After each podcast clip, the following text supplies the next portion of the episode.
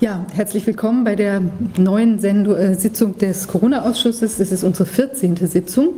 Wir hatten eine kleine Pause eingelegt, in der wir uns etwas gesammelt haben und auch die Ergebnisse der vorgängigen 13 Sitzungen ähm, nochmal durchgearbeitet haben und auch zusammengefasst. Es ist daraus auch mit etwas mehr Zeit, als wir erwartet hatten, äh, dass wir benötigen würden, ein erster ähm, Bericht entstanden, eine, sozusagen ein Kurzbericht oder heruntergedampft auf das, was man ähm, sich so auf die Schnelle äh, anschauen kann, um nicht völlig verwirrt zu werden.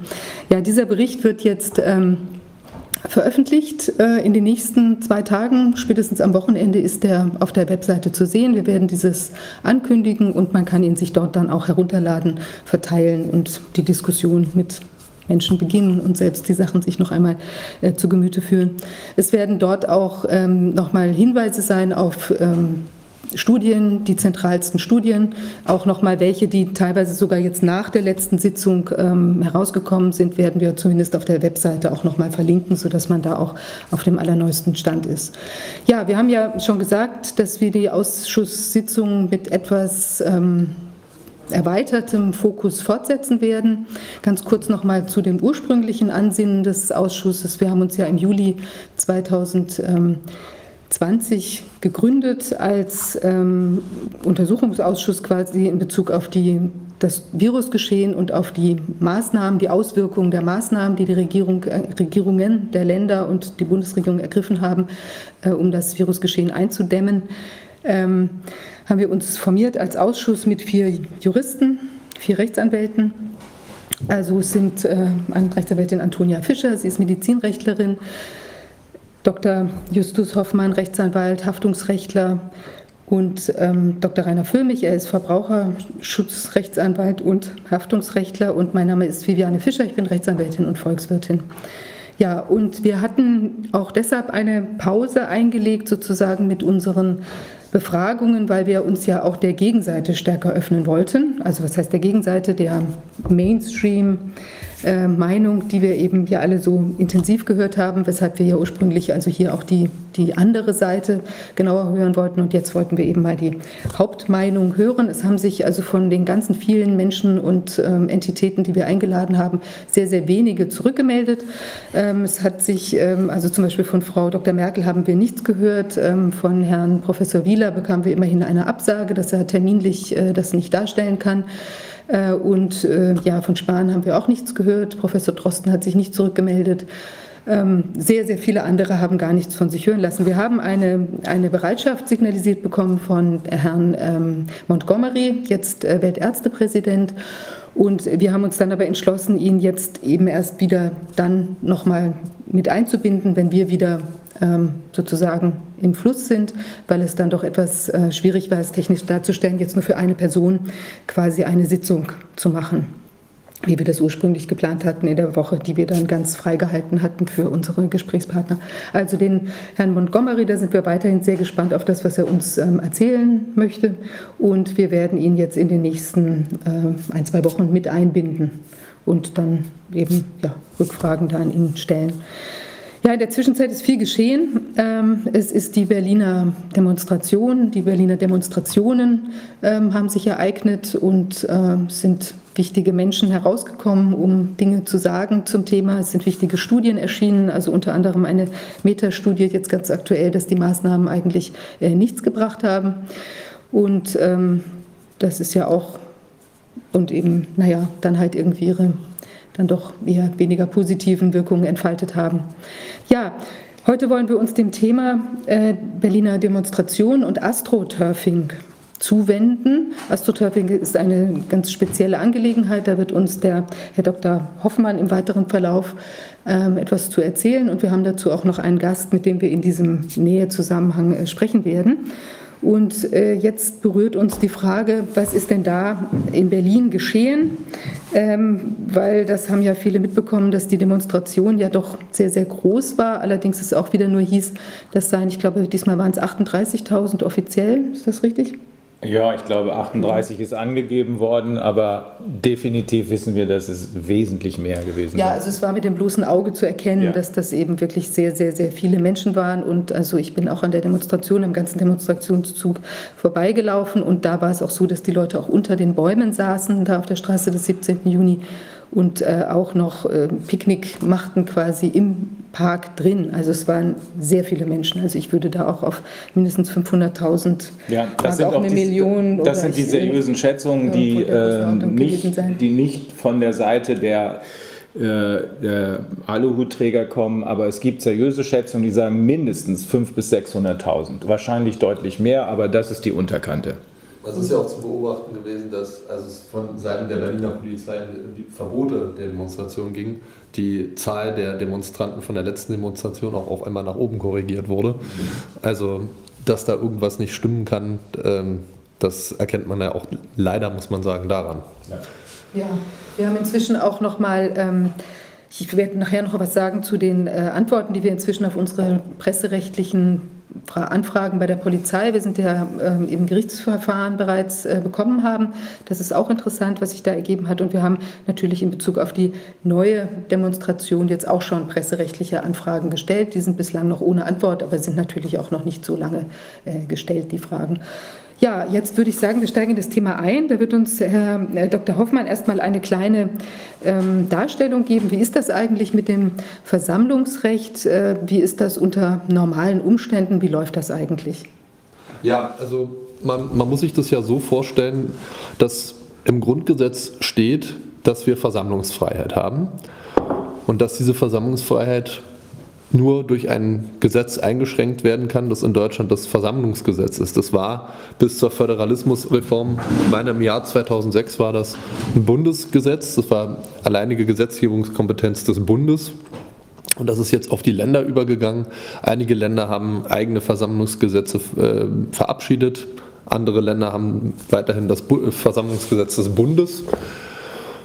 In Berlin gibt es nur einige wenige Abweichungen vom Bundesversammlungsgesetz und ansonsten gilt es wie bisher eben auch. Und die Problematiken, die sich da eben stellen, ist, wie kann man die, diese Einschränkungen aus dem Versammlungsgesetz, die dann eben auch abschließend formuliert sind, man spricht von der Polizeifestigkeit des Versammlungsrechts, also das bedeutet, dass man über das, was im Versammlungsgesetz äh, steht, im Prinzip nicht hinausgehen kann, um Versammlungen einzuschränken, zu verbieten, die Teilnahme daran zu verhindern und so weiter. Und hier haben wir ja jetzt einen Konflikt zwischen einerseits Versammlungsfreiheit, Versammlungsgesetz und auf der anderen Seite Infektionsschutzmaßnahmen. Da stellt sich natürlich die Frage, ob zum Beispiel die Polizei überhaupt dafür zuständig sein kann, auf, auf einer Versammlung Infektionsschutzmaßnahmen anzuordnen, weil ich glaube, wir können uns einig sein, dass die Polizei keine Infektionsschutzbehörde ist und bei der Polizei auch niemand dazu weder befugt ist noch befähigt ist, feststellen zu können, ermitteln zu können, wie hoch die Infektionsgefahr ist, die von bestimmten Personen ausgeht, die von der Versammlung ausgeht, sodass man sich an der Stelle schon fragen kann, ob da überhaupt die zuständige Behörde gehandelt hat. Ähm, nun bezieht man sich ja eben auch immer wieder auf diese Corona-Verordnung im Land Berlin. Und da muss man sich auch wieder vergegenwärtigen, dass es sich dabei um eine Rechtsverordnung handelt. Eine Rechtsverordnung ist kein Gesetz, die steht in ihrem Rang unter einem Gesetz es ist so, eine Rechtsverordnung wird durch Exekutivorgane erlassen, durch Landesregierung, durch die Bundesregierung, je nachdem, auf welcher Ebene man sich befindet. Ähm, und die, das können die nur machen, wenn es dafür ein Gesetz gibt. Das ist hier das Infektionsschutzgesetz. Also von daher kann, kann man solche Rechtsverordnungen durchaus erlassen. Aber es ist eben die Frage, welche Wechselwirkungen da entstehen ähm, zur Versammlungsfreiheit, die ja durch, nur durch das Versammlungsgesetz beschränkt, eingeschränkt konkretisiert werden kann, die in ihrer Rangigkeit über einer Rechtsverordnung steht, sei es als Bundesgesetz, sei es als Landesgesetz. Und da gilt ja grundsätzlich, wenn eine Rechtsverordnung gegen das verstößt, was in, Höhe, in einem höherrangigen ähm, Recht steht, dass das gilt, was in dem höherrangigen Recht steht. Ähm, man muss sich da die Konstellation vorstellen. In Paragraphen 17a des Versammlungsgesetzes steht zum Beispiel drin, dass man sich eben nur ohne, ohne Waffen versammeln darf. Das wird dann nochmal konkretisiert, wie es im, in der Versammlungsfreiheit im Grundgesetz auch drin steht.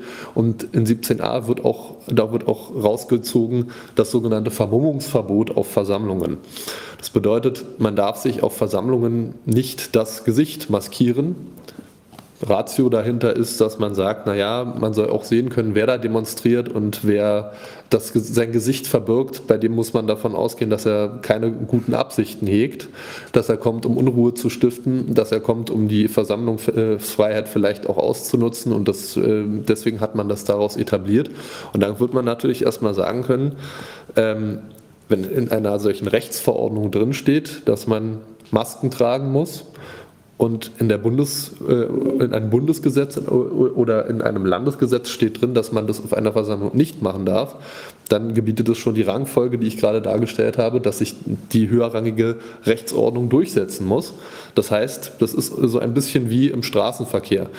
Wenn man sich das überlegt, in der Straßenverkehrsordnung steht drin, beim Autofahren darf man das Gesicht nicht verhüllen, damit der, damit der Staat Fotos machen kann, wenn ich zu schnell fahre und mich belangen kann.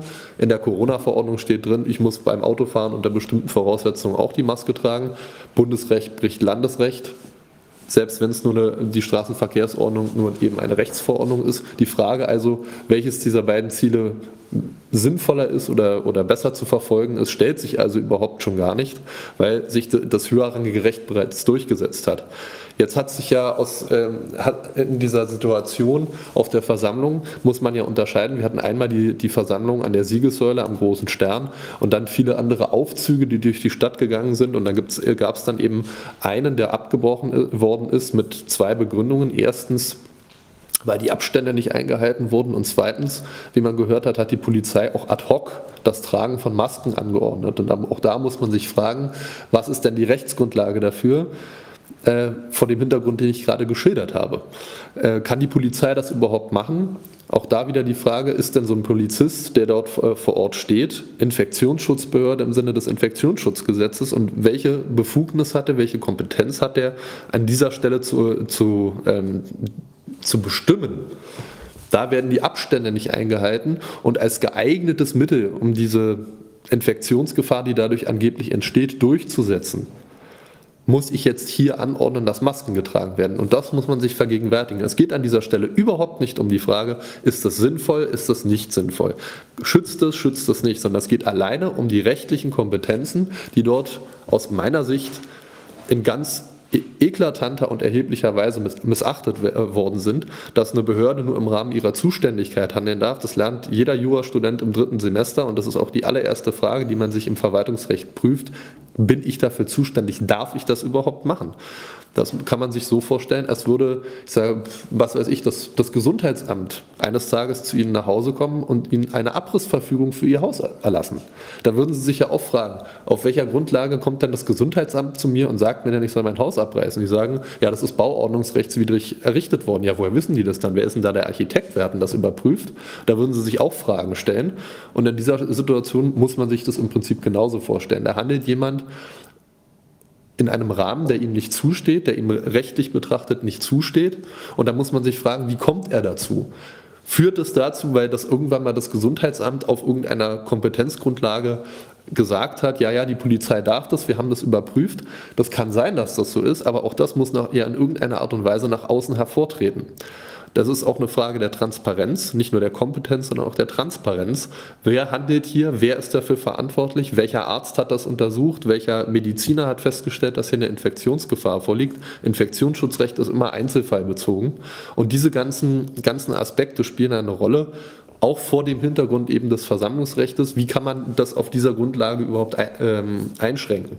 Und wenn man sich jetzt überlegt, dass die Berliner Corona-Verordnung aufgrund der Demonstration eine Erweiterung bekommen hat, dass ab, wenn mehr als 100 Personen sind, müssen die Maske tragen. Auch da kann ich wieder nur darauf verweisen, was steht im Versammlungsgesetz? Vermummungsverbot.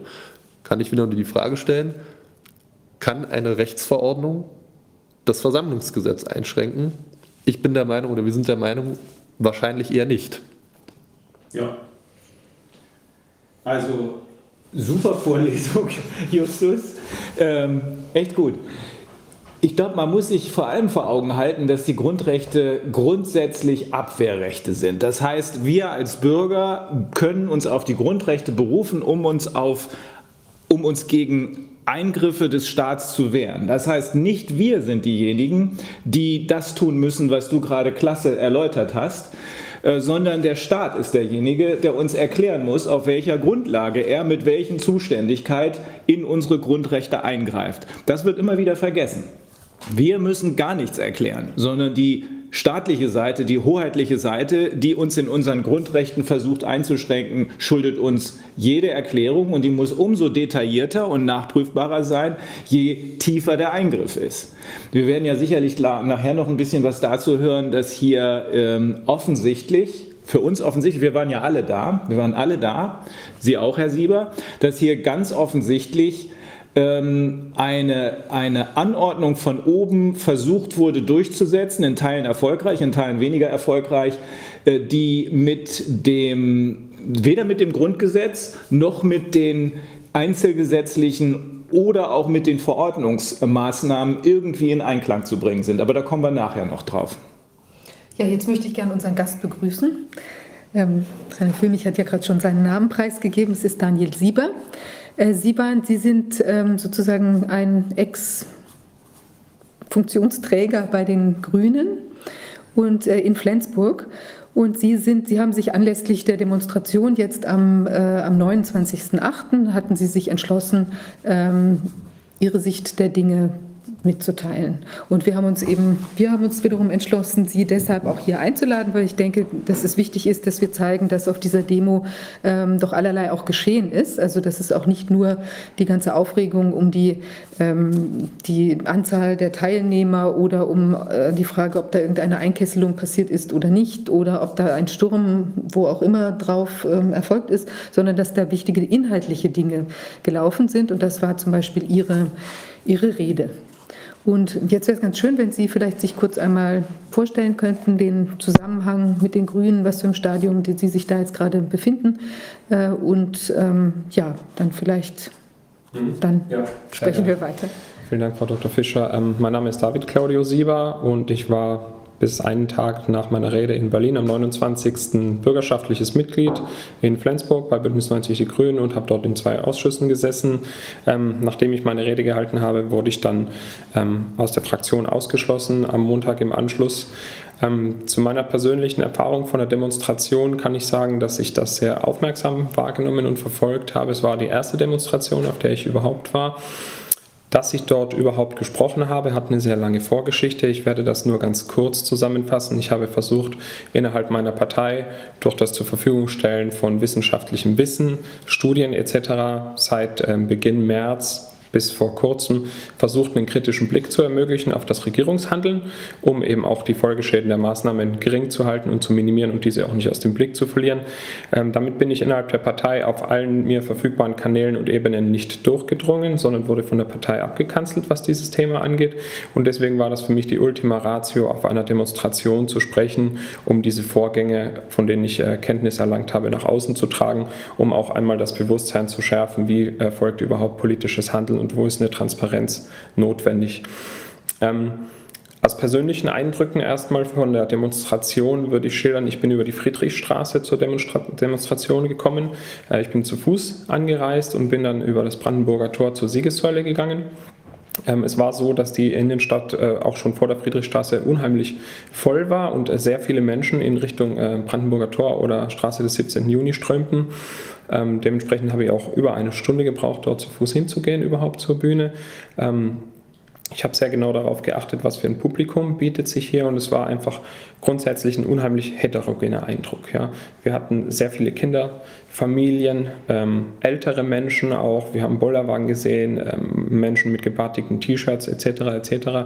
Ähm, persönlich lehne ich es ab, Menschen aufgrund ihres Äußeren zu beurteilen oder zu kategorisieren auf einer Demonstration. Wenn man sich aber einen Überblick verschaffen will über zig, zehntausend Menschen, dann kann man sich anders nicht behelfen.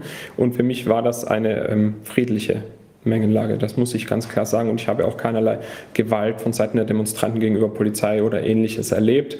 Es war wohl schon so, dass viele Zugänge auch zur Demonstration versperrt waren. Über die Spree, die Brücken waren abgesperrt. Das heißt, der ähm, Fluss der Demonstranten wurde auch gezielt gelenkt über eine Spreebrücke und wurde dann auch in der Friedrichstraße auch gestaut. Da gab es kein Durchkommen. Ich habe einen anderen Weg gewählt ähm, und der, der Weg vom Brandenburger Tor zur Siegessäule, da hat man gesehen, dass die Demonstranten ein sehr großes Bemühen auch schon hatten, die Mindestabstände einzuhalten von der Hygieneverordnung 1,5 Meter. Das wurde schwieriger zur Siegessäule hin, hat aber durch Aufforderungen auch ähm, der Veranstalter dann schlussendlich funktioniert.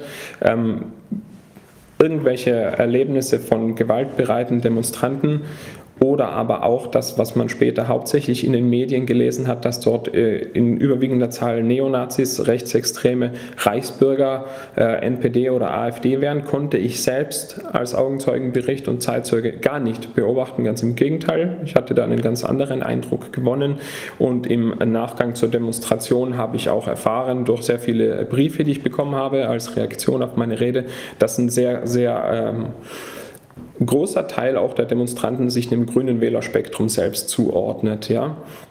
Ähm, wir können uns das ja auch so vorstellen, die Situation in Berlin war dann zumindest als äh, unübersichtlich darzustellen, würde ich sagen, denn es waren sehr viele Demonstrationen angemeldet, weit über 500, soweit ich weiß, und es gab dann wohl eine Genehmigung für auch mehr als 100 Demonstrationen ähm, und hierbei hat mich besonders ähm, stutzig gemacht, der Innensenator von Berlin hat äh, Demonstrationen vor dem Reichstagsgebäude genehmigt, einmal von der NPD und einmal auch ähm, von den Reichsbürgern, soweit ich das erfahren konnte.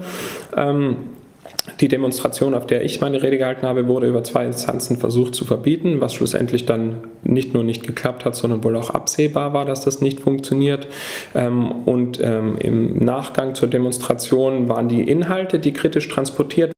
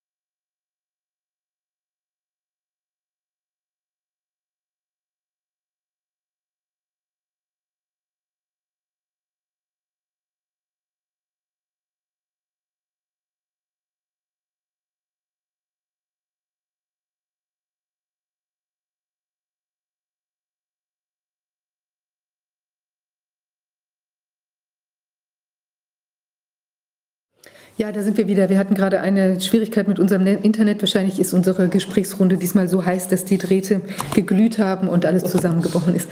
Naja, also wir hoffen, es bleibt jetzt weiter stabil.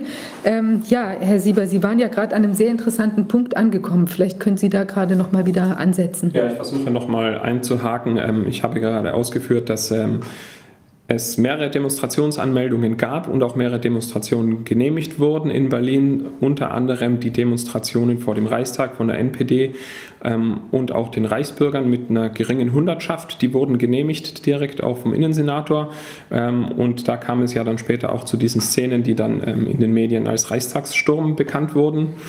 Das wäre jetzt auch meine, das Bitte? eine Zwischenfrage gewesen, die ich da, die ich da stellen wollte dass ich das richtig verstehe, Ihren Informationen entsprechend, die ja offensichtlich frei verfügbar sind, hat derselbe Innensenator, der gesagt hat, wir lassen uns nicht, äh, der Rechtsstaat lässt sich nicht auf der Nase herumtanzen und deswegen die, die großen Demonstrationen und die Aufzüge gegen die Corona-Auflagen verbieten wollte, der hat anstandslos Demonstrationen direkt vor dem Reichstag von, ich sage mal, rechten Gruppierungen, ohne das jetzt bewerten zu wollen, aber von rechten Gruppierungen anstandslos zugelassen.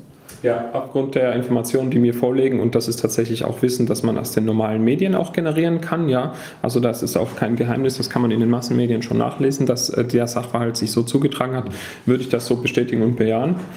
Ähm, Gibt es einen Grund dafür? Also wie kann man denn äh, wie kann man denn nach außen rechtfertigen, dass man die Demonstration, die sich gegen die Corona-Maßnahmen richtet und für das Grundgerecht, äh, Grundgesetz äh, ausgelegt ist, wie kann man die verbieten und die nun deutlich schwierigeren, sagen wir es mal ganz vorsichtig, Demonstrationen vor dem Reichstag erlauben? Haben Sie eine Ahnung, warum das gemacht wurde oder war das wieder mal Dummheit? Also da kann ich jetzt natürlich auch nur ähm, über Szenarien nachdenken, äh, also quasi eine Theorie bilden, ohne das dann auch belegen zu können.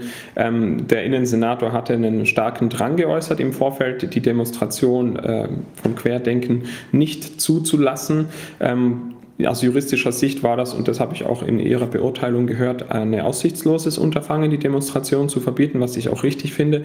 Und in dem Maße kann man eventuell daraus schlussfolgern, ob es wichtig war, Bilder zu bekommen von dieser Demonstration, äh, die im Nachgang eine schärfere Beurteilung zugunsten des Innensenators vielleicht zulassen könnten.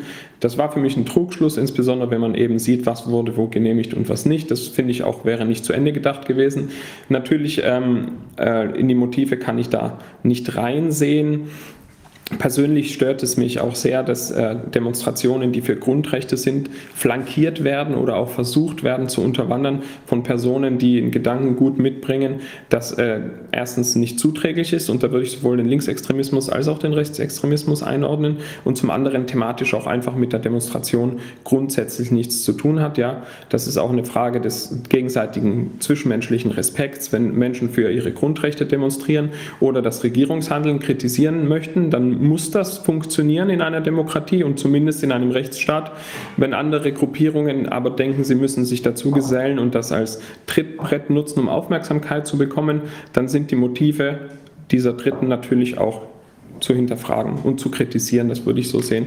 Ähm, Nur wir haben ja, wir haben ja nichts, ich, hab, ich persönlich habe nichts Konkretes gesehen. Ich auch. Äh, ich habe keinerlei äh, Gewaltausbrüche wahrgenommen. Hinterher im Fernsehen habe ich was gesehen. Da fragen wir uns dann natürlich, wie ist es dazu gekommen? Da werden wir nachher noch zu kommen.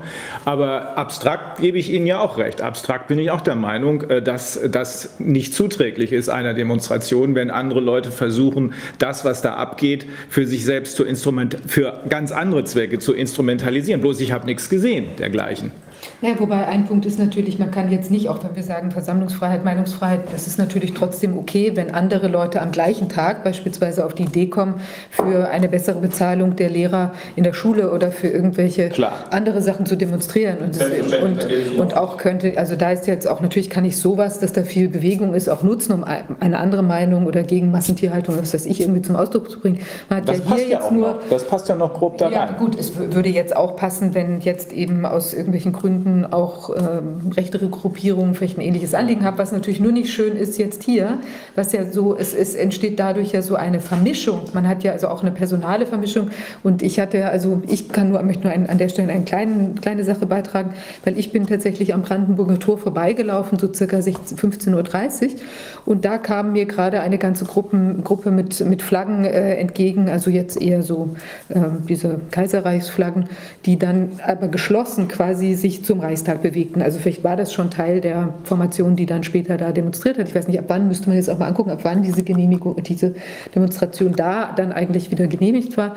Aber da hatte man den Eindruck, das ist eben nicht eine Vermischung gewesen, sondern es war eine separate Gruppe, so wie auch am Reichstag, am, am Brandenburger Tor rechts daneben eine kleine Gruppe stand, die unmittelbar gegen die, diese Querdenken-Demo demonstriert ja. hat. Ja. Und ich glaube, schwierig ist halt wirklich nur dieses, dass es alles ineinander fließt und man dann den Eindruck gewinnt, gewinnen könnte, dass die eben, dass das die gleichen Personen sind, die irgendwie aber wahrscheinlich gar nicht zusammengehören. Das ist ein sehr wichtiger Punkt. Dazu würde ich einmal äh, einhaken und ausführen auch. Ich hatte ja eben aus meinem persönlichen ähm, Leben auf der Demonstration gesagt, für mich war das ein sehr heterogenes Publikum, ja, und ich konnte persönlich keine Personen ausmachen, die man genuin als gewaltbereit identifizieren könnte, auch wenn ich das ablehne, Menschen aufgrund ihres Äußeren so zu beurteilen. Was im Nachgang passiert ist, und das haben Sie ja eben eigentlich schon angerissen, ist, wir haben in den Medien und durch die Politik eine Homogenisierung erlebt des kompletten Klientels vor Ort. Und diese Homogenisierung hat ja nichts weniger als äh, den Grund, dass man eine Deutungshoheit gegenüber einer Masse erlangen möchte. Hier wurde Kritik am Regierungshandeln geübt, auch von mir, ja, und im Nachhinein wurde dann eine Homogenisierung vorgenommen, was unheimlich leicht war aufgrund der Bilder vom Reichstagsgebäude. Das heißt, wir haben eine Gruppe erzeugt, die Politik hat eine Gruppe erzeugt, auch die Grünen auf Bundesebene haben das dann angesprochen. Es wird eine Gruppe aufgemacht, der werden Zuschreibungen gegeben, rechtsextrem, antisemitisch, ähm, Esoteriker, Impfgegner, Impfkritiker, ähm, Menschen, die Verschwörungsmythen anhängig sind etc. Diese Menschen werden alle in eine Gruppe gepackt und dann wird so getan, als ob sämtliche bei der Demonstration anwesende Menschen zu dieser homogenen, jetzt homogenen Gruppe gehören und diese Gruppe wird abgewertet in ihrer Meinung und in ihrer Kritikfähigkeit, weil sie moralisch verwerfliche Komponenten besitzt. Diese Zuschreibung wird dann auf alle Personen dieser Gruppe übertragen, zum Beispiel so auch auf mich durch meinen Landesvorstand und Bundesvorstand über soziale Medien. Und damit gewinnt man Deutungshoheit über diese Gruppe und man rechtfertigt auch ein Ungleichgewicht, warum diese Gruppe weniger Gehör finden sollte als eine andere Gruppe. Das ist natürlich eine, unheime, äh, eine unheimliche Verringerung der Komplexität der tatsächlichen Vorkommnisse und überhaupt der Realität. Ähm, das ist allerdings ein gängiges Mittel auch in der Politik, dessen man sich bedient, um Situationen greifbar und auch ähm, kontrollierbar zu machen. In dem Maße, gerade bei einer Demonstration, wo es um die Grundrechte geht, ist das besonders verwerflich, würde ich sagen. Ja. Also ich habe den Eindruck, je mehr sich eine Regierung oder die Politik auf solche Methoden zurückziehen muss, desto mehr ist das eigentlich ein Anzeichen dafür, dass man befürchtet, die Kontrolle zu verlieren. Also wenn man Mittel anwendet, um Kontrolle zu gewinnen, heißt das ja, dass man befürchtet, sie nicht zu haben. Ja, das, das erleben wir ja auch schon über die ganze ähm, Corona-Krise, die kann man jetzt auch als Krise bezeichnen. Äh, durchweg so ähm, das Herzstück der Demokratie in Deutschland und das ist nicht der Reichstag, das ist nur ein Symbol und ein Gebäude, sondern das Herzstück der Demokratie ist der öffentliche Debattenraum, ja. Und für gewöhnlich ist der öffentliche Debattenraum ein sehr umkämpftes Feld mit unterschiedlichen Narrativen, um die auch gestritten wird. Während der Corona-Krise haben wir allerdings eine sehr starke Neigung dieses Debattenraums in eine Richtung gesehen. SARS-CoV-2 ist gefährlich. Wir haben eine moralische Aufladung dieser Debatte gesehen durch Politiker, Killervirus, schlimmste Krise seit dem Zweiten Weltkrieg, bitte keine Öffnungsdiskussionsorgien etc. Das heißt, es wurde klar versucht, das Meinungsspektrum auch einzuengen. Die Medien haben das teilweise mitgetragen, teilweise nicht. Der Informationsfluss für den Bürger im Alltagsverstand war auf jeden Fall allerdings ähm, doch schon deutlich blockiert. Und wenn man also sagt, der öffentliche Debattenraum wird eingeschränkt durch die Politik, dann haben wir hier keine Meinungspluralität mehr. Das war vor allem in der Berichterstattung direkt nach der Demonstration sehr stark. Dann haben wir ein großes Problem für unsere Demokratie, denn Meinungspluralität und öffentliche Debatte sind die Hauptbestandteile einer Demokratie. Wenn diese teilweise ausgeschaltet sind oder teilweise fehlen, dann kommt etwas zum Erliegen, was wir dringend brauchen, um kritischen Austausch zu haben und um auch eine, einen Mittelweg zu finden und eine gemeinsame Debatte. Denn de facto ist es ja nicht so, dass eine Demokratie bedeutet, die Mehrheit bestimmt, ja, oder wir bestimmen rational über eine Quantifizierung, dass die Mehrheit sich durchsetzt, sondern ganz im Gegenteil. In der Demokratie geht es darum, im öffentlichen Debattenraum wird festgestellt, wie kann man das Gemeinwohl steigern. Und da geht es nicht um Verhältnisse, wer hat Recht und wer ist mehr als der andere, denn dann würden wir uns gleich eigentlich schon in einer Mehrheitstyrannis befinden. Aber es geht ja in der Demokratie insbesondere und ist auch im Grundgesetz verankert um den Minderheitenschutz. Ja? Und wenn die Demonstranten hier nun eine Minderheit bilden, eine kritische Menge, die sich äh, kritisch äußert zum Regierungshandel, dann ist diese äh, Minderheit dann auch zu schützen von der Regierung. Aber man hat ja im Prinzip das Gegenteil versucht hier, indem man mehrfach versucht hat, obwohl es aussichtslos war, auch ähm, die Demonstration zu unterbinden und verbieten und auch während der Demonstration sie aufzulösen. Dieser Grundsatz, dass Sie sagen, das Herz der Demokratie ist der Meinungsaustausch. Ja. Das ist nicht nur bei uns so. Also bei uns steht es im Grundgesetz drin, Artikel 5 Ähm, ich habe das eigentlich am besten in den USA im Studium gelernt. Da ist das aufgehangen am sogenannten First Amendment. Das ist der erste Zusatzartikel zur Verfassung der Vereinigten Staaten. Und ich hatte da einen super guten äh, Professor, der da Vorlesungen zugehalten hat und der uns immer wieder eingeprägt hat, ohne Free Speech, so nennt man das da, ohne Meinungsfreiheit kann es keine Demokratie geben.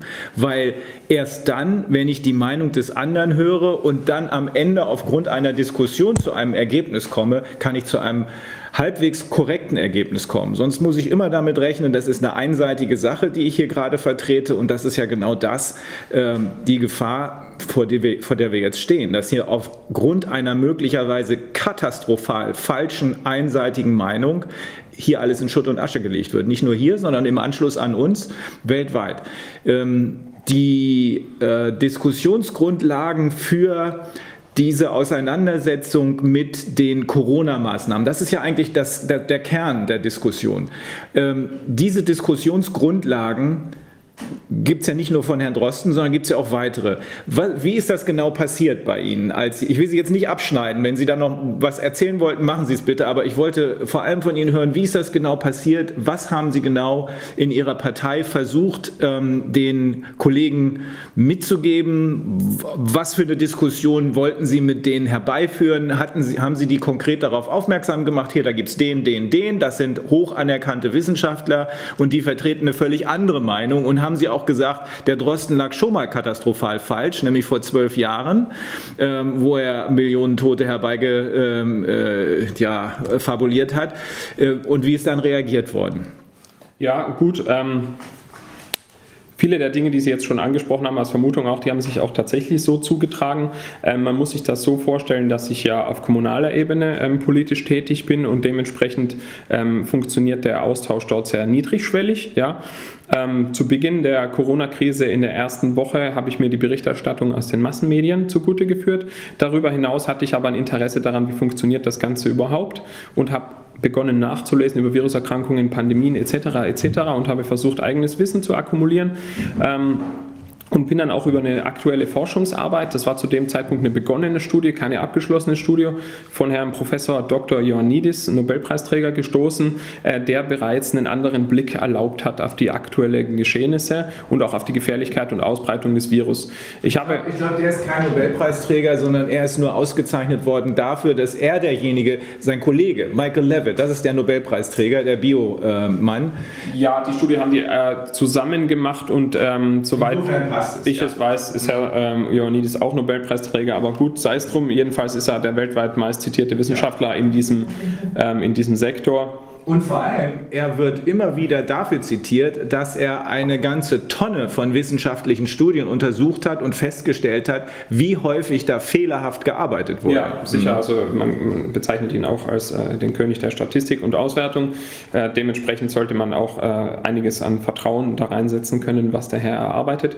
Das war nicht das Einzige, was ich zur Verfügung oder mir zum Gemüte gezogen habe, aber ähm, das war das Erste, was ich dann auch geteilt habe. Ich habe äh, einige wenige Studien Studien geteilt, Grünen intern, und das stieß auf Reaktionen, die mir bisher so nicht bekannt waren von der Zusammenarbeit, die durchaus sehr freundschaftlich und äh, gut war.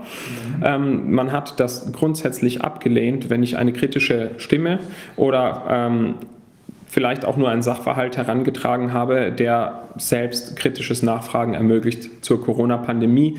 Ähm, Wie hat man sie gar nicht zu Wort kommen lassen? Oder hat man nein, man hat tatsächlich auch schon ähm, die Glaubwürdigkeit der Autoren in Zweifel gezogen. Was inhaltlich, eine, inhaltliche Diskussionen, dann kann ich jetzt hier auch schon vorgreifen auf die letzten sieben Monate, eine inhaltliche Auseinandersetzung zum Thema SARS-CoV-2 in Reaktion auf die Inhalte, die ich vorgebracht habe, fanden zu keinem Zeitpunkt in ausreichendem Maße oder überhaupt auf wissenschaftlicher Grundlage oder überhaupt bezugnehmend auf den Inhalt, den ich geliefert habe, jemals statt. Es gab auch keine grünen interne Diskussionsrunde, wo ein gemeinsamer Standpunkt erarbeitet wurde.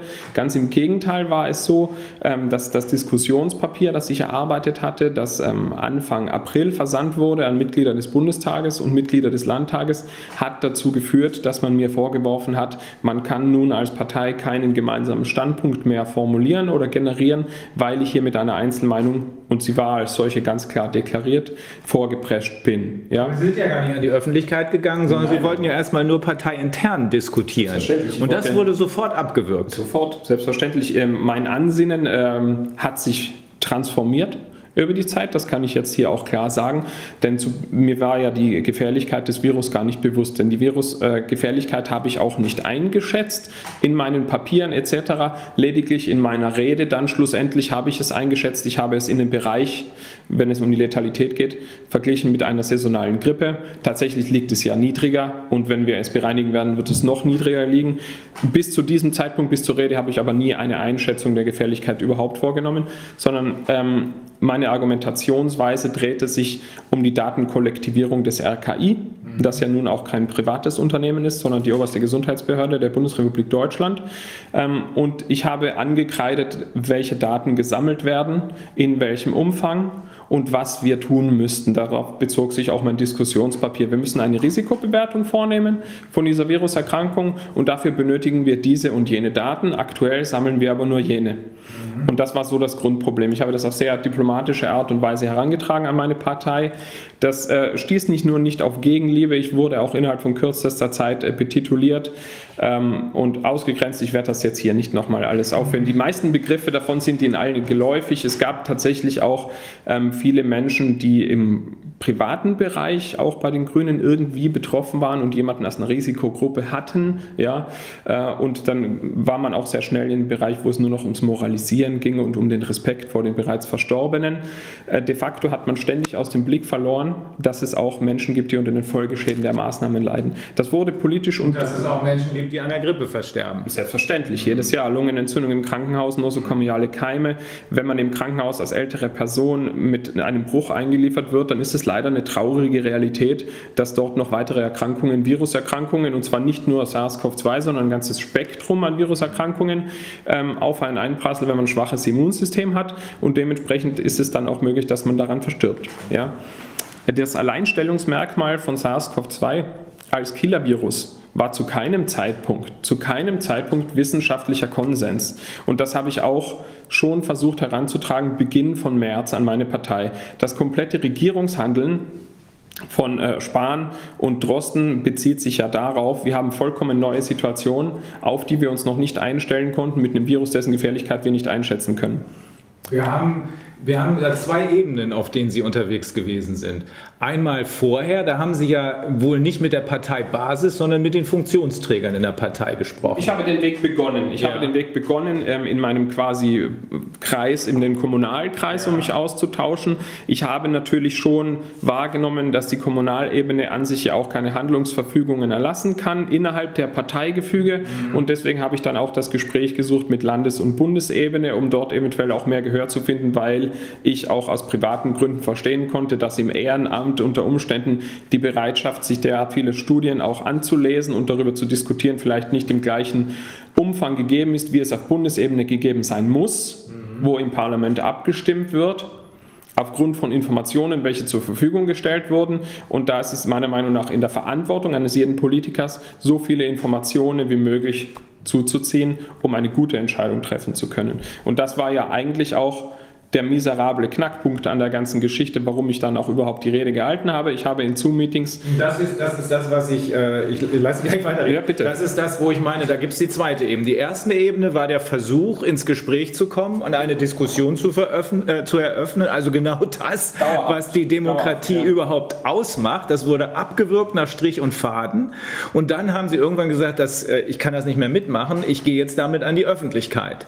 Und dann gibt es die zweite Ebene. Da gab es dann plötzlich plötzlich ganz andere Reaktionen äh, von ganz anderen Leuten, aber nicht nur der Parteibasis, sondern auch von Amtsträgern hatten Sie berichtet. Die kamen. Ja, darauf komme ich gleich zu sprechen. Jetzt genau. mache ich noch einmal ähm, den Bogen rund in diesem Zoom-Meeting, ja, ja, in das ich offen reingegangen bin. Ich hatte mir viele äh, Fragen vorbereitet und ich habe nur eine Frage gestellt vorweg Denn ich bin davon ausgegangen, dass man im Bundestag über einen Wissensstand verfügt, der meinen weit überschreitet, um auch eine Handlungskompetenz in einer Abstimmung im Parlament zu haben, die überhaupt auf einem soliden Fundament steht.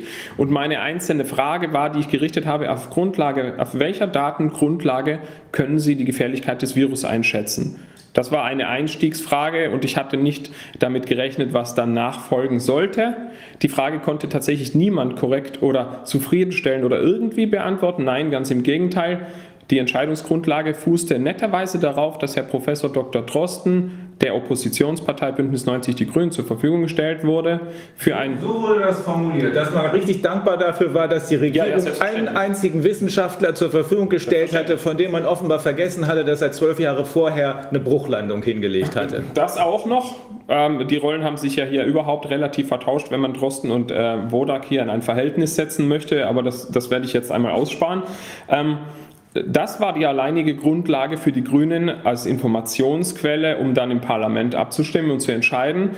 Jetzt könnte man natürlich noch sagen, Herr Professor Drosten ist ein Experte, das stellt kein Problem dar. Aber was war der Inhalt dieser Präsentation? Da ging es insbesondere stark ähm, visuell zu, mit Bildern aus Bergamo, Bildern aus Norditalien, Bildern aus New York. Und es gab diese Hochrechnungen vom Imperial College aus London, eine von dem wir damals, ich wusste das schon als Privatperson und Student, war mir das schon möglich, das zu recherchieren anhand von Studien und auch Kreuzaussagen von Wissenschaftlern weltweit, dass die Studien äh, und die Vorhersagen vom Imperial College of London viel zu hoch angesetzt sind. Für Deutschland, das war das, was Herr Drosten dann auch an die Grüne Partei herangetragen hat, für Deutschland sprachen wir hier von einer Million Intensiv Betten, die benötigt werden würden. Und von über 100.000 Toten sollte kein Lockdown durchgeführt werden. Das hat man in diesem Zoom-Meeting auch sehr stark verteidigt. Ich, habe, ich werde das jetzt nicht im Detail noch einmal darlegen, ähm, weil das sonst zu weit abführt. Ähm, es wurde sehr klar, dass die Wissensgrundlage bei den Bundestagsabgeordneten und auch bei den Landtagsabgeordneten nicht in dem Maße ausgestaltet worden ist im Vorfeld durch eigene Recherche oder eigene Experten, dass überhaupt eine Debatte auf wissenschaftlichem Fundament möglich war. Man hat sich quasi darauf verlassen, was einem gesagt wurde. Und sich zu verlassen und zu vertrauen, das kann ich Bürgerinnen und Bürger noch zugestehen. Vertrauen in Politik und in Regierungshandeln ist gut, bei einer Oppositionspartei würde ich immer sagen, Kontrolle ist nicht besser, sondern Kontrolle ist Vorschrift. Ja, ganz klar. Sonst bewegen wir uns in einem schlechten Bereich. Das ging dann so weiter und ich habe mehrere Unter Versuche immer im Nachgang unternommen, das heranzutragen. Ich habe auch ähm, Schlussvorlagen geschrieben, die schon abgekanzelt und ähm, ähm, abgelehnt wurden, bevor ich sie überhaupt parteiintern vorstellen konnte. Und äh, der Grund, warum ich dann diese Rede in Berlin gehalten habe, war, denn ich hatte einfach sämtliches Handlungspotenzial, das ich innerhalb der Partei hatte und auch gesehen habe, aufgebraucht und hatte mich auch daran abgearbeitet. Fakt ist aber für mich, aufgrund der Beurteilung der Fakten, die mir zur Verfügung stehen, wir gehen in einen Herbst, es wird eine Grippesaison geben, Menschen werden erkranken, Kinder werden erkranken. Ich bin selbst Vater von sechs Kindern und habe die Lockdown-Situation äh, noch gut in Erinnerung. Mit der derzeitigen Teststrategie, und dazu will ich jetzt auch nicht Näheres sagen, mit der derzeitigen Testungsstrategie ist die Wahrscheinlichkeit, dass es nicht zu Quarantäne, also Einzellockdowns oder Schulschließungen, Teilschließungen von Schulen oder vielleicht sogar einem Lockdown kommt, das ist gering. Und wir hatten ja auch schon direkt nach Schulöffnung schon wieder zig Schulschließungen. Ja? Und deswegen habe ich gesagt, wenn ich es nicht schaffe, hier einen politischen Weg zu gehen, um darauf mal aufmerksam zu machen, wir haben nicht alle Stimmen gehört. Das ist ja, was ich wollte, einen kritischen Diskurs. Wir haben nicht alle Stimmen gehört und wir haben auch nicht alle Fakten entsprechend gewürdigt. Dann werden wir in einen Herbst gehen, wo viele besonders schutzbefohlene Personen, nämlich Kinder, darunter zu leiden haben werden. Und es haben mir auch viele Menschen, auch aus der Grünen Partei, auch aus meiner Ratsfraktion gesagt, noch ein Lockdown oder noch einen längeren Zeitraum von Schulschließungen stehen unsere Kinder psychisch nicht durch. Das trifft dann insbesondere umso härter Alleinerziehende, ähm, Kinder aus schwierigen Verhältnissen, prekären Verhältnissen etc. etc. Hier kann man sehr lange aufzählen, wer ist eine vulnerable Gruppe überhaupt auch für Folgeschäden der Maßnahmen. Das muss man mitdenken und das muss man auch verstehen. Und Politik hat das nicht in dem Umfang gemacht, wie es möglich gewesen wäre. Jens Spahn hat sich in der Woche nach der Demonstration klar geäußert mit dem Wissen von heute hätten wir das damals nicht getan. Und ich werde es hier in aller Deutlichkeit noch einmal sagen. Mit dem Wissen von damals hätten wir das damals auch nicht gemacht. Wenn man aber den Korridor einengt, ja, was ziehen wir überhaupt hinzu? Was ist für uns wissenschaftliches Wissen, das wir anerkennen? Und wie ist überhaupt der öffentliche Debattenraum gestaltet, um überhaupt einen kritischen Diskurs zu haben? Dann muss man sagen, das hat damals in dem Maße gar nicht stattgefunden, wie es überhaupt der Krise, die wir jetzt haben, angemessen wäre. Also wenn ich mir das jetzt so einfach mal als Jurist angucke, der zwar hier in Deutschland nicht so richtig viel gelernt hat, weil uns im Studium leider immer nur feststehende Sachverhalte geliefert werden, die wir dann rechtlich analysieren müssen. In den USA muss man auch den, den Sachverhalt feststellen. Das ist überhaupt das Entscheidende. Ja. Die eigentliche Arbeit des Juristen ist festzustellen, was ist hier eigentlich passiert. Das ist ja das, was wir hier gerade machen. Aber wenn ich mir das so anhöre, dann hat es, dann hat es, dann ist das Grundrecht auf freie Meinungsäußerung in der Partei ja mit merkwürdig, merkwürdigen fast schon stalinistischen Methoden komplett verhindert worden. Das ist komplett, sie, sie sind überhaupt nicht gehört worden. Die Bereitschaft dazu, die andere Seite anzuhören, existierte faktisch nicht, sondern es gab relativ schnell, wenn ich das richtig in Erinnerung habe, relativ schnell Herabwürdigung der Person. Nicht nur ihrer, sondern auch derjenigen, auf die sie sich berufen haben. Ja.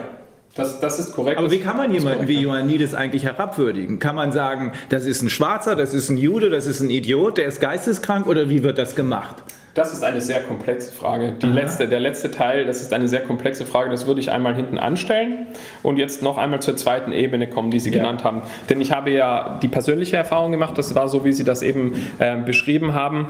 Äh, in den Köpfen der Menschen zählte hauptsächlich nicht eine einzige Person darf versterben mit diesem Virus präsent und jeder, der das irgendwie kritisiert, die Maßnahmen oder auch nur ein breites Datenfundament haben möchte, ist eine Person, der es egal ist, wenn noch jemand stirbt. Und das war die die grundsätzliche, das war das grundsätzliche Umgehen mit mir auch. Mhm. Obwohl ich ganz im Gegenteil nicht nur nicht gesagt habe, es ist nicht gefährlich. Ich wollte auch herausfinden, was sind überhaupt die geeigneten Schutzmaßnahmen, um auch Menschen vor SARS-CoV-2 zu schützen. Das schreibe ich bis heute und das sage ich bis heute und das habe ich auch bei der Demonstrationsrede gesagt. Wenn wir nämlich gar nicht überhaupt sämtliches Wissen hinzuziehen oder zumindest das meiste, dann sind wir auch nicht in der Lage, korrekte Abwehrmaßnahmen gegen ein Virus überhaupt festzulegen. Und äh, Heute, Sie hatten die Meta-Studie vorhin angesprochen, heute wissen wir aus einer globalen Studie in über 30 Ländern und auch aus der fertigen Studie von Herrn äh, Professor Dr. Ioannidis, die Maßnahmen, die wir ergriffen haben, hatten überhaupt gar keinen Einfluss, überhaupt gar keinen Einfluss auf das Virusgeschehen weltweit. In Deutschland werden die Maßnahmen aber noch weiter kultiviert und zum Teil auch verstärkt und es wird sich gegenseitig überboten.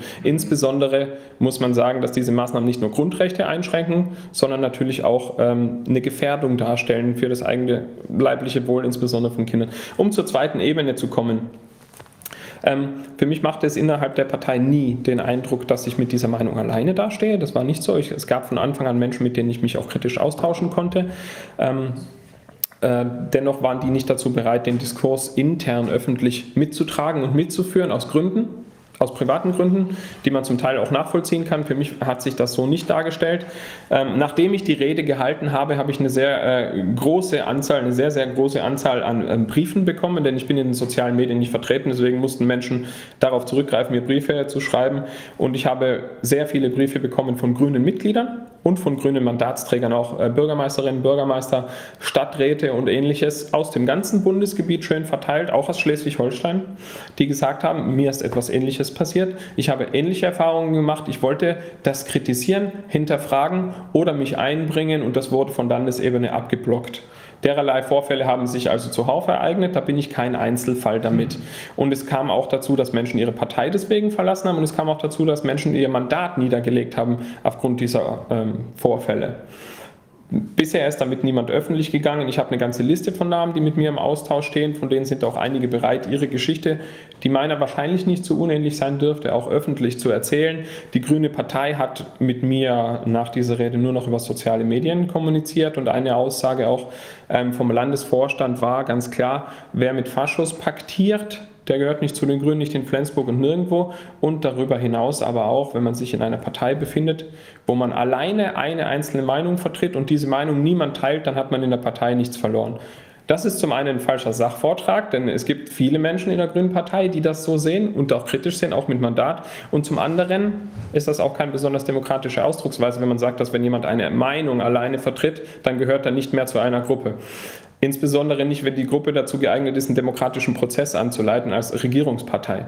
Oder eher der Definition von Faschismus entsprechen, wenn man äh, das wenn man, genau es, grob, wenn man, wenn man es grob ausdrücken möchte, wobei ich Faschismus tatsächlich auf äh, äh, Personen und Länder in dem vorangegangenen äh, Zeitraum beschränken würde.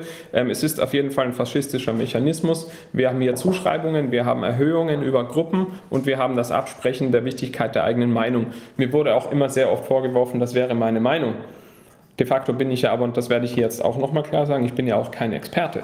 Ich bin, bin ja kein Virologe, Infektiologe, Bakteriologe, wie auch immer.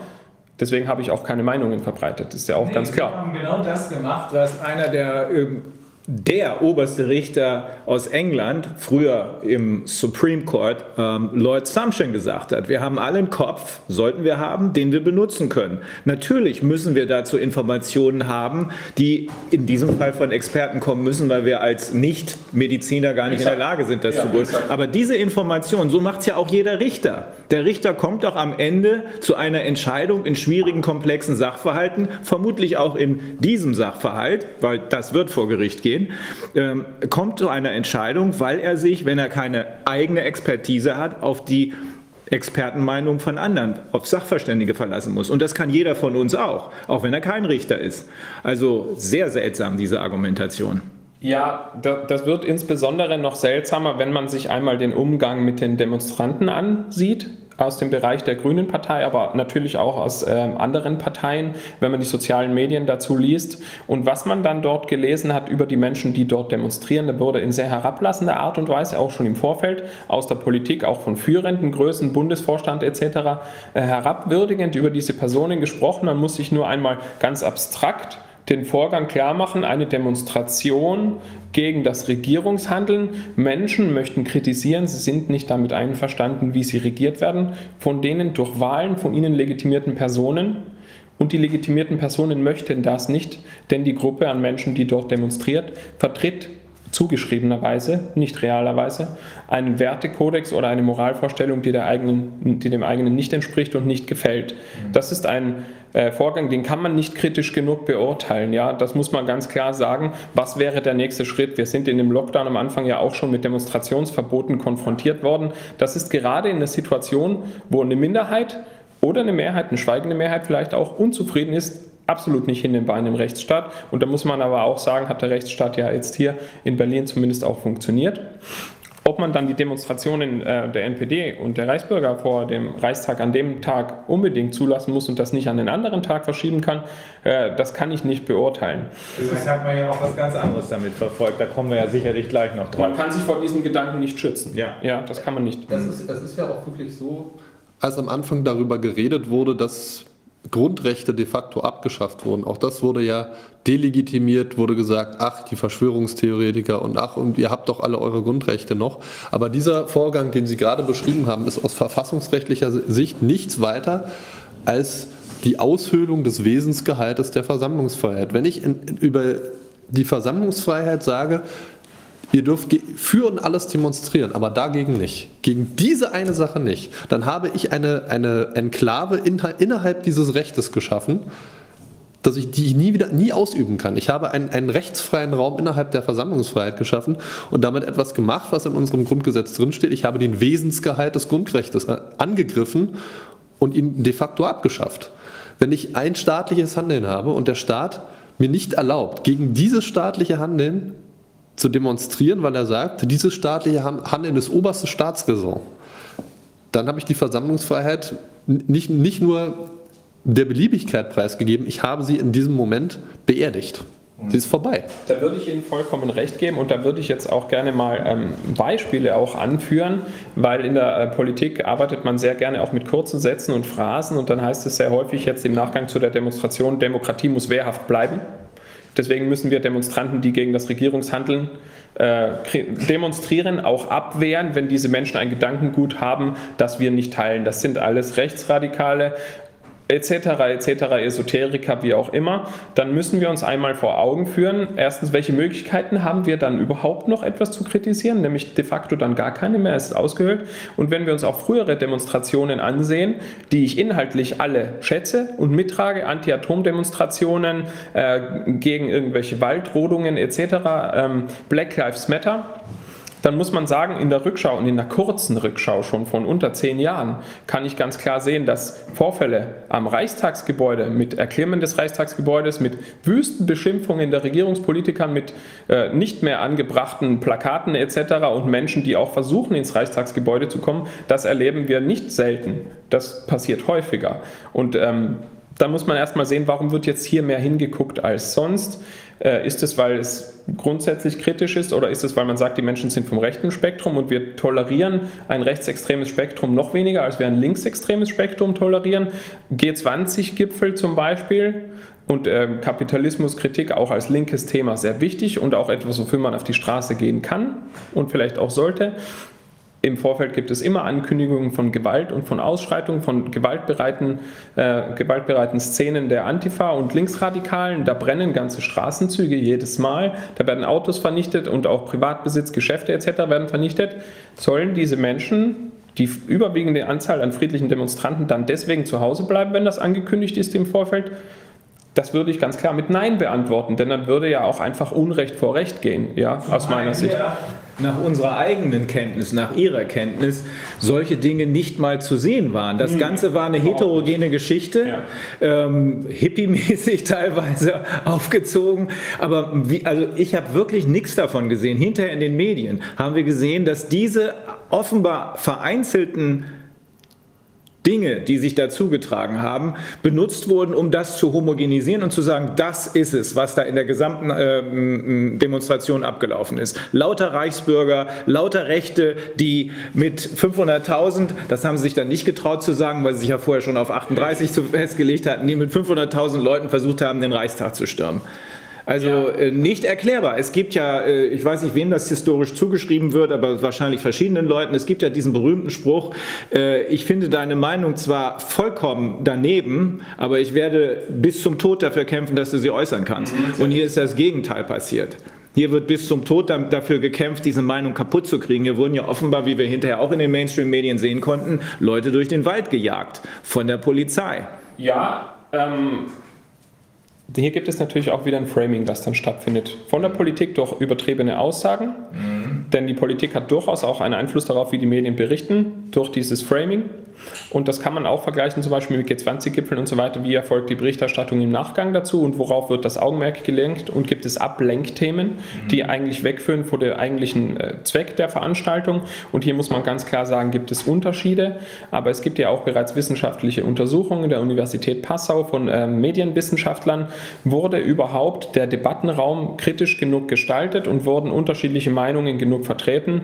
Das hat man ganz klar erwiesen, war nicht der Fall. Und natürlich hört das nach so einer Demonstration dann auch nicht abrupt auf. Mhm. Für mich persönlich in der eigenen Wahrnehmung muss ich sagen, dass nach der Demonstration ich zumindest für eine Woche ähm, den Eindruck hatte, dass die Berichterstattung in den Medien kritischer wurde und auch einige Politiker ein paar Schritte zurückgemacht haben mit Versprechungen oder Geschenken von äh, Maßnahmenlockerungen oder Dingen, die nicht mehr passieren werden. Das ist mehr ein Reflex. Das ist nicht nur eine Woche gelaufen. Das, man sieht immer mehr davon. Ja. Gestern in der Welt, glaube ich, Stefan Aust äh, oder heute. Die Berliner Zeitung war Berliner Zeitung heute mit dem Chefkolumnisten. Die Kerbe schlägt, ja. die ich ja auch benutzt habe, wenn Spahn sagt, wir hätten es damals nicht wissen können, dann hätten wir es nicht gemacht. Nein, natürlich konnte man es damals wissen. Das Wissen stand zur Verfügung. Man hätte sich das auch im Vorfeld schon aneignen können. Wer sind die Akteure hier? Wie mhm. haben diese Akteure sich 2011 verhalten und so? Da kann man schon ein sehr kritisches Bild auch überhaupt entwickeln auf das Ganze. Ähm, und das hat Politik verabsäumt und Politik ist aber hier in der Pflicht, das zu tun, denn zuallererst muss Politik in einer Demokratie leisten. Wir müssen uns erst einmal überhaupt alle Meinungen anhören. Wir müssen sehen, wer ist eine Minderheit und dann müssen wir das einhegen und sehen, dass niemand darunter leidet. Das wurde in überhaupt gar keinem Umfang gemacht und bis heute die Maßnahmen Folgeschäden, Opfer von Folgeschäden, die gibt es. In England haben wir Quantifizierungen dazu. Die ersten Studien sagen 20.000 Tote mhm. durch die Schäden des Lockdowns. Diese Zahl wird natürlich steigen. In Deutschland quantifizieren wir das nicht und in Deutschland haben wir auch bis heute nicht versucht, wissenschaftlich herauszufinden, auf die korrekte Art und Weise, wie gefährlich ist überhaupt die Viruserkrankung. Man muss sich das einmal auf der Zunge zergehen lassen. Es gibt ja bis heute keine wissenschaftlich korrekte Isolierung des Virus überhaupt, sodass kein Mensch weiß, hinter was für einem Virus laufen wir eigentlich ja, her. Damit kenne ich mich tatsächlich gar nicht aus. Da müssen Sie dann jemanden befragen, der dafür wirklich ein Experte ist. Aber es ist so, dass im Mai bereits vom äh, Robert Koch Institut angekündigt war, weil auch andere Länder weltweit das durchgeführt haben, wir machen validierte serologische Antikörpertests, um auch zu sehen, welche Teile der Bevölkerung müssen wir überhaupt schützen. Dann kann man nämlich sagen, wir konzentrieren uns vielleicht mehr auf Risikogruppen, je nachdem, wie das Ergebnis ausfällt. Das war für Mai angekündigt. Bis heute hat das auch nicht stattgefunden. Professor Dr. Ioannidis hat auf dieser Grundlage seine Studie aufgebaut mit 6000 Teilnehmern in jeweils 30 Ländern, also 6000 Teilnehmer in 30 Ländern jeweils. Ähm, und äh, kam dann zu einem ganz anderen Ergebnis, als die deutsche Politik hier gekommen ist. Ähm, aus juristischer Sicht, und das können Sie mich dann gerne korrigieren, kann man vielleicht sagen, dass das Regierungshandeln für die ersten ein bis zwei, vielleicht drei Wochen so hinnehmbar war, weil man sagte, man war mit einer neuen äh, Situation konfrontiert. Man hätte aber, wenn man Grundrechtseinschränkungen ähm, auch auf ein solides Fundament stellen will, so schnell wie möglich versuchen müssen, auch eine Datengrundlage herzubringen, um das auch begründen zu können. Und es ist auch nicht einzusehen, warum die Regierung daran gehindert, gehindert war. Ja, auch die ähm, der Hinweis vom RKI, keine Obduktionen durchzuführen, etc., etc., wurde stillschweigend später irgendwann aufgehoben. Am Anfang hieß es keine Obduktionen, obwohl das das Erste wäre, was man machen würde. Und der ähm, Bund Deutscher Pathologen hat sich auch stark gemacht dafür, dass das aufgehoben wird. Aus juristischer Sicht kann man insbesondere aufgrund der Aussage von Herrn Spahn, aber natürlich auch aufgrund der lange vorher verfügbaren Studien und Expertenmeinungen sagen, war das ein einziger grober Fehler. Herr Spahn hat es nicht mit diesen Worten, aber mit ähnlichen Worten gesagt. Er hat auch schon vorher immer angedeutet, uiuiui, wenn wir uns mal nicht hinterher noch bei einigen Leuten schwer entschuldigen müssen. Aus juristischer Sicht war das ein schwerer, ein schwerer, grober Fehler. Die Frage ist, war es auch schuldhaft? Darauf spielen Sie eben an, wenn Sie sagen, ob er vielleicht nach einer Woche, nach zwei Wochen oder nach drei Wochen, ob man, ob man da nicht mal hätte überprüfen müssen. Ähm, Im Zusammenhang damit muss man auch das Panikpapier berücksichtigen aus dem Bundesinnenministerium. Das heißt, aus meiner Sicht, es war von Anfang an überhaupt nicht beabsichtigt, eine Diskussion und eine Überprüfung durchzuführen, sondern es war nur beabsichtigt, aufgrund von Panik zu regieren. Warum das so passiert ist, werden wir noch in einer anderen Sitzung klären, aber wir haben da inzwischen etliche Anhaltspunkte. Man wird es aus Sicht des Infektionsschutzes so sehen müssen, juristisch betrachtet. Infektionsschutz ist soweit möglich immer natürlich immer Einzelfallentscheidungen, aber eben auch, wenn man das auf Populationsebene macht. Da hat das Bundesverwaltungsgericht im Jahr 2012 maßgeblich entschieden. Es ist natürlich vollkommen in Ordnung, wenn man den Verdacht hat, oh, da ist jemand, in dem Fall war es so, ein junger Mann, der Essen ausgeliefert hat an Schulen, möglicherweise verbreitet der, ich glaube, Masern waren es. Und da hat das Bundesverwaltungsgericht gesagt, in dem Fall ist es selbstverständlich nicht zu beanstanden, wenn man sagt, vielleicht erst mal ein, zwei Wochen nicht mehr und dann gucken wir mal. Aber dann hat die Behörde nicht geguckt. Die haben gesagt, ja, dann geht ihr halt nicht mehr da rein und dann haben die, haben die die Füße hochgelegt und nichts weiter gemacht, so nach dem Motto. Und da hat das Bundesverwaltungsgericht gesagt, Infektionsschutz ist, liebe Behörde, klar, du musst erst mal sorgen, dass die Leute in Sicherheit sind, aber dann musst du Anstrengungen, realistische, zielführende Anstrengungen unternehmen, um aufzuklären, was ist an der Sache dran. Das ist Gefahrenabwehrrecht. Einmal zu sagen, okay, wir machen jetzt erstmal Stopp, wir gucken und dann gucken wir uns die Lage an. Und wenn sich dann aber herausstellt, dass an der Sache nichts dran ist, ja, dann müssen wir sofort sagen, okay, alles abblasen ist nichts gewesen, wir können es nicht weiter rechtfertigen. Im Grunde wie in jedem anderen juristischen Sachverhalt des Gefahrenabwehrrechts und des Ordnungsrechts auch. Was anderes ist das Infektionsschutzrecht nicht und deswegen äh, ist Ihre Einschätzung da aus meiner Sicht auch juristisch vollkommen zutreffend. Ja. Also grob fehlerhaft plus schuldhaft welcher Grad des Verschuldens hier am Ende zutrifft und ab wann, das muss man noch genauer sehen. Aber auch nach Meinung derjenigen Rechtsprofessoren, die da draußen sich schon geäußert haben, staatsrechtlich, verwaltungsrechtlich, verfassungsrechtlich und hier ja auch äh, Martin Schwab als äh, Zivilrechtler. Auch nach deren Meinung haben wir es hier jedenfalls mit einem Fehler und mit schuldhaftem Verhalten zu tun. Man muss nur genau feststellen, ab wann ist das schuldhaft gewesen. Meine Überzeugung ist inzwischen von Anfang an. Aber das werden wir noch aufklären. Das werden wir aufklären, auf jeden Fall auch, um nochmal äh, das Bezug zu nehmen, was Sie sagen. Ähm, eine befreundete Verfassungsrechtlerin hat mir das auch klar erklärt, wann hier ein Ermessensnichtgebrauch vorliegt und äh, das Erlassen von Grundrechtseinschränkungen über so einen langen Zeitraum hinweg, ohne überhaupt auch einen Plan zu haben, wie man das heilen kann, ist in meinen Augen auf jeden Fall ein Ermessensnichtgebrauch. Und dann ist natürlich die Schuldfrage dementsprechend auch damit verquickt, dass man das dann schon beurteilen kann, wie viele Zeit man dazu gesteht. Es war ja aber insbesondere auch aus meiner persönlichen und privaten Situation heraus so, so, dass ich da ja gegengearbeitet habe. Mhm. Und zwar schon im März und spätestens dann erkennbar auch für die Bundesspitze, die das nachweislich bekommen hat, dann schon Anfang April. Mhm. Das heißt, hätte man Fakten gewürdigt, nicht nur von mir, sondern auch Menschen, die aus dem Debattenraum zu diesem Zeitpunkt bereits schon gewaltsam, sage ich, ausgeschlossen wurden, kritische Meinungen. Und das waren nicht nur Wodak und Bhakti, sondern es waren zum Zeitraum März bereits 250 Fachvertreter und Experten von Renommee weltweit, die eine andere äh, Sichtweise zugelassen hätten darauf. Ja. Dann muss man auch schon sagen, die Verantwortung hat Politik auf jeden Fall, wenn sie weitreichende Entscheidungen, und das ist die weitreichendste Entscheidung aller Zeiten ja. in der Bundesrepublik, Bundesrepublik Deutschland trifft, dann muss sie das würdigen und muss das zur Verfügung stellen. Alleine auch schon, welches Interesse hat man überhaupt daran, dass eine Bevölkerung Angst hat? Als Politik möchte ich gerne Demokratie erhaltend arbeiten und in dem Maße ist Angst immer besonders schädlich, weil Angst zieht Menschen zurück auf äh, andere Urteilsfähigkeitsebenen und ja, auch Angst, auf andere Instinkte. Angst verdrängt, Angst verdrängt Nachdenken. Ja, und Wir haben ja Glück gehabt, dass ein paar Leute, die berufsbedingt oder aus anderen Gründen einfach einen coolen Kopf haben, diesen coolen Kopf behalten haben und angefangen angefangen haben nachzudenken. Allen voran Wolfgang Wodak aus, der hat ja im Grunde die Tür eingetreten für diese Diskussion. Aber mit Panik kommt man den Leuten entgegen, die entweder sowieso schon denkfaul sind oder die leicht in Panik zu versetzen sind. Und die fangen gar nicht erst an zu denken, sondern die machen, was der Führer befiehlt, um es mal so hart zu formulieren. Äh, hier hätte von Anfang an ich meine nicht erst nach drei Wochen, sondern von Anfang an, wenn man so schwerwiegende Maßnahmen vorhat, auch die andere Seite diskutiert werden müssen. Audiator et altera pars, das ist der Grundsatz, den darf kein Jurist vergessen. Und wenn er das tut, dann muss man ihm das Abitur gleich mit wegnehmen. Und wir sehen ja, der Bundestag setzt sich in, äh, im Gros aus Juristen auch zusammen. Das heißt, die sind auch in dem Maße so sachverständig, dass sie das genauso bewerten müssten. Ja. Ähm, und ich weiß heute auch, dass es viele Menschen gab, die ähnliche Wege gegangen sind wie ich und über Briefe und über das Versenden von wissenschaftlichem Material auch an den Bundestag herangegangen sind. Das heißt, es war überhaupt nicht zu erkennen, warum hat man äh, die Entscheidungsgrundlage auf so wenig Schultern verteilt und auch auf so wenig Wissen verteilt. Ich ähm, erzähle eine Anekdote.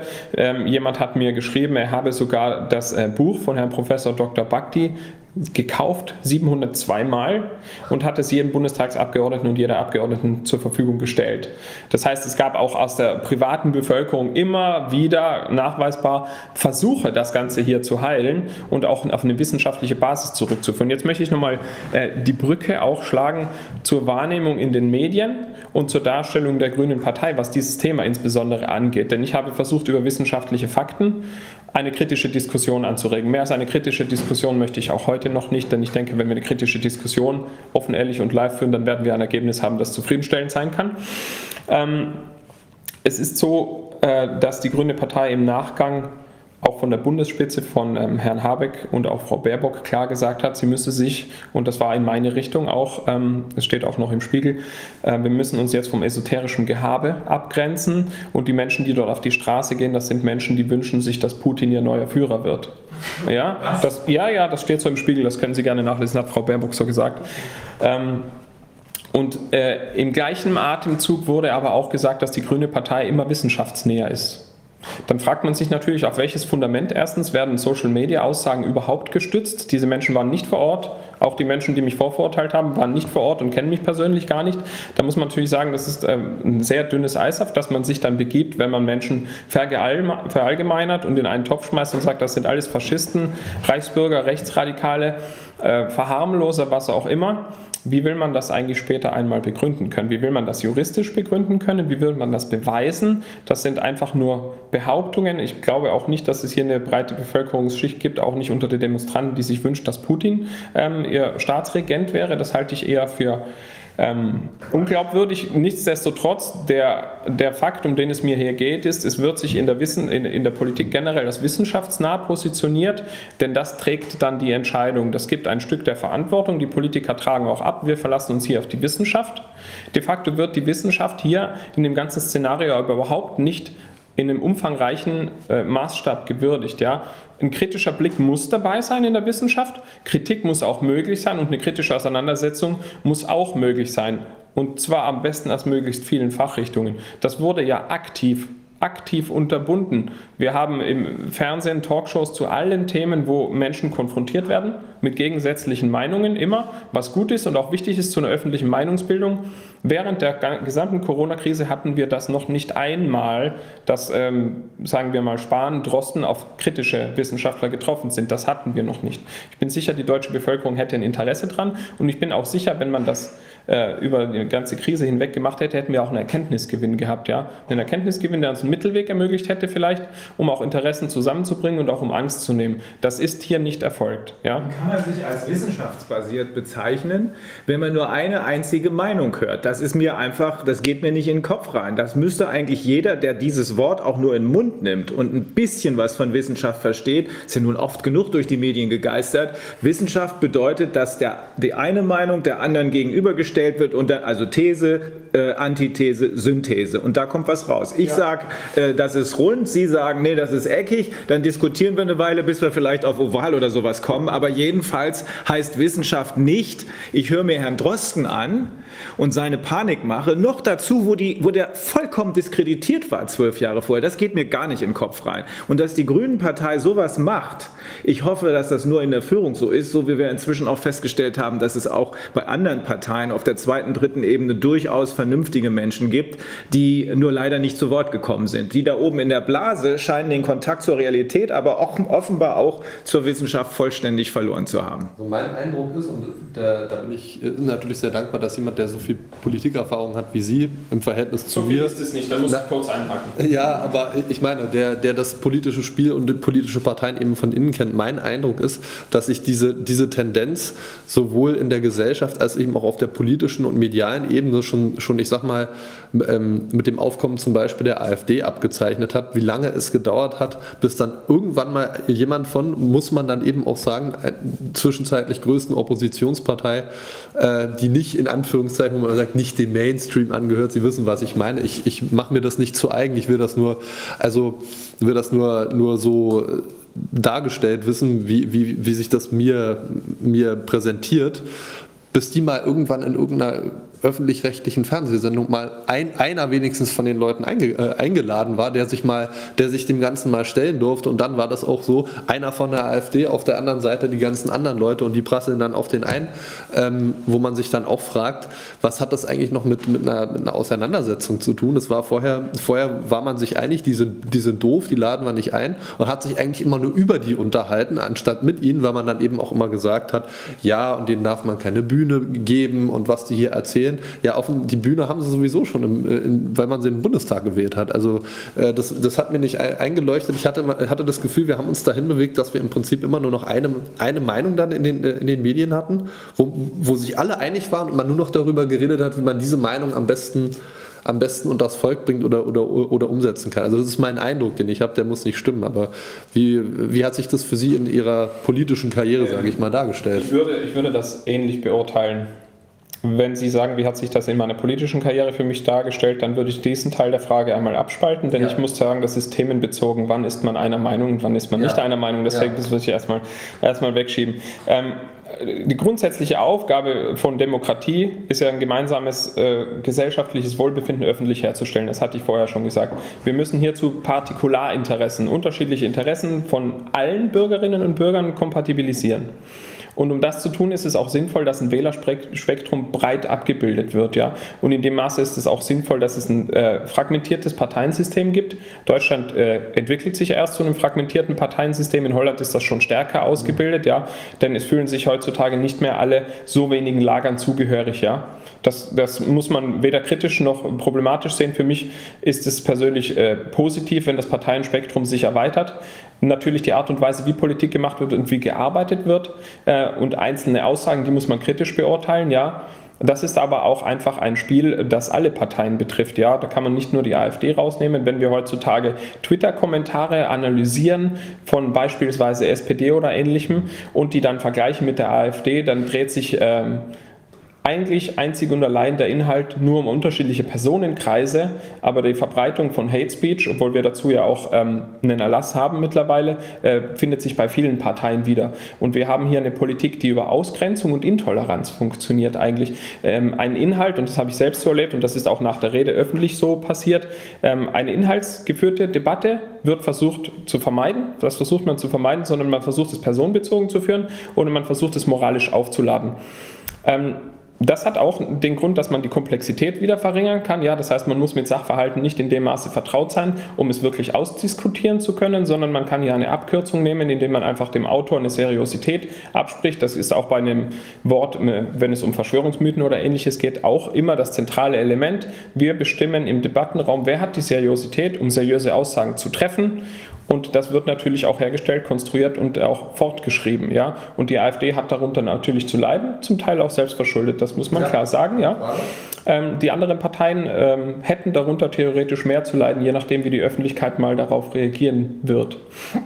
Ähm, und das, und das, ist immer besonders einfach, wenn derjenige nicht, nicht in Person anwesend ist ja. Äh, und sich, sich, dagegen gegen diese Vorwürfe verteidigen kann. Das ist, ähm, ich sag mal, ein Wort, das, das, das mir da immer im Kopf steht, ist die Platforming. Man, man, man geht hin, mhm. Charge, Drop and Leave also man sagt, der ist das, der ist die, die Person, der, der hat das gemacht, deswegen ist der ein Schuft. Und bevor er sich dazu erklären kann, machen wir sein Facebook dicht, sein Twitter dicht, äh, sein Patreon dicht, machen alles dicht und dann kann er nichts mehr dazu sagen und dann bleibt das so, bleibt das im Raum stehen. Und das ist so, da fühle ich mich halt im Moment auch gerade gerade in der Situation jetzt ein bisschen dran erinnert. Würden Sie das noch im, im, äh, im Bereich einer Demokratie verorten, was nein. Sie gerade beschrieben haben? Nein, nein. nein.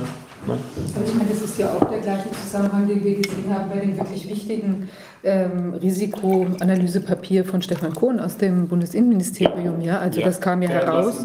Ja. Also äh, genau, suspendiert zumindest erstmal oder. Ähm, das ist eine Form genau. von Regierungskritik gewesen oder ein Hilfsangebot, wenn man es äh, freundlich auslegt. Er hat seinen Job gemacht. Ja. Eigentlich, eigentlich ist es so. Es war ja Und dafür wurde er dann gefeuert. Das ist ja. das, gleiche, das gleiche Verfahren wie mit Demonstranten. Ja. Der passt nicht in unser Meinungsbild oder der will Exakt. etwas ändern an der Entscheidung. Und wenn man hiervon noch etwas weiter weggehen will, dann ist das ähm, ein grundsätzliches Problem von politischen Entscheidungsprozessen ist, dass sie sehr häufig, und das will ich nicht genauer ausführen, das kann man nachlesen, gibt es sehr viele Untersuchungen, Studien zu, ähm, politische Entscheidungsprozesse zirkulieren um die Entscheidung. Ja? Nicht um den Entscheidungsprozess, sondern um die Entscheidung selbst. Und wird die Entscheidung getroffen, dann muss sie auch im, in dem Maße später stark verteidigt werden und wird nur sehr ungern äh, wieder aufgeweicht und wenn dann auch nur über einen längeren Zeitraum, wie wir das jetzt hier auch schon in Vorbereitungen erleben. Es gab immer wieder während der Krise auch in dem Zoom-Meeting, wo ich war, gab es Aussagen aller, wir werden erst später wissen können oder erst, wenn man später alles analysiert hat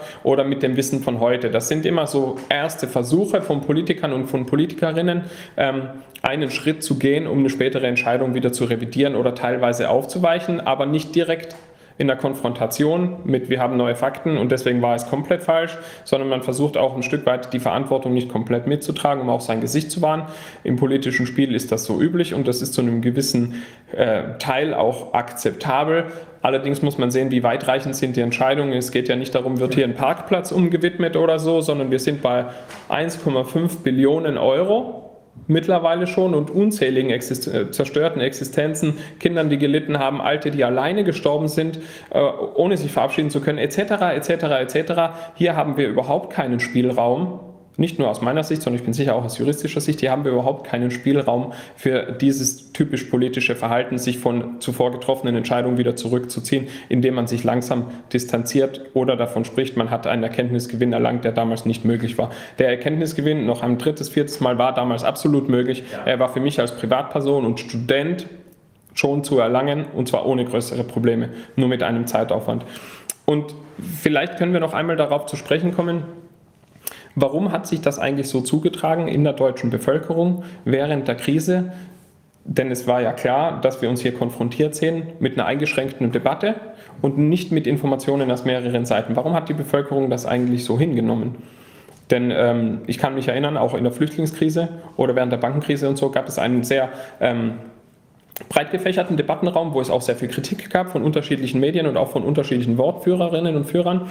Ähm, das hat man in der Corona-Krise so auch eben aufgrund der Analyse von der Universität Passau nicht gefunden oder nur sehr eingeschränkt gefunden. Und dann haben wir, müssen wir analysieren das grundsätzliche menschliche Verhalten im sozialen Zusammenleben. Und die haben Menschen für gewöhnlich eine Status Quo-Neigung. Das heißt, sie möchten, dass sich nichts ändert. Mhm. Sie möchten, dass sich nichts ändert, weil sie erstens ihre eigene Situation als in Ordnung oder gut beschreiben, grundsätzlich deswegen auch keinen Veränderungsmoment mitbringen oder eine eigene Situation kritisieren oder verlassen wollen. Und insbesondere, wenn es jemandem in einem Status quo nicht gut geht, dann grenzt man sich von dem ab indem man sagt, er hat die Situation, in der er sich befindet, die für ihn schadhaft ist, irgendwo selbst mit zu verantworten. Das ist ein normaler psychologischer Prozess, das ist auch nicht schädlich in dem Sinne. Das Problem ist aber, wenn wir in eine Krisensituation gelangen, und das betrifft uns, genauso wie alle Politikerinnen und Politiker, dann äh, neigen Menschen dazu, diese Status Quo-Neigung noch zu zementieren und fast schon religiös, religiös auszuüben. Und in dem Maße sind Menschen dann bereit, unheimlich viel mitzutragen, um nur bloß ihr Normal zurückzubekommen kein New Normal, sondern altes Normal und da wird dann eben in der Politik, und wir haben es in diesem äh, Papier auch gelesen, da wird dann gezielt mit Angst angerufen, um bei der Bevölkerung einen gewünschten Effekt hervorzurufen. Der gewünschte Effekt war Gehorsam gegenüber den Maßnahmen, die als notwendig erscheinen, um vor SARS-CoV-2 zu schützen.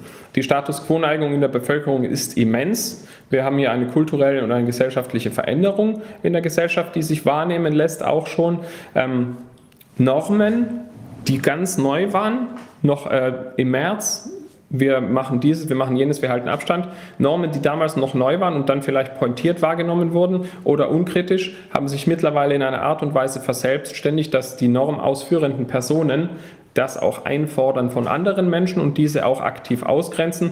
Das heißt, Maske, ne? ja auch, aber es trifft ja insbesondere auch Menschen, die befreit sind. Mhm. Die erfahren aber eine ähnliche Behandlung, als ob sie ein Störer werden, der sich nicht daran hält. Mhm. Und da hat eben die Politik durch eine Politik, die auf Angst fußt, wo man sagt, wir haben die Kontrolle damit über das Verhalten der Bevölkerung. Man sieht es vollkommen, wenn man mit Angst arbeitet in der Politik, dann verliert man über die gesellschaftlichen Folgen und über die kulturellen Folgen sofort die Kontrolle.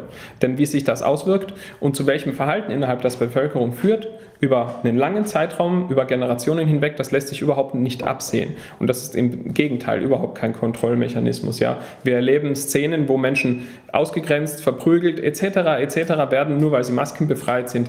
Behinderte Menschen werden jetzt wieder mehr ausgegrenzt angeschrien. Wir haben eine äh, Traditionalisierung bei den Rollenbildern zwischen Mann und Frau und so weiter. Das geht alles auf eine Politik zurück, die nicht transparent ist, die nicht alle Daten würdigt und die kritische Stimmen ausschließt. Das zeigt ja automatisch auch jeder Privatperson. Kritische Stimmen werden hier nicht gehört. Wenn jemand hervortritt, so wie ich zum Beispiel nach der Rede, dann passiert möglicherweise dieses und jenes. Ich traue mich jetzt auch schon im privaten Umfeld dann aufgrund dieser Umstände nicht meine Meinung zu sagen.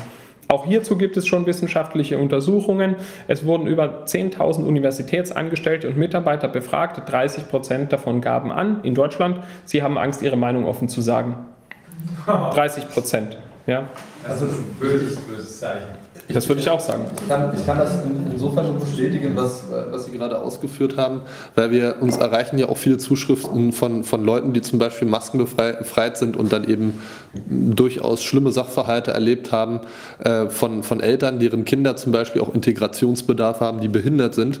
Und das finde ich ganz besonders erschreckend und deswegen ist mir das wichtig, das auch nochmal noch mal anzusprechen, weil wir in, in den Schulen in den letzten Jahrzehnten so viel daran gesetzt haben, Integrationsleistungen zu vollbringen, vollkommen zu Recht. Und das wird jetzt gerade innerhalb von wenigen Monaten, die Arbeit von, von Jahrzehnten wird, wird, wird wirklich aus dem Fenster geworfen mit einer, einer Bereitwilligkeit, die ich mir so nicht habe vorstellen können. Äh, und auch immer äh, den, den, den Leuten und vor allem den Kindern, die maskenbefreit sind, zu verstehen gegeben, dass sie anderen vor ihnen geschützt werden müssen wenn man diesen Infektionsschutz ernst nehmen möchte, dann wären ja die, die die Maske nicht tragen können, diejenigen, die geschützt werden müssten vor den anderen und nicht andersherum. Und das ist, äh, glaube ich, das, was Sie mit Verselbstständigung meinen. Das ist, lässt sich also auf, auf der Populationsebene ganz, ganz deutlich beobachten, dass, äh, dass, dass eine vollkommene, vollkommene Unklarheit besteht, was eigentlich der, der Zweck dieser Maßnahmen noch ist, sondern es geht einfach nur noch die Maßnahmen um der Maßnahmen willen. Ja, wenn man nicht pointiert oder oder böse sagen möchte, dann könnte man auch sagen, die Maske dient jetzt in erster Linie dazu, ähm, nicht zu zeigen, dass die Politik sich geirrt hat. Ja? ja, ja. Das, wenn man es böse ausdrücken möchte, könnte man auch das sagen. Herr Drosten hat selbst gesagt, ähm, die technischen Daten für Masken sehen schlecht aus. Ähm, alle Regierungsmitglieder der meisten großen europäischen Länder haben noch März und April gesagt, Masken bringen nichts, wir werden sie nicht benutzen. Das RKI hat auch gesagt, Masken bringen nichts, wir werden sie nicht benutzen.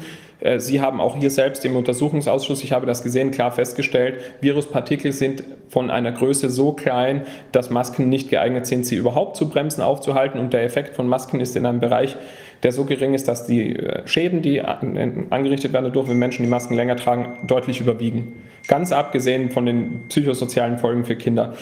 Ja. Ähm, ich würde gerne einmal ganz kurz, weil wir auch darüber gesprochen haben, wie wissenschaftsnah argumentiert Politik überhaupt ja. und was zieht sie überhaupt hinzu, um Entscheidungen zu treffen. Da möchte ich einmal nur kurz auf das, weil Sie das angesprochen haben, auch auf das Thema Kinder und Schule zurückgehen. Wir müssen uns klar machen, wir hatten einen Lockdown und danach hatten wir Schule mhm. deutschlandweit.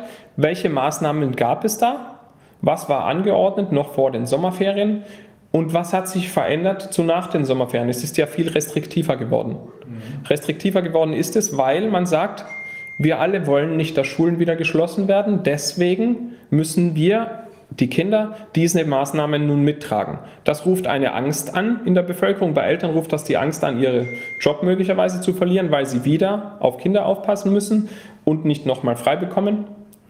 Bei Kindern ruft das auch eine Angst an, halte ich mich nicht an Vorgaben oder Regeln, dann kann ich von der Schule ausgeschlossen werden. Dererlei Vorfälle gibt es genug. Hält sich ein Kind nicht an die Regeln, wird es von der Schule freigestellt und muss ins Homeschooling. Das heißt, halte ich mich nicht an Regeln, deren wissenschaftliche Wirkung gar nicht klar ist, für Kinder sowieso nicht, dann werde ich aus einer sozialen Gemeinschaft isoliert und ausgeschlossen. Das hatten wir schon.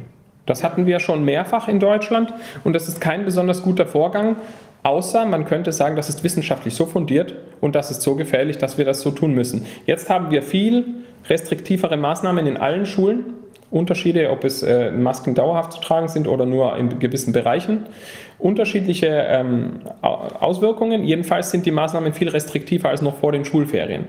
Und jetzt kann natürlich die Bundesregierung sagen und auch die Grünen und die Politik, wir haben keine Studien dazu. Wir befinden uns hier im Umgang mit einem neuen Virus, wir kennen die Gefahr nicht, deswegen wollen wir auf Nummer sicher gehen. Das wäre ja aber nicht die Wahrheit.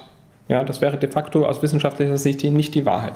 Und ich würde jetzt kurz einmal, auch wenn es langweilig ist, nur einmal auch für die Zuseher verlesen. Es gibt ein paar Studien, die sich damit beschäftigt hat. Und alle diese Studien haben als Inhalt, entweder die Maßnahmen bringen für Kinder nichts, Kinder sind nicht gefährdet oder Kinder leiden unverhältnismäßig unter den Maßnahmen. Es gibt auch deutsche. Negative Folgen für Kinder. Sechs klinische deutsche Studien die klar zum Ergebnis hatten, Kinder leiden unverhältnismäßig unter den Maßnahmen und sie sind auch nicht nötig.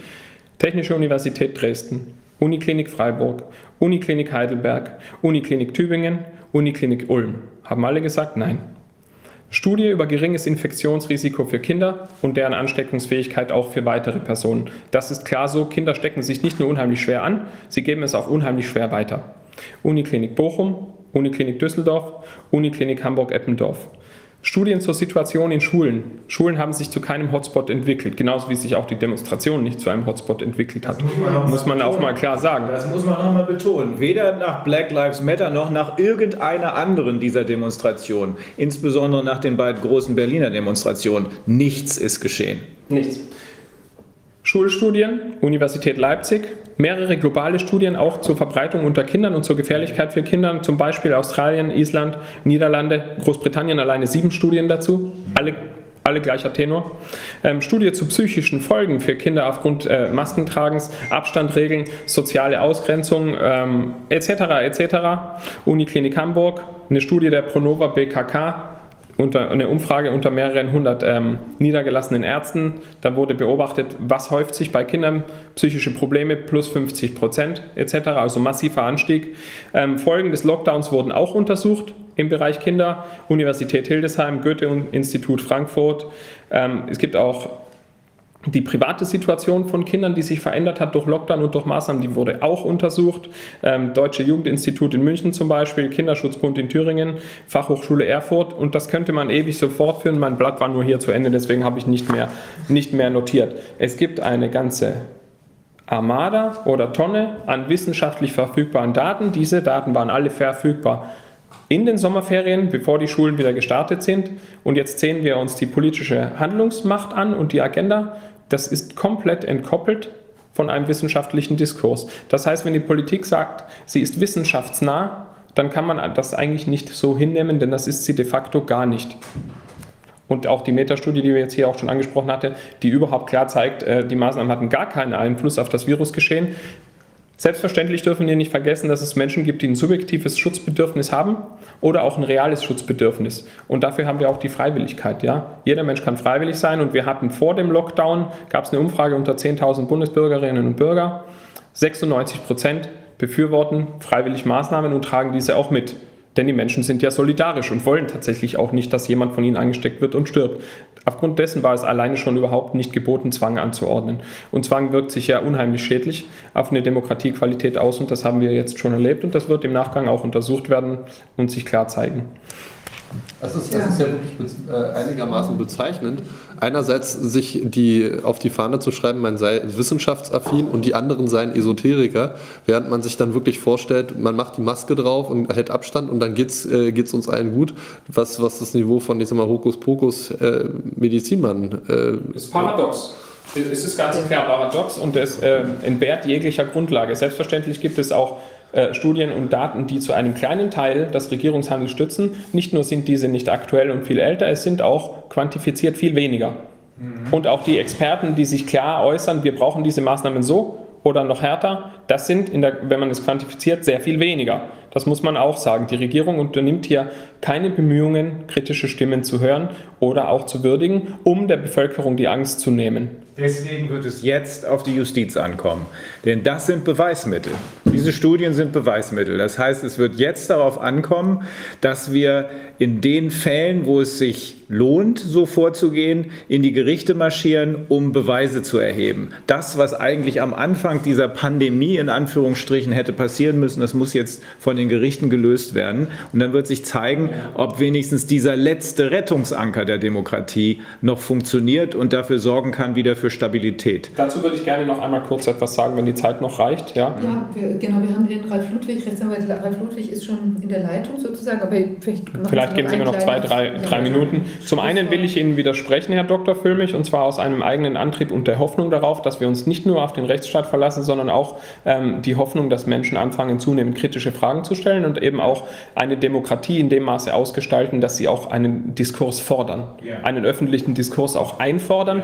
Denn ich denke, egal wie man zur Corona-Thematik steht, niemand sollte ein Problem damit haben, wenn öffentlich und live Menschen konfrontiert werden aus unterschiedlichen Denkweisen, kritische und nicht kritische zur Corona-Thematik. Daran kann jeder ein Interesse haben und ich finde auch, dass das die Zivilgesellschaft hier fordern sollte, um auch was zu lernen, auch was zu lernen aus ähm, 2011.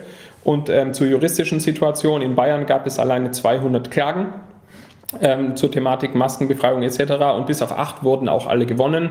Und auch Frau Jessica Hamed aus Mainz hat er hier zutage gefördert, dass äh, nicht mal eine Akte geführt wurde in Bayern auf Grundlage derer man später vor Gericht auch überhaupt mal nachvollziehen könnte, auf welcher Grundlage passiert das alles.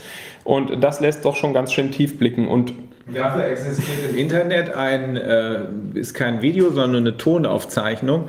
Äh, wenn das echt wäre, dann hätten wir es hier mit echten Straftaten des Herrn Söder zu tun. Denn in diesem Video, man sieht nur ein Bild und man hört den Ton dazu, äh, macht er genau das, was in dem Papier des Bundesinnenministeriums ähm, angeordnet wird, quasi. Es versetzt die Bevölkerung in Panik, damit keiner mehr nachdenkt und das gegenüber einem 13-jährigen Kind. Wenn das wahr ist, dann haben wir es mit einer Straftat zu tun. Ja, ich, ich habe davon auch gehört, dass Herr Söder wohl gesagt hätte zu diesem Kind, äh, dass wenn es sich nicht an Maßnahmen hält, genau. sinngemäß, dass es sein könnte, dass die Eltern sterben. Genau. Ich weiß nicht, ob das. Also da wird genau das Drehbuch. Äh, ob das auch, ich weiß nicht, ob das wirklich wahrhaftsgemäß so gesagt wurde. Deswegen sage ich das auch mit der Kautele, ja. wenn das wahr ist. Also es kann auch sein, dass das gefaked ist, aber Schauen wir mal. All das, all das werden wir überprüfen. Zweifelsohne sehr viele Aussagen von Politikern äh, während den letzten Monaten, die äh, schadhaft waren und die sich auch negativ ausgewirkt haben. Ähm, wenn man noch kurz einmal darauf zurückkommt, warum verharren Politiker überhaupt jetzt ähm, in dieser Ecke, nicht in der rechten Ecke, wo ja. man Leute hinstellt, die kritisch sind, sondern die verharren in der Ecke der Entscheidung und versuchen gar nicht zu sehen, was ist außerhalb, fast schon wie bei einem Höhlengleichnis, ja. Und es ist einfach so, je größer Nichtwissen ist bei einer Person, desto selbstsicherer geht sie mit dem eigenen Wissen um. Das ist auch hinlänglich psychologisch erforscht. Je weniger Wissen man über einen Sachverhalt hat, desto selbstsicherer ist man mit dem Wissen, das man hat. Und da gibt es den Danny-Kruger-Effekt, der eben beschreibt, wie daraus Ignoranz und narzisstische Kränkung erwächst. Und das führt dann zu einem kompensatorischen Mechanismus, die eigene Entscheidung auch vehement zu verteidigen, selbst wenn es Erkenntnisgewinn gibt und Erkenntnisgewinn möglich ist. Das benutzen Politiker, um ihre eigene Unsicherheit halt auch zu überwinden mhm. in so einem Moment. Und deswegen fällt es Politik auch so schwer, ihre eigenen Entscheidungen wieder zurückzunehmen und auch ihre eigenen Entscheidungen zu kritisieren. Und bunkern sich lieber ein in der Hoffnung, dass der Bombenhagel schon irgendwann vorbei sein wird. Der genau. wird aber nicht man, vorbei man, sein. Man macht es in der Politik dann über einen längeren Zeitraum, Dinge wieder richtig zu stellen und rückzubauen. Es wurde hier jetzt auch schon versucht. Wir sind aber in einer Situation, die eine so schlimme Situation ist und eine so große Krise und täglich Menschen in Situationen führen kann, durch das Virus vielleicht, wenn sie Angst davor haben, oder aber auch durch die Folgeschäden der Maßnahmen, mhm. dass man sagen muss, jeder Tag ist ein Tag zu viel, wo die Politik sich ja, sträubt. Trippelschritte gehen hier nicht. Nee, Trippelschritte gehen hier nicht. Wir müssen sofort alle Fakten bewerten und eine Neubewertung der Situation vornehmen. Durch kritische Gespräche, durch einen wieder geöffneten öffentlichen Debattenraum, um zurückzukehren, auch überhaupt zu demokratischen Mechanismen. Mhm. Wenn die Politik sagt, wir müssen Demokratie wehrhaft gestalten und schützen, der erste und der wichtigste Schritt in einer Demokratie um das überhaupt zu ermöglichen, ist ein öffentlicher Debattenraum, in dem sich kritisch ausgetauscht wird. Und damit würde ich das jetzt dann auch beenden. Ja, aber das ist ja auch genau das, was wir auch gefordert haben. Oder ich habe ja damals auch die Petition gemacht. Es geht ja auch im Prinzip wirklich darum, dass wir in einer so vertrackten Situation, wie sie jetzt ist, wirklich alle klugen Köpfe zusammenbringen, um diese Situation irgendwie noch lösen zu können. Also spätestens jetzt muss auf jeden Fall äh, die Diskussion ganz äh, öffentlich geführt werden. Wir versuchen das ja hier nach Kräften und da möchte ich auch an dieser Stelle wirklich nochmal die von uns eingeladenen. Wir werden auch noch weitere Personen einladen, die da im Moment sich vielleicht irgendwie verschanzen, möglicherweise auch in diesem Phänomen, was Sie gerade angesprochen haben, dass man da nicht so genau hingucken möchte, ähm, wirklich diesen, dieses, ähm, diese Blockade zu überwinden und ins Gespräch einzutreten und auch ähm, möglicherweise Informationen, die Sie haben, die wir nicht haben, mit uns zu teilen und ins Gespräch zu kommen und eine Lösung zu finden für das ganze Thema. Möglichst Aber, weitergehende Informationen als den Inhalt des Panikpapiers. Absolut, ja. Naja, also jetzt ist ja so, die, letztlich ist auch natürlich das Thema der, der Demonstration ein Versuch, ins Gespräch zu kommen. Genau äh, auf die Straße zu gehen und eben war zu übrigens zeigen, auch meine erste. Ich war noch nie in meinem Leben auf einer Demonstration. Ebenso, mhm. ja, ebenso. Ich hatte nicht äh, vor, äh, mhm ähm, über parteiinternes öffentlich zu sprechen. Mhm. Ganz im Gegenteil, das hatte ich auch mehrfach versucht abzuwenden, muss ja. man klar sagen. Also auf jeden Fall ist es aber, ich denke, ein auch wichtiger Versuch gewesen oder ein, eine, einen Punkt zu setzen, hier eine, die Diskussion auch ein Stück weit zu erzwingen oder eben zu zeigen, es gibt eben ganz, ganz viele Menschen, die das auch, die genau mhm. diese Zweifel hegen und die ins Gespräch kommen wollen oder eben auch fordern, dass die Dinge äh, jetzt wissenschaftlicher Evidenz verpflichtet eben gelöst werden. Wir haben jetzt äh, bei uns den Rechtsanwalt Ralf Ludwig, der ja wesentlich, ähm, könnten wir, Herr Wodak? Jetzt haben wir, jetzt haben wir alle verloren. Haben wir sie alle ich weiß nicht, ob wir sie alle verloren haben. Wir müssten da jetzt gleich nochmal gucken. Also ich sehe, ich sehe. Ah, ah wunderbar. Genau. Wunderbar. Herr Ludwig. Bis, bis, bis, auf den Herrn Füllmich, der hat sich hinten links in der Ecke versteckt. Irgendwie. Ja, da sehe ich immer nur die Hände. Ja, genau. Also das ist äh, Rechtsanwalt Ralf Ludwig ist jetzt bei uns. Er ist ähm, involviert bei Querdenken, einer der Veranstalter von der, von der Demonstration, die da am, äh, also Querdenken hatte ja die Hauptveranstaltung, die großen Veranstaltungen äh, auf der auf den Kundgebungen im Rahmen der Kundgebung am 29.08.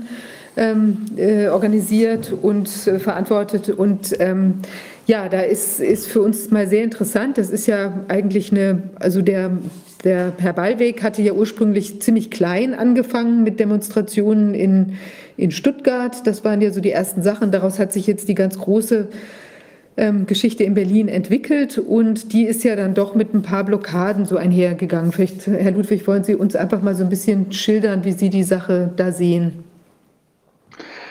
Ja, hallo erstmal, danke für die Einladung.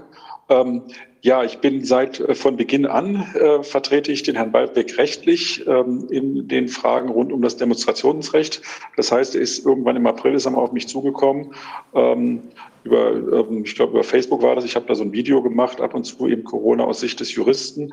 Ähm, da hat der Ballweg mich angeschrieben und hat gesagt, dass er gerne Demonstrationen in Stuttgart organisieren würde, weil er halt, wenn er dort alleine mit dem Grundgesetz rummarschiert ist, ähm, vom Platz vertrieben wurde. Die Bilder kennen wir ja alle noch aus März, April, wo die Polizei eben Menschen mit dem Grundgesetz verboten hat. Also die durften teilweise ja spazieren gehen, aber so wie sie das Grundgesetz in der Hand gehalten haben, wurde ja gesagt, das wäre rechtswidrig.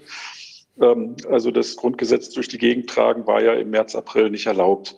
Ähm, in diesem Zusammenhang hat er dann versucht, in Stuttgart ähm, eine Versammlung anzumelden. Allerdings, das ist in Stuttgart grundsätzlich online möglich, ist zum damaligen Zeitpunkt dann aufgrund der damaligen Infektionsschutzverordnung in Baden-Württemberg dieser Link runtergenommen worden von der Webseite. Da wurde gesagt, Demonstrationen sind verboten. Gibt es in Deutschland nicht. Das war so der Anfang. Das heißt, ich habe dann dort auch angerufen bei der Verwaltung in Stuttgart, bei ähm, der Versammlungsbehörde, habe dort mit dem zuständigen Mitarbeiter gesprochen und der hat gesagt, nein, ich könne keine Versammlung anmelden, weil ja schließlich in der baden-württembergischen Verordnung ähm, äh, geschrieben sei, dass eine Versammlung, dass die Versammlung oder dass Versammlungen generell verboten seien. Dann habe ich gesagt, mir wäre nicht bekannt, dass ähm, der Verordnungsgeber das Grundgesetz aufheben könne. Ähm, und ich würde die gerne anmelden, aber der hat gesagt, das geht nicht. Dann haben wir es halt von uns aus angemeldet, haben einen Fax hingeschickt, ähm, haben dann ähm, einen Antrag gestellt beim, also die Stadt Stuttgart hat nicht darauf reagiert, daraufhin habe ich einen Eilantrag gestellt. Das war mein einziger, Juristen wissen das vielleicht, mein einziger 123er Antrag in Bezug auf eine Versammlung, was ja eigentlich völlig, völliger Irrsinn ist ähm, weil ja eine Versammlung ist ja grundsätzlich erlaubt, außer sie ist verboten. In dem Fall musste ich halt mal einen Antrag auf Erlaubnis einer Versammlung stellen. Ähm, und das Verwaltungsgericht hat klar gesagt, wieso in der Verordnung steht doch drin, dass eine Versammlung nicht erlaubt ist. Die haben sich überhaupt nicht auf die verfassungsrechtlichen Fragen eingelassen. Das Verwaltungsgericht hat es verboten und hat das Verbot aufrechterhalten. Verwaltungsgerichtshof in Baden-Württemberg genau das Gleiche. Die haben wir ähm, so mich gar nicht ernst genommen und gesagt, was soll denn das hier? Wir haben eine äh, epidemische Lage hier, äh, da gibt es keine Versammlungen, was ich überhaupt auf die Idee komme, sowas beantragen zu können. Bundesverfassungsgericht hat das relativ schmucklos dann alles zurückgewiesen, hat gesagt, natürlich muss man ähm, demonstrieren dürfen. Eine Demonstration darf nicht verboten werden. Ähm, damals habe ich noch geglaubt, dass das Bundesverfassungsgericht grundsätzlich in Eilentscheidungen sinnvolle Entscheidungen trifft. Das hat sich auch nicht als wahr erwiesen, ähm, diese Annahme. Ähm, aber in dem Fall hat das Bundesverfassungsgericht halt gesagt, ähm, eine Behörde muss zwingend, also in dem Fall aus meiner Sicht falsch entschieden, dahingehend, dass sie gesagt haben, ähm, die Behörde hätte ermessen und müsse zumindest ihr Ermessen ausüben in Bezug auf das Verbot. Aus meiner Sicht ähm, ist ein, ein, ein präventives Verbot mit Erlaubnisvorbehalt von Artikel 8 Grundgesetz nicht gedeckt.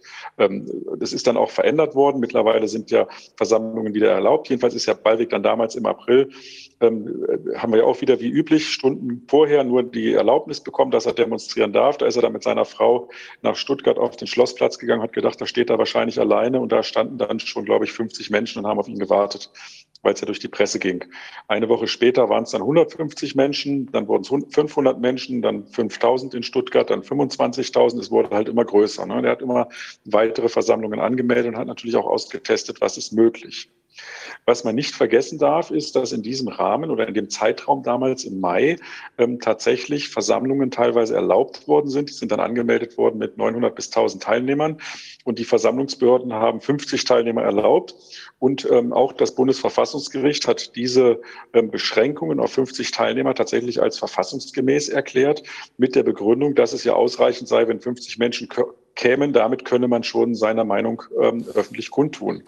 Ähm, auch das ist, ich sehe hier alle ähm, mit dem Kopf schütteln, ähm, auch das ist eine Situation, wo ich gedacht habe, das kann ja nicht sein. Ich habe dann das Verfassungsgericht auch mal angefragt in einem anderen Verfahren, habe gesagt, okay, 50 dürfen jetzt ihr Versammlungsrecht äh, wahrnehmen. Was ist mit dem 51.? Dem ist es ja im Kern verboten. Der darf es ja überhaupt nicht wahrnehmen. Ähm, hat das Bundesverfassungsgericht natürlich nicht darauf reagiert. Ähm, aber ähm, faktisch war damals dann, das haben wir jetzt ja auch heute, ich bin ja heute noch in einem Verfahren in Bezug auf München. In München ist ja auch eine Demonstration mit 5000 Teilnehmern angemeldet und die Stadt München hat die jetzt auf 1000 Teilnehmer beschränkt. Wir sind gerade vom Verwaltungsgericht, mal gucken, welches Ergebnis da kommt. Ähm, also dieser Versuch ähm, von Gerichten, äh, und auch von Behörden, also von der Exekutive und von der Judikative, mehr oder weniger vorzuschreiben, wie das Versammlungsrecht ausgestaltet werden darf und ähm, wann eine Versammlung noch wirkmächtig ist. Ähm, widerspricht eigentlich allem, was wir ähm, in Jahrzehnten ähm, bundesrechtlicher Rechtsprechung über Versammlungen gelernt haben. Gerade die Brockdorf-Entscheidung, wo das Bundesverfassungsgericht damals sehr, sehr deutlich gesagt hat, dass die Art und Weise, wie eine Versammlung stattfindet, ähm, vollständig beim Versammlungsanmelder liegt. Ähm, solange sie friedlich ist, ähm, darf man da halt nicht, äh, nicht einschränken. Ähm, in der Situation sind wir jetzt nicht. Es wird eben massiv eingeschränkt, was wir auch in Berlin erlebt haben. Wir haben das in Berlin ja, wir standen ja mit, ich weiß nicht wie vielen Anwälten, ich glaube 10, 12, 15 hinter der Bühne. 37, 37, 37 sogar. Und dann um die 20 Polizeibeamte in voller Montur, mal Helm auf, mal Helm ab. Äh, mein persönlicher Eindruck, Sie haben ja da teilweise mit Engels Zungen auf die Leute eingeredet. Mein persönlicher Eindruck war, dass die den Auftrag hatten, alles zu tun, um uns und die anderen zu provozieren, um das Ding aufheben zu können. Wie sehen Sie das? Ja klar, um ähm, was äh, weder die Verwaltungsgerichte noch das Verfassungsgericht derzeit zulassen, ist ein, ein Verbot, ein Verbot im Vorfeld einer Versammlung. Ähm, das, das ist auch relativ schwer. Also ähm, ich habe ja gerade sehr, ähm, sehr interessiert zugehört, den ähm, Ausführungen von dem Herrn Sieber, die ich sehr spannend finde, ähm, insbesondere eben auch aus, aus soziologischer oder psychologischer Sicht, auch natürlich aus dem, dem, dem Innensicht des, der Politik. Ähm, ich glaube, dass die Demokratie am Ende ist oder wir andersrum, das habe ich mal in einem, ähm, in einem ähm, in einer Pressemitteilung formuliert, wir im ähm, Bereich des Artikel 20 Absatz 4 sind, wenn tatsächlich das Demonstrationsrecht ähm, aus, äh, sage ich mal, fadenscheinigen Gründen verboten wird. Also in dem Moment, wo ähm, ein Verbot einer Demonstration tatsächlich letztlich nur begründend auf den Infektionsschutz ähm, tatsächlich ausgesprochen werden darf, ähm, dann ähm, ist der Artikel 8 Grundgesetz in seinem Kern nicht mehr äh, in Kraft. Und wenn der Artikel 8 Grundgesetz, der ja eines, äh, eines der wesentlichsten Grundrechte ist, wir müssen ja bedenken, wir sind in einer repräsentativen Demokratie. Das heißt, äh, die Bevölkerung nimmt mehr oder weniger durch Wahlen, die alle vier Jahre äh, stattfinden, oder aber eben durch Meinungskundgabe im Rahmen von Versammlungen ähm, am Meinungsbildungsprozess in einer repräsentativen Demokratie äh, teil. Und wenn ähm, der Meinungsbildungsprozess der Bevölkerung über Versammlungen mehr oder weniger eingeschränkt ist oder sogar ganz verboten ist, ähm, dann kann man sagen, befinden wir uns nicht mehr ähm, in einem demokratischen Rechtsstaat. Deswegen ähm, ist ein Verbot äh, einer Versammlung derzeit, also ist ja ist ähm, ein, ein Verbot durch die Behörden, die versuchen es schon, aber dass die Gerichte tatsächlich ein Verbot durchgehen lassen, ähm, halte ich derzeit noch für eher unwahrscheinlich. Also die Repressionen werden höher, das merken wir. Also ähm, werden letztlich in diesen ähm, Versammlungsbescheiden Auflagen gemacht, die scheinbar äh, oder die, die wahrscheinlich nicht einzuhalten sind, um dann eben mit einer Auflösung zu begegnen. Das heißt also, nicht im Vorfeld zu sagen, eigentlich wollen wir diese unliebsamen Menschen dort nicht auf der Straße haben ähm, und wir verbieten es deswegen, weil das wäre zu auffällig ähm, nach außen. Das wäre also ein Zeichen nach außen, was sicherlich nicht, äh, nicht gut ankäme, weil ähm, selbst äh, wenn viele Menschen möglicherweise den ähm, Demonstrationen, den Demonstrationsteilnehmern gegenüber kritisch stehen, ist, glaube ich, die, die, ähm, die Kritik an einem Verbot einer Versammlung wäre in Deutschland noch viel höher. Also ich glaube, dass insgesamt, ähm, wenn, wenn auch, sage ich mal, 60 Prozent diejenigen, die da demonstrieren, in irgendeiner Form doof finden, um es mal ähm, sozusagen, ähm, würden trotzdem, würde trotzdem eine Mehrheit der Bevölkerung nicht verstehen, warum eine Versammlung verboten wird im Vorfeld, weil man sagt, auch jede doofe Meinung muss sich äußern dürfen auf der Straße. Ähm, und ähm, das, deswegen wird, das, ähm, wird ein Verbot derzeit nicht ausgesprochen. Es wird aber, und jetzt nochmal auf die Frage von Herrn Dr. Föhmich zurückzukommen, es werden aber derartig äh, enge Auflagen gemacht, dass es der Polizei sehr leicht gemacht wird, dann eine solche Versammlung aufzulösen. Mhm. und das ist, ist das, sage ich mal, das Spiel, was wir derzeit spielen. Und das ist so ein bisschen Hase und Igel. am 1.8. waren wir als Anwälte noch nicht gut genug zwar gut genug dahingehend, dass wir solche Versammlungen durchbringen, juristisch, aber noch nicht gut genug, dass wir solche Versammlungen dann auch zum Ende bringen vor Ort. Ähm, damit, da haben wir gelernt. Deswegen haben wir Deeskalationsteams da gehabt. Deswegen haben wir 37 Anwälte da gehabt um einfach ähm, der, ähm, der, der Exekutive, also der Polizei und der Versammlungsbehörde es schwer zu machen, eine solche Versammlung aufzulösen. In, ähm, Im Bereich des Aufzugs waren wir noch nicht gut genug, da lernen wir auch, da sind wir beim nächsten Mal besser.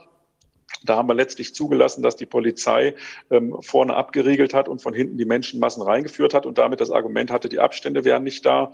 Ähm, ein solcher Fehler wird uns ein zweites Mal nicht passieren. Beim nächsten Mal werden wir abriegeln ähm, im, ähm, im Zugangsbereich und werden dafür sorgen, dass in einen solchen Kessel oder in einen solchen Trichter nur so viele Menschen reingehen, dass die Sicherheitsabstände eingehalten werden.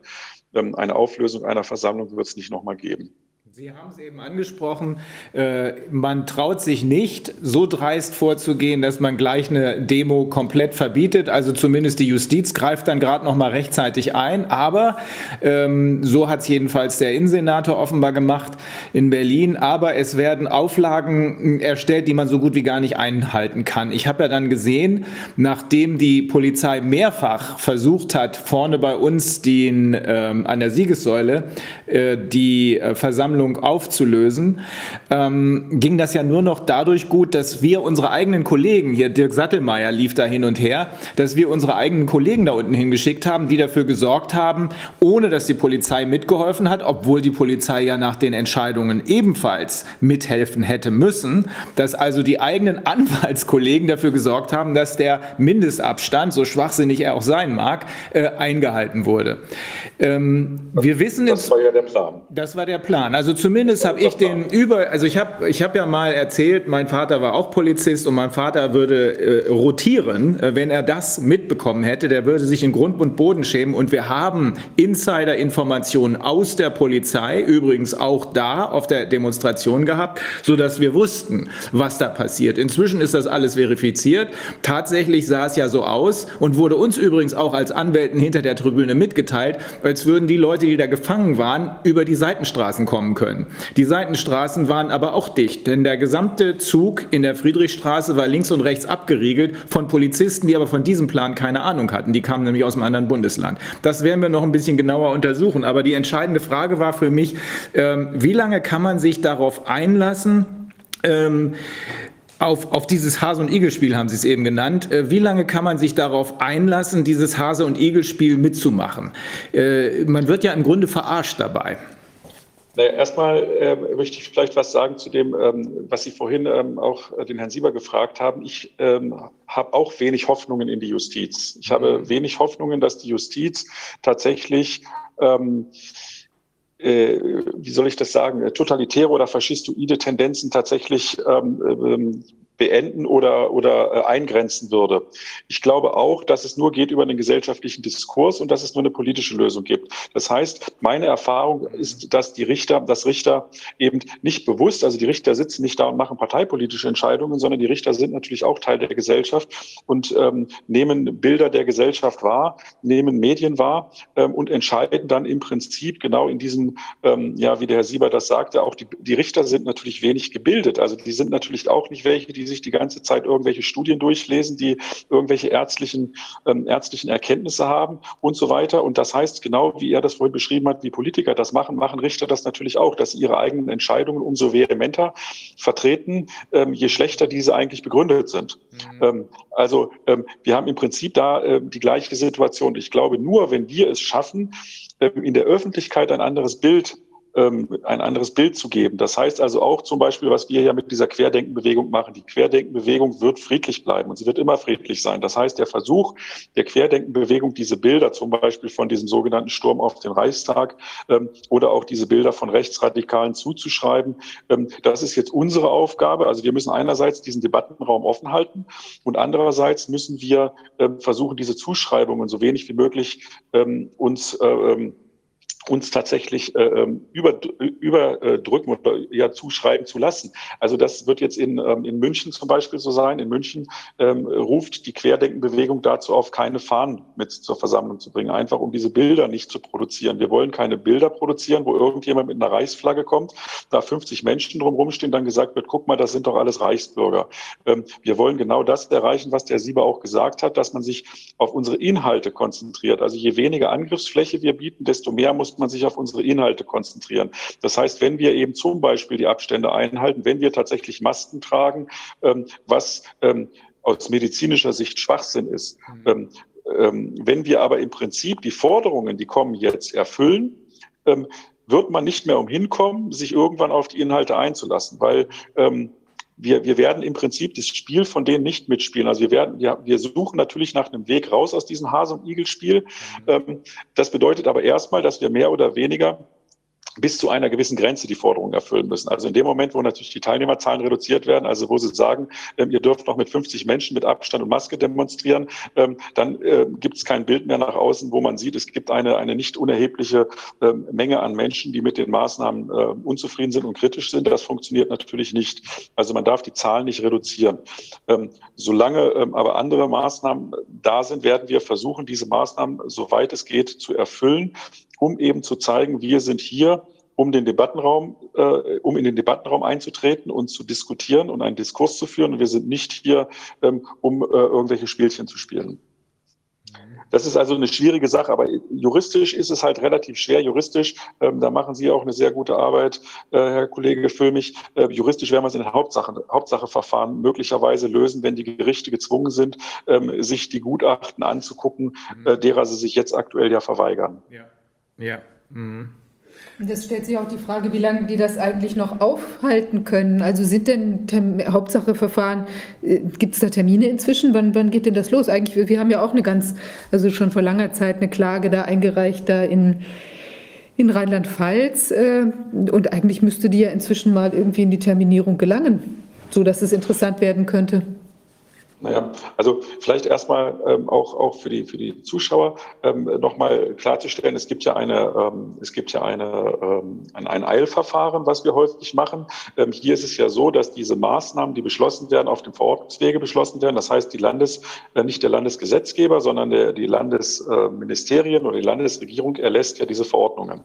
Ähm, Verordnungen sind unterhalb eines Gesetzes. Das heißt also, sie werden eben nicht von einem Gesetzgeber, weder von einem Landesparlament noch von einem Bundesparlament beschlossen beschlossen. Ähm, so, mit diesen Verordnungen müssten wir jetzt leben und diese Verordnungen, wenn man die kontrollieren will, äh, macht man ja eine sogenannte Normkontrollklage oder Normkontrollantrag in den meisten Bundesländern, nicht in allen, aber in den meisten Bundesländern gibt es das. Das heißt, das Oberverwaltungsgericht als das höchste Landesgericht überprüft, ob ähm, diese, diese Normen, die dort oder die Verordnungen, die dort gegeben sind, ähm, rechtmäßig oder verfassungsgemäß sind. Ähm, da sind wir ja mittlerweile, also es war, glaube ich, der Bayerische Verwaltungsgerichtshof, der mehr oder weniger vorgegeben hat, wie ähm, diese Normenkontrollanträge zu bearbeiten sind. Der hat damals gesagt, ähm, die äh, Gefährdungslage schätzt das Robert-Koch-Institut ein. Das Robert-Koch-Institut ist ein in Paragraph 4 Infektionsschutz äh, benanntes besonderes Institut. Ähm, so, ähm, diese Gefährdungseinschätzung des Robert-Koch-Institutes ist nicht zu hinterfragen. Ähm, aufgrund der Gefährdungseinschätzung des Robert-Koch-Instituts hat der Verordnungsgeber dann einen Einschätzungsspielraum, welche Maßnahmen er als richtig erachtet. Und dieser Einschätzungsspielraum ist gerichtlich nur in eng begrenzten Rahmen überprüfbar. So, das ist der Rahmen, der gesetzt wurde mit den Eilverfahren. Auf Deutsch, das Robert-Koch-Institut sagt, ähm, egal wie die Zahlen sind, egal wie hoch oder niedrig sie sind, egal wie die, ähm, wie die ähm, Krankenhäuser belegt sind, sagt immer, die, wir haben eine hohe Gefährdungslage für Menschen, ähm, die besonders gefährdet sind, sogar sehr hoch. Seit, glaube ich, seit März wird das so gesagt, hat sich die, also dieser Satz hat sich nicht verändert. Ähm, damit darf der Verordnungsgeber quasi die Entscheidungen treffen, die er für erforderlich hält, um diese sehr hohe oder hohe Gefährdungslage äh, dieser, dieser zu begegnen und macht im Prinzip, was er will, ohne dass das Gericht das überprüft. So ist ähm, und, und ähm, eine Plausibilitätsprüfung, also weder eine Plausibilitätsprüfung der Annahme des Robert-Koch-Instituts, weil das ist ja auch so ein Punkt, das Robert-Koch-Institut sagt ja, es gibt drei Parameter, ähm, aus denen wir unsere Einschätzung für die Gefährdungslage machen. Diese drei Parameter sind ähm, die, ähm, die, dieser, R, dieser ominöse R-Wert, also die Infektionszahlen, die Belegung der Krankenhäuser und die Zahl der Infizierten. So, ähm, und da sagt das Robert-Koch-Institut erstaunlicherweise in seinen täglichen Lageberichten immer niedrig, niedrig, niedrig. Und dann kommt darunter der Satz, insgesamt ist die äh, Gefährdungslage aber als hoch einzuschätzen. Und ähm, üblicherweise, ich bin nun auch schon seit, ähm, also 97 habe ich angefangen zu studieren, ähm, also seit 97 beschäftige ich mich jedenfalls professionell mit Recht. Ähm, üblicherweise muss ein Gericht die Plausibilität einer solchen Annahme prüfen. Es ist völlig unvorstellbar eigentlich, gerade in einer solchen Situation, was ja mit heftigen Grundrechtseingriffen verbunden ist, dass ein Gericht ähm, keinerlei Plausibilitätsprüfung machen. Das heißt, das Gericht hinterfragt nicht mal die eigenen Parameter des Robert-Koch-Instituts. Wir müssen ja gar nicht mit den ganzen Studien, die der Herr Sieber genannt hat, kommen. Die gucken Sie sich ohnehin nicht an, ähm, sondern nur die Parameter des Robert-Koch-Instituts, dass man sagt, wenn ihr doch eigene Parameter aufstellt als Robert-Koch-Institut, dann müsst ihr euch doch auch daran halten. Das heißt, was müsste denn gegeben sein, damit eure Gefährdungseinschätzung besagt, es ist nicht mehr hoch, sondern es ist nur noch mittelmäßig. Also wenn doch alles schon niedrig ist, wenn alle Parameter, die ihr messt, niedrig sind, wo müssten diese Parameter denn stehen, damit wir von der hohen Gefährdungslage Abstand nehmen könnten? Das wäre ja eine Frage, die ein Richter, der auch ähm, nicht unbedingt medizinisch besonders gebildet ist, durchaus fragen könnte ähm, und ähm, also die auch aus meiner Sicht völlig naheliegend ist. Diese Frage wird aber nicht gestellt. Das heißt also, das Robert-Koch-Institut ist völlig sakrosant. Es wird auch nicht nachgefragt, dass das Robert-Koch-Institut ja eine dem ähm, Gesundheitsministerium untergeordnete Behörde ist. Das heißt also, dass möglicherweise dieser, dieser Schritt niedrig, niedrig, niedrig zu Gefährdungslage ist hoch, ähm, dass der möglicherweise eine politische Vorgabe ist und gar keine äh, eigene äh, medizinische Einschätzung. Ähm, aber diese Einschätzung wird nicht gemacht. Das ist eine Kritik, die ich als Jurist eben durch, äh, immer wieder formuliere und die man auch durchaus laut als Jurist sagen muss. Es kann nicht sein, dass ein Richter oder überhaupt Richter und alle Gerichte arbeiten so auf diese Art und Weise arbeiten, dass also die Parameter der Behörde, die sie als besonders äh, bezeichnen, nicht hinterfragt werden.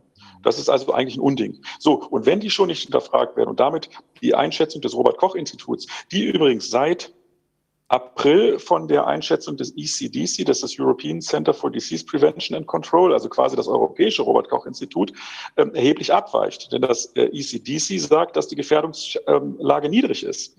Das sagen die übrigens schon seit April. Wenn man das den Gerichten bringt, weil das ist ja ein Argument, da muss ich jetzt aufpassen, dass ich nicht lache, da sagen die Gerichte, ja, aber das ist ja eine Einschätzung vom April. Die ist doch schon so alt, die kann man doch gar nicht mehr nehmen. Im April waren die Zahlen ja aber ungefähr äh, sechs, sieben, acht Mal so hoch wie jetzt. Das heißt also, die Zahlen haben sich eigentlich verbessert und schon in der schwierigen Situation im April hat das ECDC die Lage als niedrig eingeschätzt. Ähm, und die Gerichte achten aber nicht drauf. Das heißt, die Gerichte gehen an diesem Punkt nicht dran. Es wird also an diesem Punkt haben wir keine Chance. Die Kollegin Hamid wurde auch erwähnt. Ähm, das ist ja das, was ihr auch tagtäglich passiert. Die macht ja sehr viele ähm, sehr viele Normkontrollanträge und sie scheitert ja regelmäßig mit diesen Normkontrollanträgen ähm, genau an dieser Fragestellung. So, und die Antwort darauf ist dann eben immer, weil die Gefährdungslage so hoch ist und das Robert-Koch-Institut das wir nicht hinterfragen, diese Einschätzung machen darf, dann hat der äh, Verordnungsgeber wiederum diesen Einschätzungsspielraum, in dem er dann einschätzen darf, ähm, was, äh, was die richtige Maßnahme ist, was zu den irrsinnigen irrsinnigen Entscheidungen kommt, dass ähm, die Kinder, die darauf klagen, ähm, keine Maske tragen zu wollen, eine gerichtliche Ablehnung kriegen mit der Begründung, der Gesetzgeber darf das einschätzen. Und die Kinder, die in Berlin dann darauf klagen, eine Maske tragen zu wollen, weil die Abstände nicht eingehalten werden, ähm, die Entscheidung vom Gericht kriegen, nein, nein, der Gesetz, der Verordnungsgeber darf das einschätzen, dass ihr keine Maske tragen braucht. Das heißt also, in manchen Bundesländern wie Bayern müssen Masken getragen werden, weil das nicht Maskentragen gesundheitsgefährdend ist. Und in Berlin dürfen keine Masken getragen werden ähm, weil der Verordnungsgeber sich halt dazu entschieden hat, dass in der Schule keine Maske getragen wird. Also der Verordnungsgeber ist völlig frei in dem, was er tut. Ähm, und ähm, die Gerichte sagen, wir überprüfen dann die, die, die Maßnahmen, die darauf passieren, nicht. Ähm, und erfolgreich waren wir nur in den Verfahren, wo es mehr oder weniger um ähm, Artikel 3 Grundgesetz ging, wo dann meinetwegen der, ähm, der Verordnungsgeber ähm, ein, ein, ähm, ein Fitnessstudio aufgemacht hat und ein Nagelstudio nicht aufgemacht hat oder sowas, wo dann gesagt wurde, ähm, das ist nicht mehr erklärbar, warum macht das einmal so und andere mal so. Aber ansonsten ähm, haben wir keine, in, in den Eilverfahren keine Möglichkeiten, überhaupt eine, eine, saubere juristische Prüfung zu kriegen. Die kriegen wir erst in den Hauptsacheverfahren und die Hauptsacheverfahren werden derzeit schlicht nicht geführt. Das muss man sagen. Mit, wahrscheinlich mit der Begründung, wir haben so viele Eilverfahren, dass wir die Hauptsacheverfahren gar nicht schaffen. Und in den Eilverfahren werden typischerweise keine Beweisaufnahmen durchgeführt. Ähm, genau. Sie haben eben schon darauf hingewiesen, äh, es könnte ja sein, wenn man sich das Robert-Koch-Institut ansieht, dass auch nach Einschätzung von Wolfgang Wodak ja über hervorragende Mitarbeiter verfügt, nur irgendwas stimmt da an der Spitze offenbar nicht. Es könnte ja sein, dass das Robert-Koch-Institut aus politischen Gründen so handelt. Denn es ist, äh, es ist eine dem äh, Bundesgesundheitsministerium nachgeordnete äh, Behörde. Behörde, oberste Gesundheitsbehörde. Gibt es, dafür, gibt es dafür Anhaltspunkte, dass hier die Politik eine Rolle spielt? Da kann ich nichts zu sagen. Die Kollegin, Kollegin Hammett hat ja jetzt gerade, ist glaube ich heute durch die Medien gegangen, hat ja Akteneinsicht in Bayern beantragt da wurde ja dann gesagt, es gibt keine Akten, das muss man sich mal vorstellen. Also es werden, es werden Verordnungen gemacht ohne Akten, sondern einfach in Telefonaten. Ähm, dass das Ganze politisch läuft, ähm, davon kann man sicherlich ausgehen. Mhm. Ähm, aber ob es da politische Anweisungen gibt oder nicht, ähm, das mag ich nicht ähm, einzuschätzen. Also was, was ähm, ich sehe, ist, dass der, der Verordnungsgeber jedenfalls nicht sauber arbeitet. Mhm. Also ähm, das Robert Koch Institut, ähm, das glaube ich auch. Die haben sehr gute, ähm, sehr gute Mitarbeiter. Also ich persönlich, ähm, um auch nicht, ich meine, ich, ich arbeite jetzt mit, mit Querdenken zusammen, deswegen werde ich ohnehin in die Verschwörungstheoretiker-Ecke geschoben. Aber ich selber, um nicht in dieser Verschwörungstheoretiker-Ecke zu stehen, benutze ja auch ausschließlich offizielle Zahlen. Das heißt, ich arbeite mit nichts anderem als mit offiziellen Zahlen vom Robert Koch Institut ähm, oder der, der Landesbehörden. Und ich arbeite auch nur mit Gutachten, die ich selber gelesen habe. Das heißt also, ich äh, verlasse mich nicht auf irgendeine, einen Zeitungsartikel, wo jemand sagt, irgendein Professor hätte irgendwas gesagt, sondern ich arbeite ausschließlich äh, mit der Quelle, also mit, mit Gutachten. Ähm, und das Robert-Koch-Institut hat eigentlich so viele Informationen, dass ähm, diese ganze Corona-Pandemie eigentlich völlig entzaubert ist. Das kann man, ähm, kann man alleine mit den Robert-Koch-Zahlen ja sehen. Da braucht man ja nicht nichts anderes, also außer, außer das. Das heißt also, die Mitarbeiter arbeiten sauber, die Mitarbeiter arbeiten das auch auf. Die sind ja auch kritikfähig. Also das heißt also, als gesagt wurde, ähm, die, die, die Zahlen, die hier übermittelt werden, sind ja nicht aktuell. Ähm, ab dem Moment haben sie angefangen, tatsächlich die Kurven auch zu verändern und zu sagen, okay, von welchem Tag sind eigentlich die Zahlen und so weiter, um das alles ähm, zu machen. Das heißt, das Robert-Koch-Institut, die Mitarbeiter arbeiten ähm, sehr sauber und sehr gut. Und daraus kann man alles, alles, was der Dr. Wodak sagt, bestätigt sich ja durch die Zahlen des Robert-Koch-Instituts. Ähm, also von daher kann man sagen, die Behörde als solche ist sicherlich nicht äh, kritikabel. Kritikabel ist sicherlich ähm, die Spitze, die äh, ja politische, also die, die letztlich ja die, die Botschaften politisch so transportiert, ähm, wie sie transportiert werden sollen. Ähm, das sieht man ja auch. Also man könnte ja zum Beispiel deutlich sagen, ähm, weiß ich nicht, seit, ähm, glaube seit Anfang Juni ähm, ist die Zahl der Testpositiven unter einem Prozent. Da könnte man dann auch immer noch sagen, ähm, dazu sagen, dieses unter einem Prozent ist ja im Rahmen ähm, der, der ähm, falschpositiven Rate. Das heißt also, es kann durchaus sein, dass es überhaupt gar keine Infektion, also Infektion sowieso nicht, sondern überhaupt keine äh, ähm, Positivtests mehr gibt, sondern dass die nur eben im Rahmen dieser, dieser, dieser falschpositiven Rate sind. Ähm, und ähm, das könnte man ja nach außen so tragen, das macht man ja aber nicht, sondern es wird ja im Wesentlichen jeden Tag gesagt, wie hoch jetzt wieder die Zahl der Neuinfizierten ist. Und da hat ja jetzt selbst, glaube ich, der Professor Zastro, ähm, der sogenannte Hygienepapst, jedenfalls nennt die Bildzeitung ihn, hat ja jetzt den, ähm, den äh, Gesundheitsminister aufgefordert, ähm, dem äh, Robert-Koch-Institut zu untersagen, die Zahlen in der Form zu veröffentlichen, wie es aktuell passiert. Er hat gesagt, die Zahlen müssen ähm, nicht mehr als Rohdaten veröffentlicht werden, sondern sie müssen halt hinterlegt werden mit, wie viele von denen, die wir als infektiös gemeldet haben, sind asymptomatisch, wie viele von denen sind, äh, haben Krankheitssymptome, wie viele von denen sind hospitalisiert, wie viele von denen müssen beatmet werden. Weil nur, das hat er so gesagt, jetzt hast du nur daraus kann man überhaupt politische Maßnahmen Maßnahmen treffen. Aber auch das kommt bei unseren Gerichten leider nicht an. Selbst eine solche Äußerung kommt bei unseren Gerichten nicht an, weil das wäre ja mal ein erster Schritt, dass man eben nicht einfach nur die Aussage des Robert-Koch-Instituts, die Gefährdungslage ist hochnimmt, sondern dass man tatsächlich sagt, okay, äh, wie kommt ihr eigentlich dazu? Wie sind die Zahlen? Und wie ist denn beispielsweise die Zahl derer, die beatmet werden müssen oder derer, die auf Intensivstationen oder in Krankenhäusern liegen? Weil nur das kann ja eigentlich das ausschlaggebende Kriterium sein.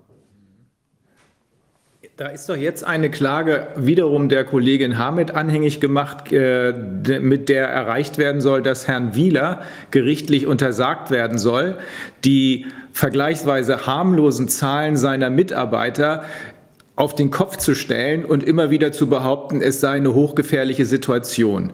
Das ist, glaube ich, kein Eilverfahren, sondern ich glaube, da ist sie gleich ins Hauptsacheverfahren marschiert. Aber ich bin mir nicht ganz sicher. Also da könnte das, das ist erste ein ist ein Eilverfahren. Okay, dann wird es leider noch ein bisschen dauern, denn im Eilverfahren ähm, glaube ich, wird da nicht viel passieren. Aber es hat am Ende es wird ja dann das Hauptsacheverfahren geben. Am Ende hat es ja schon Aussicht darauf, dass hier endlich mal die äh, Grundlagen aufgeklärt werden, die eigentlich schon von Anfang an, nach meiner Überzeugung jedenfalls, hätten aufgeklärt werden müssen. Ich habe vorhin nach dieser politischen Komponente gefragt, weil äh, wir ja immer neue Informationen kriegen. Ähm, hier bei uns im Ausschuss passiert extrem viel. Wir kriegen von allen möglichen teilweise wirklich hochkarätigen Wissenschaftlern aus aller Welt Dinge zugespielt. Nun gibt es im Internet im, äh, auf YouTube gibt es ein Video einer äh, CDU-Fraktionssitzung aus dem Mai 2019. Ist die bekannt, Herr Ludwig? Mir nicht. Mir nicht. Also da geht es um Global Health. Und da sind all die Leute, die jetzt gerade äh, dafür gesorgt haben, dass diese epidemische Lage nationaler Tragweite ausgerufen werden kann, auch da. Auf der CDU-Fraktionssitzung Global Health, da finden wir Herrn Drosten, keine Ahnung, ob er CDU-Mitglied ist, Herrn Wieler, den WHO-Chef Tedros und den Cheflobbyisten der Bill und Melinda Gates Stiftung. Äh, genau, die, also Welcome Trust ist auch dabei. Oh, und Welcome Trust ist auch dabei. Also das ist im Mai 2019 passiert. Es äh, gibt weitere Informationen dahingehend, dass äh, diese PCR-Tests, das ist aber umstritten, noch nicht verifiziert, dass diese PCR-Tests, die jetzt ähm, von Herrn Drosten ähm, benutzt werden, um zu erklären, dass es hier Infektionen gibt, äh, schon lange vor äh, dem Jahr 2020 in erheblichem Umfange verkauft wurden. Aber das ist nicht verifiziert. Was aber verifiziert ist, ist diese CDU-Fraktionssitzung aus dem Mai 2019, wo Drosten, Wieler und Tedros, Welcome Trust und der Cheflobbyist der Bill und Melinda Gates Stiftung war. Nun haben wir als Juristen gucken wir uns dieses Faktum an und dann gucken wir uns als nächstes den Eiertanz von Herrn Drosten aus dem Anfang dieses Jahres an. Erst hat er gesagt, alles nicht so schlimm, Masken brauchen wir sowieso nicht, die meisten werden nichts davon merken. Und und dann plötzlich ähm, kommt die Kehrtwende, also aus meiner Sicht war das ein taktischer Eiertanz, und plötzlich sagt er, Oh mein Gott, das wird alles böse enden. Äh, eine Million Intensivstationbetten belegt, 100.000 äh, Tote allein hier in Deutschland. Im Grunde genau den gleichen Quatsch, den er schon in, bei der Schweinegrippe erzählt hat. Herr Wieler stimmt ihm sofort zu und Herr Tedros ist derjenige, der dann die äh, Pandemie ausruft. Also genau die Truppe, die im Mai 2019 auf einer CDU-Fraktionssitzung, bei der auch Herr Spahn und Frau Merkel anwesend waren, genau die Truppe, die damals zumindest sowas, ich würde es so formulieren, außerordentliches rechtliches Gehör bekommt, so wie das äh, gelegentlich, äh, steht auch in der NJW, äh, der 11. Senat des BGH mit der Bankenszene gemacht hat. Äh, genau die Truppe, die jetzt am Ende dafür sorgt, dass diese, national, diese Epidemie nationaler Tragweite ausgerufen wird, macht schon im Mai 2019, ich würde es mal so formulieren, Lobbyarbeit. Würden Sie als Jurist meinen, da könnte man eine Kausalität sehen, da könnte man erkennen, ich weiß, das ist ja schon fast äh, eine rhetorische Frage, auf jeden Fall ist eine suggestive Frage, aber äh, gibt es irgendeinen Grund zu sagen, da ist kein Zusammenhang? Ich würde, ich würde vielleicht als, als Jurist ähm, die, die Frage anders beantworten, weil ob, ob ich da einen Zusammenhang sehe oder nicht, ähm, halte ich für relativ irrelevant ähm, weil möglicherweise gibt es einen Zusammenhang. Aber wir als Juristen, wir als Juristen haben doch die Aufgabe. Ich habe ja jetzt auch mit die ähm, Anwälte für Aufklärung gegründet. Die sind diese, bisher ist es ja noch ein loses Netzwerk. Wir, wir diskutieren ja noch, wie wir uns finden. Ähm, wir als Juristen müssen doch dafür sorgen. Also das ist das, was ich so intern gesagt habe, was möglicherweise so unsere, unsere Kernthese sein soll. Wir müssen dafür sorgen, dass eine freiheitlich-demokratische Grundordnung demokratisch, freiheitlich und rechtsstaatlich funktioniert und dass sie sowohl Angriffen von innen als auch Angriffen von außen standhalten kann. Ich glaube, das ist aus meiner Sicht gerade das Problem, dass unsere, unsere Demokratie, unser, unser demokratisches Gerüst oder rechtsstaatliches Gerüst gerade nicht funktioniert. Ähm, und ähm, das ist das, was erforderlich ist. Wir brauchen eine, eine Fortschreibung unseres Grundgesetzes. Also wir müssen aus dieser Krise jetzt lernen. Wir müssen Dinge verändern. Wir müssen Dinge eben rechtsstaatlicher und demokratischer organisieren ähm, als ähm, das Grundgesetz derzeit aufgestellt ist. Mit einer solchen Situation, wie wir sie jetzt haben, ähm, hat das Grundgesetz oder die, die, die Väter und, glaube ich, wenigen Mütter des Grundgesetzes nicht gerechnet. Ähm, und ähm, das, das bringt uns doch jetzt in die Krise. Also ähm, wenn denn tatsächlich ein solcher Lobbyverband in der CDU-Fraktion sitzt, dann muss doch unsere Verfassung in der Lage sein, ähm, einen Angriff eines solchen Lobbyverbandes auf unsere äh, grundsätzlichen Werte und auf unsere Grundsätze, auf die grundsätzliche Stabilität unserer Gesellschaft abwehren zu können. Und das funktioniert ja gerade nicht. Ich glaube, das war ein schleichender Prozess insgesamt. Ne? Es ist insgesamt ein schleichender Prozess, dass eben Grundrechte nicht mehr nur Abwehrrechte sind, sondern auf einmal auch Schutzrechte. Diese Schutzrechte immer größer geschrieben werden. Im Februar hat das Bundesverfassungsgericht gerade noch in Bezug auf diese, ähm, auf die ähm, gewerbsmäßige Unterstützung von äh, Suiziden nochmal einen solchen Angriff auf unsere Gesellschaft abgewehrt. Ähm, aber faktisch sieht der Staat sich auf einmal in einer ähm, Schutzpflicht und diese Schutzpflicht überlagert alles. Auf einmal sagt ja der Staat, wir müssen Menschenleben schützen und damit dürfen wir alle anderen Rechte über den Haufen schmeißen. Ähm, die Richter sagen auf einmal, oh mein Gott, das Leben geht über alles. Wir, wir schmeißen unsere gesamten Prüfungsschritte, die wir sonst machen, über den Haufen, weil es hier um Leben geht. Ähm, und dafür schützt uns das Grundgesetz nicht. Und das ist das, was wir als Juristen können müssen. Wir müssen im Prinzip, wenn es ein, also dass es Lobbyisten Einfluss gibt, ist ja geschenkt. Das wissen wir ja. Dr. Wodak arbeitet ja auch bei Transparency oder arbeitete bei Transparency International ähm, äh, da ist das ja immer aufgedeckt worden. Dass diese Versuche immer stattfinden, ist das eine. Aber dass unsere Gesellschaft nicht in der Lage ist, diese Versuche abzuwehren, das halte ich für das viel Schlimmere. Und das ist unser Job. Und ich glaube, dafür sitzen ja auch Sie vier da, ähm, um, um das zu verändern, weil das ist doch unsere Aufgabe. Unsere Aufgabe ist es, eine Gesellschaftsstruktur zu schaffen, die einen solchen Angriff auch von innen heraus nicht zulässt. Und das haben wir gerade nicht gemacht. Das haben unsere Parlamentarier versagt, weil ähm, die, wir, wir haben keine Gesetzgebung. Eine solche wesentliche Geschichte, also unabhängig von der Frage, wie man zu Corona steht, eine, eine Pandemie und möglicherweise eine tödliche Pandemie, eine solche Katastrophe, wie sie denn beschrieben, als, als welche sie beschrieben ist, muss doch rechtsstaatlich ähm, gelöst werden können und nicht auf einmal so etwas passieren, wie jetzt hier passiert, dass mehr oder weniger die Rechte an einige wenige oder die, die, die Rechtsschaffung an einige wenige abgegeben wird und die Rechts, äh, die, die Rechts Rechtskontrolle äh, vollständig aufgegeben wird. Das ist doch unsere Problematik. Und ich finde, da müssen wir viel dichter ran oder viel mehr ran. Wir müssen ähm, die Gerichtsstrukturen verändern. Also ähm, ein Punkt ist mir ja zum Beispiel aufgefallen, ähm, am Anfang, am Anfang der, der Verordnungen galten die Verordnungen ja zum Beispiel das Ausgangsverbot für alle.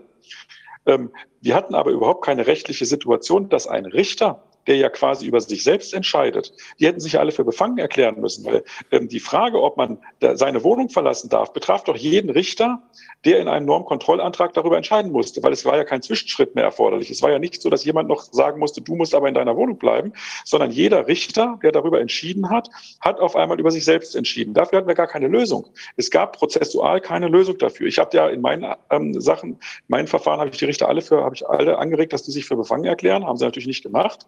Ähm, aber ähm, wir haben ja keine Struktur. Auch dass, dass diejenigen, die mehr oder weniger diese Notstandsverordnungen schaffen, dann die Rechte, die sie sich daraus selber gegeben haben, auch für sich einsetzen dürfen oder für sich nutzen dürfen, ist ja auch äh, im Prinzip äh, nicht rechtsstaatlich.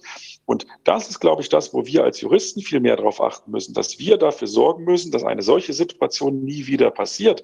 Ähm, und das, ähm, da brauchen wir jetzt, äh, heute wird ja, glaube ich, im Bundestag dieses Lobbyregister diskutiert, was auch eher nur so, so, so, naja, das ist ja nichts richtig, nichts Halbes und nichts Ganzes. Aber ähm, das muss natürlich offengelegt werden. Es muss offengelegt werden, welche Lobby welche Interessen hat, welche Lobby sich wann, wie und wo mit wem getroffen hat, was dort besprochen wurde, was die Ergebnisse waren und so weiter. Das muss alles offengelegt werden. Und dann müssen wir eben eine Struktur haben, in der solche Dinge eben nicht passieren dürfen. Also zum Beispiel brauchen wir sicherlich auch, in Schweden sieht man es ja wunderbar, in Schweden ist dieses ähm, epidemiologische Zentrum ja unabhängig. Ähm, der, der Technell konnte das Ganze ja nur machen, ähm, weil ihm nicht mal der König reinreden konnte. Niemand konnte ihm reinreden. Der war, der war der König. Ne? Er konnte entscheiden. Wir hatten das Glück, dass dort einer war, der gesagt hat, ich bin Wissenschaftler und ich achte auf das, was ich wissenschaftlich weiß und nicht auf das, was mir irgendwer erzählt. Ähm, und ähm, sowas haben wir ja auch nicht. Das heißt, das Robert-Koch-Institut, was dem Gesundheitsministerium unterstellt ist, darf die Voraussetzungen dafür schaffen, dass das Gesundheitsministerium vom parlamentarischen Gesetzgeber sämtliche äh, ähm, Rechte bekommt, alles zu entscheiden, was es will. Ähm, ja, mein Gott, wenn ich Gesundheitsminister wäre, würde ich da auch mit ein paar Leuten mal in einer leutseligen Weinrunde sagen, ähm, erzählt mal folgende Dinge und dann kriege ich noch mehr Rechte. Ne? Also, ähm, aber unsere Demokratie hat versagt. Ne? Nicht den Lobbyisten die Schuld zu geben, ist das eine, die machen ihren Job. Wir müssen das abwehren. Der Lobbyismus muss äh, transparent sein. Also da gibt es ja auch schon Vereinigungen wie Lobby Control, die dafür eigentlich zuständig sind. Ähm, aber wenn man sich diese Szene, die ist auf YouTube nachzusehen, das sind dreieinhalb Stunden oder so, da hat kein Mensch Lust reinzugucken. Wir lassen da jetzt gerade von Journalisten eine kürzere Version draus machen. Wenn man sich diese Szene anguckt, dann könnte doch ein Schluss daraus sein, den ziehe ich nämlich im Moment, kann sich die ähm, Grundlage noch ändern, aber dann könnte doch ein Schluss daraus sein, dass hier im Mai 2019 vielleicht einer von mehreren, aber jedenfalls eine, eine, ein groß angelegter Lobbyversuch stattgefunden hat, der Farm, Big Pharma einerseits, der Pharmaindustrie einerseits und äh, der IT, der Tech-Industrie andererseits. Und dieser könnte doch darauf gerichtet sein, die Lobbyisten der Pharmaindustrie, hier vielleicht Herrn Drosten und Herrn Wieler und Herrn Tedros dafür einzusetzen, politisch die CDU als mächtigste Regierungspartei zu beeinflussen. Dafür würde dann am Ende sprechen, dafür, dass es so war, würde am Ende sprechen, dass genau diese Personen es, es waren in 2020, äh, Anfang diesen Jahres, die dafür gesorgt haben, dass die Grundlagen für die epidemische Lage nationaler Tragweite gelegt wurden. Also Sie sagen, man muss die Bevölkerung überzeugen, auf die Gerichte können wir uns im Moment nicht verlassen. Ich glaube, da muss ich Ihnen leider zustimmen. Ähm, dann sollten wir aber auch genau diese Dinge in die Öffentlichkeit bringen, damit nicht nur die Öffentlichkeit allgemein, sondern auch die Politik und vielleicht doch eher die zweite und dritte Reihe. Denn die erste Reihe scheint äh, komplett verbrannt zu sein, nach allem, was wir auch von Herrn Sieber gehört haben. Ich glaube, dass bei der CDU und bei der SPD, wenn man sich äh, Frau Esken und ähnliche Gestalten so anguckt, nicht viel anders ist. Ich finde, solche Sachen müssen transparent in die Öffentlichkeit gebracht werden, damit sich jeder seine eigenen Schlüsse daraus ziehen kann. Denn möglicherweise, ich sage nicht, dass es eine feststehende Tatsache ist, aber einiges spricht dafür, möglicherweise hat hier ein Teil der Pharmaindustrie sich gesagt, wenn wir die Kontrolle über die Regierung bekommen, ich meine das jetzt nicht im Sinne von, die machen, was wir sagen, aber das funktioniert ja ein bisschen anders. Das sind ja Soft Skills. Aber möglicherweise haben wir einen Teil der Pharmaindustrie, die mit Tests Geld verdienen will, einen anderen Teil, die mit äh, Impfen, Impf Impfstoffen Geld verdienen will und einen Teil der Big Tech Truppe, die da hinten dran hängt, Bill Gates gehört ja dazu, die versuchen an die genetischen Daten der Menschen ranzukommen. Das sind doch Gedanken, die könnte man sich doch mal machen, wenn man diese Fakten offen diskutieren könnte. Ob das am Ende in den Gerichten so möglich ist, ich gebe Ihnen recht, das könnte sein, dass wir da schneller sind, wenn wir mit der Bevölkerung äh, eine, eine transparente Diskussion über all diese Dinge erreichen. Ich glaube, dann müssen wir wahrscheinlich doch noch ein paar Demos machen. Ja, wir brauchen, wir brauchen vor allen Dingen ja dazu eine, ähm, eine ähm, sich selbst als unabhängig verstehende Justiz. Ähm, ich meine, Sie machen ja auch eine Klage in den USA und ich glaube, dass man auch tatsächlich in den USA bessere Chancen hat, mhm. weil ähm, man ja gesehen hat, dass selbst die, ähm, die, die Richter, die ja der Trump eingesetzt hat, mhm. ähm, am Ende ähm, in wesentlichen Entscheidungen nicht für ihn entschieden haben. Das heißt also, wir brauchen Richter, die tatsächlich auch ähm, sich selbst als unabhängig verstehen. Ich glaube, das ist in unserem System auch nicht so angelegt. Ich glaube auch, dass unsere Richter eher auch auf andere Dinge schielen, möglicherweise auch auf Karrieren schielen, die dann auch eben wieder Partei abhängig sind. Also wir haben halt einen, ähm, äh, es ist zugelassen, dass wir einen Parteienstaat geschafft, geschaffen haben. Und das aber in unserem Parteienstaat eben nicht die, die, das Parlament die Spitze kontrolliert, sondern es genau umgekehrt ist. Mhm. Ähm, und das ist ja das Ding. Also ich meine, ähm, möglicherweise liegt es auch daran, dass man eben ähm, einen aus meiner Sicht, das ist natürlich nur meine persönliche Einschätzung, aus meiner Sicht einen sehr antidemokratisch eingestellten Menschen zum Bundestagspräsidenten gemacht hat, was sicherlich auch sein ähm, gerade äh, na, sich, sich positiv, sage ich mal, im Sinne dieser Interessenvertreter auswirkt. Weil ähm, ich relativ sicher bin, dass der vorherige Bundestagspräsident, der Herr Lammert, hätte dem Bundestag ähm, ist, oder hätte nicht zugelassen, dass dem Bundestag die Rechte äh, quasi oder der Bundestag freiwillig seine Rechte abgibt. Es ist ja im Prinzip eine freiwillige Entmächtigung gewesen. Es ist ja nicht so gewesen, dass ähm, da irgendjemand stand und dem Bundestag die Rechte weggenommen hat, sondern ähm, es ist ja für mich völlig unvorstellbar, dass die Parlamentarier in einer solchen Situation, die beschrieben wird als eine Situation, die noch niemals da war, im Prinzip nichts tun, außer abnicken, die, die, die Gesetze, die dann ja sogar noch, also das weiß ich von den, ähm, von den Sozialverbänden, normalerweise werden halt ähm, ja Gesetzesvorlagen den Sozialverbänden, gerade vom Gesundheitsministerium, den Gesetzes, ähm, den Sozialverbänden vorgelegt, dass die Zeit haben, darüber zu entscheiden, ihre Meinung dazu zu sagen, ähm, das durch ihre eigenen Juristen nochmal überprüfen zu lassen. Und alle diese Infektionsschutzänderungsgesetze, die sind Freitagnacht an die Sozialverbände gegangen und bis Montag hatten sie Zeit, ähm, dazu Stellung zu beziehen. Das heißt, wenn die montags ähm, häufig in ihre Büros gekommen sind, haben sie erst gewusst, welche Änderungen denn jetzt wieder anstehen. Das heißt also, auch da ist dafür gesorgt worden, dass keine Diskussion stattfindet. Das heißt also, eine, eine parlamentarische Diskussion oder eine Diskussion in den Ausschüssen der Parlamente haben wir auch nicht gehabt. Es ist alles in einer unglaublichen Geschwindigkeit durchgedrückt worden.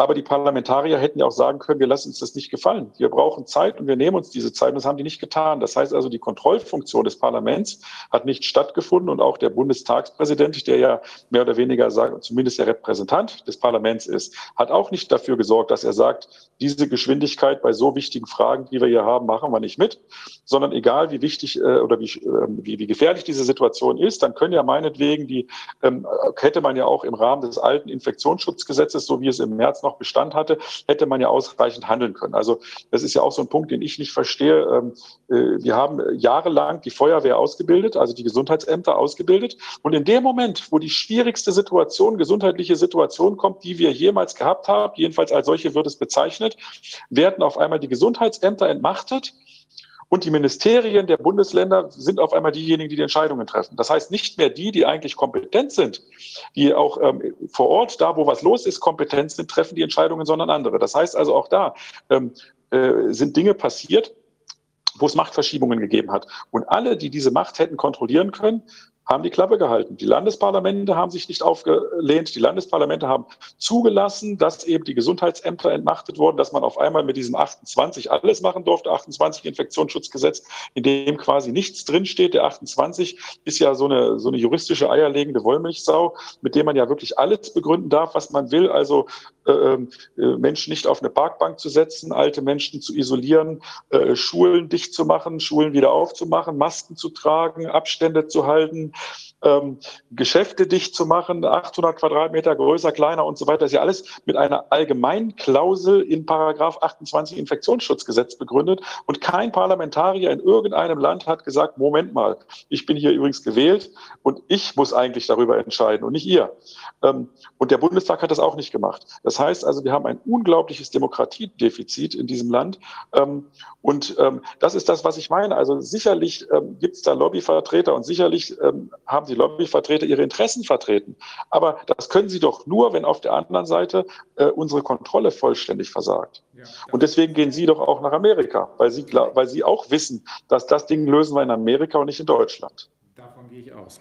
Wobei man natürlich in Amerika äh, wiederum die letztlich die gleiche Situation hat. Da hat es ja auch nicht gehalten. Also ich meine, es ist jetzt eben die Chance, denke ich, dass man in Amerika für die Lage in Deutschland vielleicht was reißen kann, weil da die Verbindungen ähm, natürlich jetzt nicht so, so eng sind. Also ich will damit sagen, es ist ja einfacher über eine Situation in Deutschland oder ein, die Auswirkungen zum Beispiel für deutsche Kläger ja, zu aber, entscheiden. Aber in Amerika, in Amerika gibt es ja 50 Staaten, also die Regelungen in den 50 Staaten sind ja schon sehr, sehr unterschiedlich. Und gerade auch die, die äh, Gouverneurin von äh, South Dakota war das, glaube ich, die sehr deutlich gesagt hat, ich bin hier gewählt worden, um die Freiheitsrechte der Menschen zu verteidigen und ich werde solche Dinge hier nicht anordnen, wie das deutlich gesagt hat in dem Interview. Also ähm, da kann Herr äh, Dr. Füllmich sicherlich mehr zu sagen, weil er ja teilweise in Amerika lebt. Aber Amerika hat 50 Staaten und anders als bei uns, bei uns sind es ja äh, Unterschiede in Nuancen gewesen in den Bundesländern. Und da gab es ja sogar auch dieses, diese, aus meiner Sicht, was ja auch der Herr Kubicki gesagt hat, dieses, dieses rechtswidrige Treffen immer zwischen dem Ministerpräsidenten und der Kanzlerin.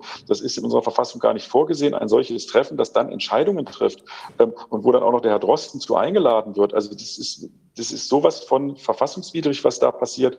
Ähm, und in Amerika, die Bundesstaaten, die sind schon sehr, sehr unabhängig. Und das ist ja auch das, was gesagt wird, dass es sehr unterschiedliche ähm, äh, Maßnahmen da gibt ähm, und sehr unterschiedlich. Also, äh, also die, die, die Regelungen sind ja wirklich von völlig locker bis extrem hart, was es ja in Deutschland nie gegeben hat, sondern in Deutschland war es ja doch relativ und die reden ja immer wieder darum, wir müssen das vereinheitlichen, wir müssen das vereinheitlichen.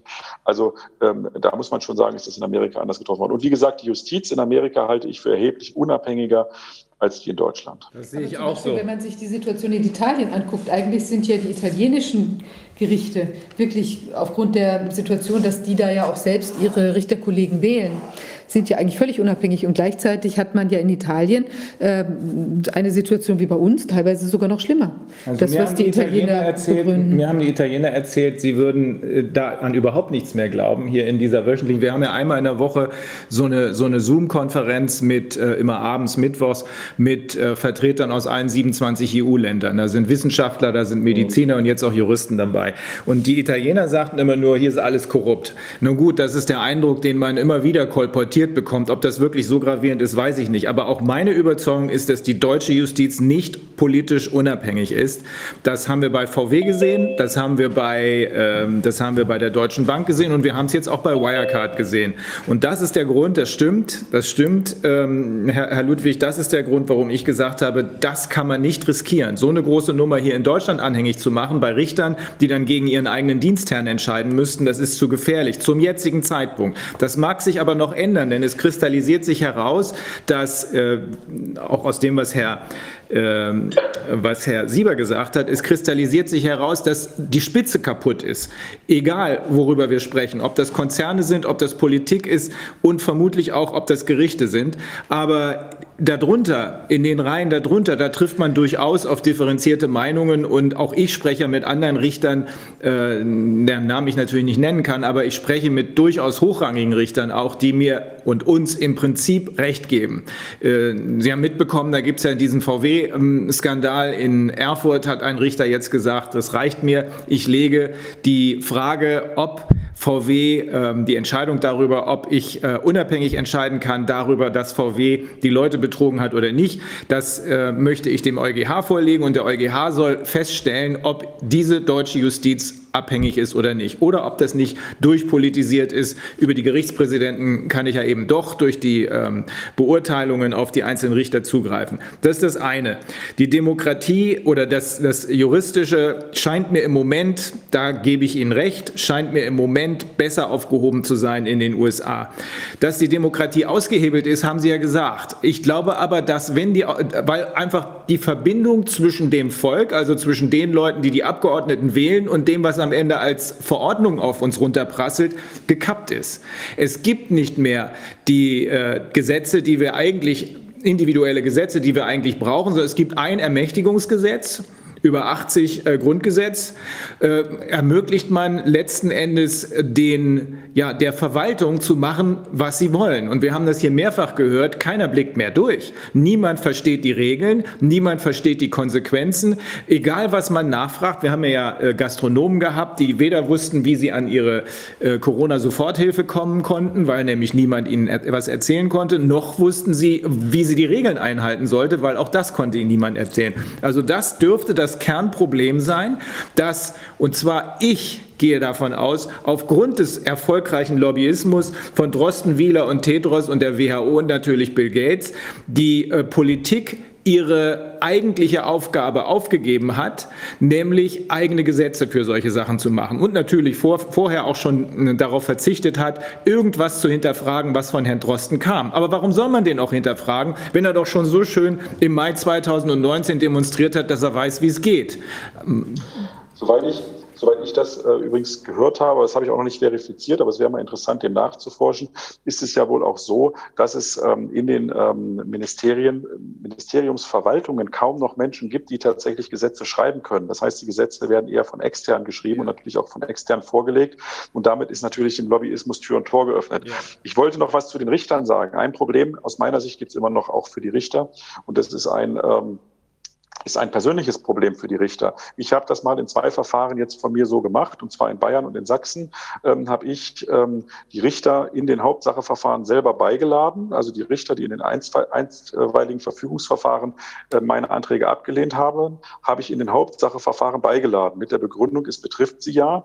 Und ähm, ich habe dann begründet mit der sogenannten Radbruchschen Formel, ähm, dass ähm, wenn im Nachhinein ähm, herauskommt, dass die Entscheidungen der Richter falsch waren, obwohl sie sie anders hätten hätten treffen müssen, ähm, sie ja dann nicht ähm, durch ähm, die, also dadurch, dass Richter unabhängig sind, geschützt sind, sondern sie dann auch haftbar sind für die Kollateralschäden, die sie selber mit ihren Entscheidungen angerichtet haben. Das ist ja, die Radbruchsche Formel ist ja im Prinzip eine der, der Begründungsformeln auch der Bundesrepublik Deutschland, die ist ja auch angewandt worden, zum Beispiel bei den Mauerschützenprozessen. Also die Mauerschützen sind ja verurteilt worden mit der Begründung, dass unerträgliches Unrecht, das man anwendet, kein Recht sein kann. Und wenn man unerträgliches Unrecht anwendet, dann kann man eben auch dafür verurteilt werden, selbst wenn es im Rahmen eines Befehls war ähm, oder ähm, in dem Fall, wenn man es als Richter ausgesprochen hat. Also die Radbruchsche Formel eröffnet uns natürlich dennoch, die Richter in Haftung zu nehmen. Ähm, und ich habe das tatsächlich gemacht in zwei Verfahren, weil ich finde, ähm, dass diese Art und Weise, wie die Gerichte damit umgegangen sind, nämlich zu sagen, wir prüfen überhaupt nicht mehr, wir winken alles durch. Also wir machen keine Plausibilitätsprüfung mehr. Es geht hier um grundlegende Entscheidungen. Und ähm, wir haben ja auch zum Beispiel die Kollateralschäden, wo es jetzt Tendenzen gibt, die sagen, die Kollateralschäden sind möglicherweise exakt durch die Maßnahmen entstanden. Ähm, das heißt also, dass wir möglicherweise auch in anderen Ländern eine Übersterblichkeit haben, nicht wegen Covid, sondern eine Übersterblichkeit haben, weil Covid behauptet wurde oder weil Maßnahmen aufgrund von Covid ähm, gemacht worden sind, die dann am Ende dazu geführt haben, dass Menschen nicht zum Arzt gegangen sind, dass Operationen nicht durchgeführt wurden, dass ähm, Herzinfarkte nicht erkannt wurden und so weiter und so fort. Und da haben ja die Richter auch eine Verantwortung.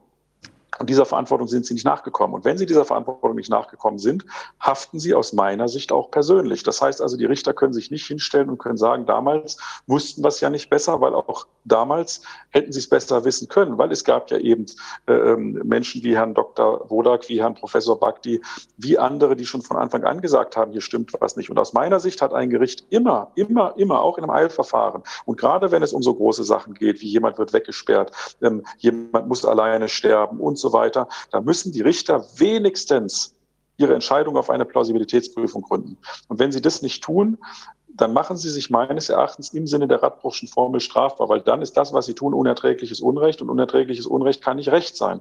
Und danach kann auch ein Richter verurteilt werden. Ähm, und ich glaube, ähm, weil viele Richter spüren, dass sie damals Fehler gemacht haben, ähm, werden sie kaum, und das ist ja auch unser Problem, dass diejenigen, die die Eilverfahren gemacht haben, sind ja auch diejenigen, die Hauptsacheverfahren machen. Ne? Der, genau, der, der, ähm, ich, ähm, wie heißt er, ähm, der, der ehemalige Bundesrichter, der im Spiegel die Kolumne hat. Fischer, ähm, Thomas Fischer. Thomas Fischer, der hat doch auch mal gesagt, dass die Bundesrepublik Deutschland das einzige westliche Land, glaube ich, ist, wo im Strafverfahren der Richter, der die Hauptsache eröffnet, auch derjenige ist, der über die Hauptsache entscheidet.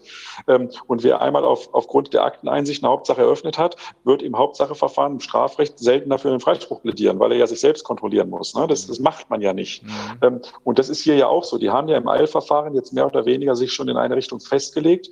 Das heißt also, im Hauptsacheverfahren ähm, davon wieder runterzukommen, ohne sich selbst ja in einer, in einer Verantwortung zu sehen, weil hätten Sie jetzt, sage ich mal, hätten Sie im, im, im Februar, äh, im März oder April, hätten die Richter damals wenigstens ähm, eine Plausibilitätsprüfung gemacht und hätten dann gesagt, okay, aufgrund der Plausibilitätsprüfung kommen wir zu folgendem Ergebnis ähm, und sagen, die Norm ist gerade noch rechtmäßig oder gerade noch verfassungsgemäß. Das haben Sie aber nicht gemacht. Sie haben sich ja der Plausibilitätsprüfung verweigert. So, und jetzt ähm, müssen Sie auf einmal, sollen Sie auf einmal in einem Hauptsacheverfahren mit Gutachten das Ganze überprüfen und dann sagen, ach übrigens, das, was ich damals gemacht habe, war übrigens falsch, zumal wir als Juristen ja auch genau die Erkenntnisse schon einreichen werden, weil die Hauptsacheverfahren sind ja aus März, April. Wir werden ja die Erkenntnisse, die damals vorlagen, auch in den Hauptsacheverfahren einreichen. Und jetzt müssten die Richter als Senat, und dann haben sie ja noch wiederum ihr, ähm, ihr, na, ihr wie heißt das, ähm, das, das ähm, Entscheidungsgeheimnis, also die, die, äh, als Senat ähm, entscheiden sie ja zu dritt, Beratungs Verwaltungsgeheimnis, genau, da kam ich gerade nicht drauf. Da können Sie ja zu dritt oder zu fünf dann entscheiden. Ähm, und ja, machen sie dann halt auch. Äh, und dann äh, wird nicht mal mehr gesagt, wer was gemacht hat. Das heißt, sie nehmen sich daraus dann auch aus ihrer eigenen Haftung wieder raus.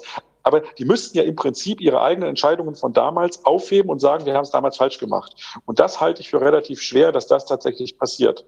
Können, Zwar hat jetzt der, können Sie machen. Ne? Sie müssen einfach mal ein paar Beweise ansehen. Da, da kommt man aus der Nummer wieder raus, indem man sagt, ja, im Eilverfahren konnten wir ja keine Beweise erheben, aber jetzt können wir es und jetzt ändern wir unsere Meinung. Ist, ja, aber Sie müssten ja zusätzlich sagen, dass es damals schon erkennbar war. Ja.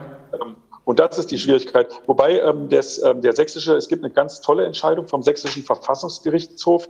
Ähm, die haben deutlich gesagt, ähm, wie in den Hauptsacheverfahren geprüft werden muss. Und die haben halt auch gesagt, es müssen Experten aus allen möglichen Bereichen als Sachverständige gehört werden in den Hauptsacheverfahren. Mhm. Ähm, und ähm, die müssen dann auch aufgeklärt werden.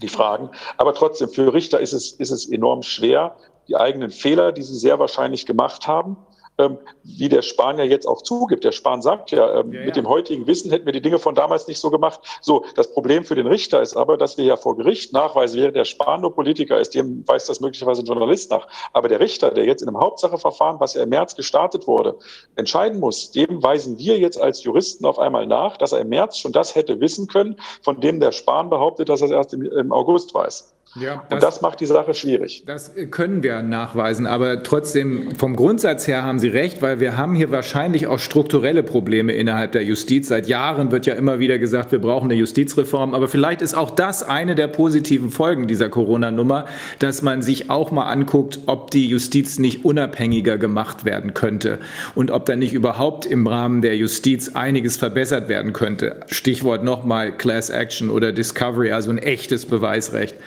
Aber mh, mm, ja, ja. Ich, ich, fand noch, also noch bemerkenswert, dass wir Sie gerade sagten, es ist ja im Prinzip ganz in Linie von dem, was wir gerade von Herrn Sieber gehört haben. Also diese im Prinzip Abduckmechanismen mhm. und äh, ähm, wie will man sagen, diese Überhöhung, sich da jetzt nicht auf diese Thematik zu dem relevanten Zeitpunkt eingelassen zu haben, wirklich die Plausibilitätsprüfung durchgeführt zu haben und dann im Nachhinein aber sich jetzt sozusagen zu verschanzen, psychologisch zu verschanzen äh, und sich der ganzen Sache nicht mehr zu öffnen, was wir bei den Politikern feststellen können und was wir eben bei den Gerichten auch feststellen können. Und das ist natürlich auch schon eine ganz große Problematik, dass wir halt durch diese, diese sagen wir mal, auch psychologische Aufgeladenheit der Situation, ja, dass es eben jetzt diese ganzen in den Medien, dieses Angstszenario äh, da irgendwie äh, hochgespielt wird und im Prinzip diese Einengung des öffentlichen Debattenraums sind ja alles so, so Mechanismen des, äh, wie auch immer, Social Engineerings, also oder jedenfalls im, in der Auswirkung, ja, dass wir plötzlich eine andere Diskussionskultur haben, die dann mit Angst behaftet ist für bestimmte Themen und so weiter, dass das halt auch was ist, was nicht passieren darf, wo man jetzt sich natürlich wieder den öffentlich-rechtlichen Rundfunk insbesondere angucken müsste und wie das dann halt alles so ineinander greift, dass diese Situation, der ja eigentlich im Moment, wie man sagen, sagen muss, trotz der vielleicht besonderen Aspekte in Amerika, es hat sich ja quasi fast gar keine Nation dieser Sache entziehen können, trotz unterschiedlich gestrickter Verfassungen und Rechtssysteme und sonst was. Ja, also es hat schon einen sehr starken äh, psychologischen Aspekt auch, der da, oder wie auch immer, eine Dynamik, die da entstanden ist und die wo man eben an so vielen Seiten einen Hebel ansetzen muss, um der Sache überhaupt Herr werden zu können, auch im weiteren Verlauf. trotzdem bleibt es richtig, dass in den USA wie auch in Kanada bereits solche Klagen laufen. Da laufen schon Class Actions, die nicht ganz genau die Zielrichtung haben, die wir haben. Ich würde nämlich äh, sagen, das ist ein in Deutschland maßgeblich entstandenes Problem und deswegen Drosten, Wieler, WHO ähm, äh, und möglicherweise noch ein paar andere verklagen. Aber da laufen schon Klagen wegen der kaputten PCR-Tests in Kanada und auch in den USA. Und mit den Kollegen sprechen wir, um möglicherweise die Klagen erweitern zu lassen oder über diese Kanzleien, die auch über die In Infrastruktur äh, dazu, das muss ja groß sein, äh, über die Infrastruktur verfügen, ähm, eine eigene neue äh, entsprechende Klage zu machen machen, weil in der Tat zum jetzigen Zeitpunkt gebe ich Ihnen recht. Das ist zwar schlimm, das so sagen zu müssen, aber wir können uns auf die Justiz nicht verlassen. Tja. Ich glaube, ja, Sie aktuell, haben, aktuell hilft sie uns nicht. Das, das tut sie tatsächlich nicht. Aktuell hilft die Justiz in Deutschland uns ähm, also wie gesagt, bei, bei kleineren Sachen, das sind immer diese, diese ähm, ja. ja Gleichheits, Gleichheitssachen. Ne? Also wenn der eine Laden aufmachen darf, muss der andere auch aufmachen dürfen oder so. Also solche Sachen überprüfen sie, da trauen sie sich ran, aber an die große Nummer, nämlich mal die Frage zu stellen, ist hier was, was allgemein falsch? Ähm, hätte man überhaupt, also diese Frage, das ist, hier sitzen ja viele Juristen am Tisch, ähm, die, die, diese Frage, darf man ähm, diese ganzen Maßnahmen auf 28 Infektionsschutzgesetz stützen? Kein ernstzunehmender Jurist sagt dazu ja und jedes Gericht macht das aber mit. Ähm, und wenn man auch mal sich die Historie anguckt, am Anfang wurde dann, es war glaube ich der Bayerische Verfassungsgerichtshof, der das als erstes vorgegeben hat, der gesagt hat, na ja, es ist ja nur für zwei Wochen mhm. ähm, und äh, für zwei Wochen kann man ja mal, ab dann wird es schwierig. Ähm, das wurde dann irgendwie dreimal noch dieses Argument gebracht. Das ist auch ganz witzig, so diese, ähm, da sind wir wieder bei dem Wegducken der, der Gerichte. Ne? Das, das, ähm, auch das Bundesverfassungsgericht hat das so gemacht. Das Bundesverfassungsgericht hat auch gesagt, es ist ja nur für eine kurze Zeit und es muss ja dauerhaft überprüft werden. Und dann sind wir wegen der Masken auf der Demonstration ähm, mal, ich glaube am 31. Mai war das, vor das Verfassungsgericht gegangen und da hat das Verfassungsgericht dann auf einmal gesagt, das Tragen von Masken auf Demonstrationen wäre kein so intensiver Grundrechtseingriff, dass man darüber in einem Eilverfahren entscheiden müsste. Das heißt, in dem Moment, ähm, wo klar war, dass die bisherige Argumentation nicht mehr funktioniert, haben wir einfach die Argumentation ausgetauscht. Ähm, also ähm, das ist ja das, was was für, was, sich, was, was für sich genommen schon vollkommen widersprüchlich ist. Ne? Ähm, äh, Im Übrigen, ich weiß nicht, ob Sie es mitgekriegt haben, aber Sie haben ja einen wunderbaren Beitrag zur Maskenpflicht gemacht, zu den rechtlichen äh, Grundlagen auf YouTube. Ähm, vor ein paar Tagen ist doch hier ein Mädchen, 13-jähriges Mädchen, ähm, zusammengebrochen und da gibt es jetzt zumindest ganz schwerwiegende Gerüchte, noch kein konkretes Ergebnis, dass sie wegen der Maske gestorben ist.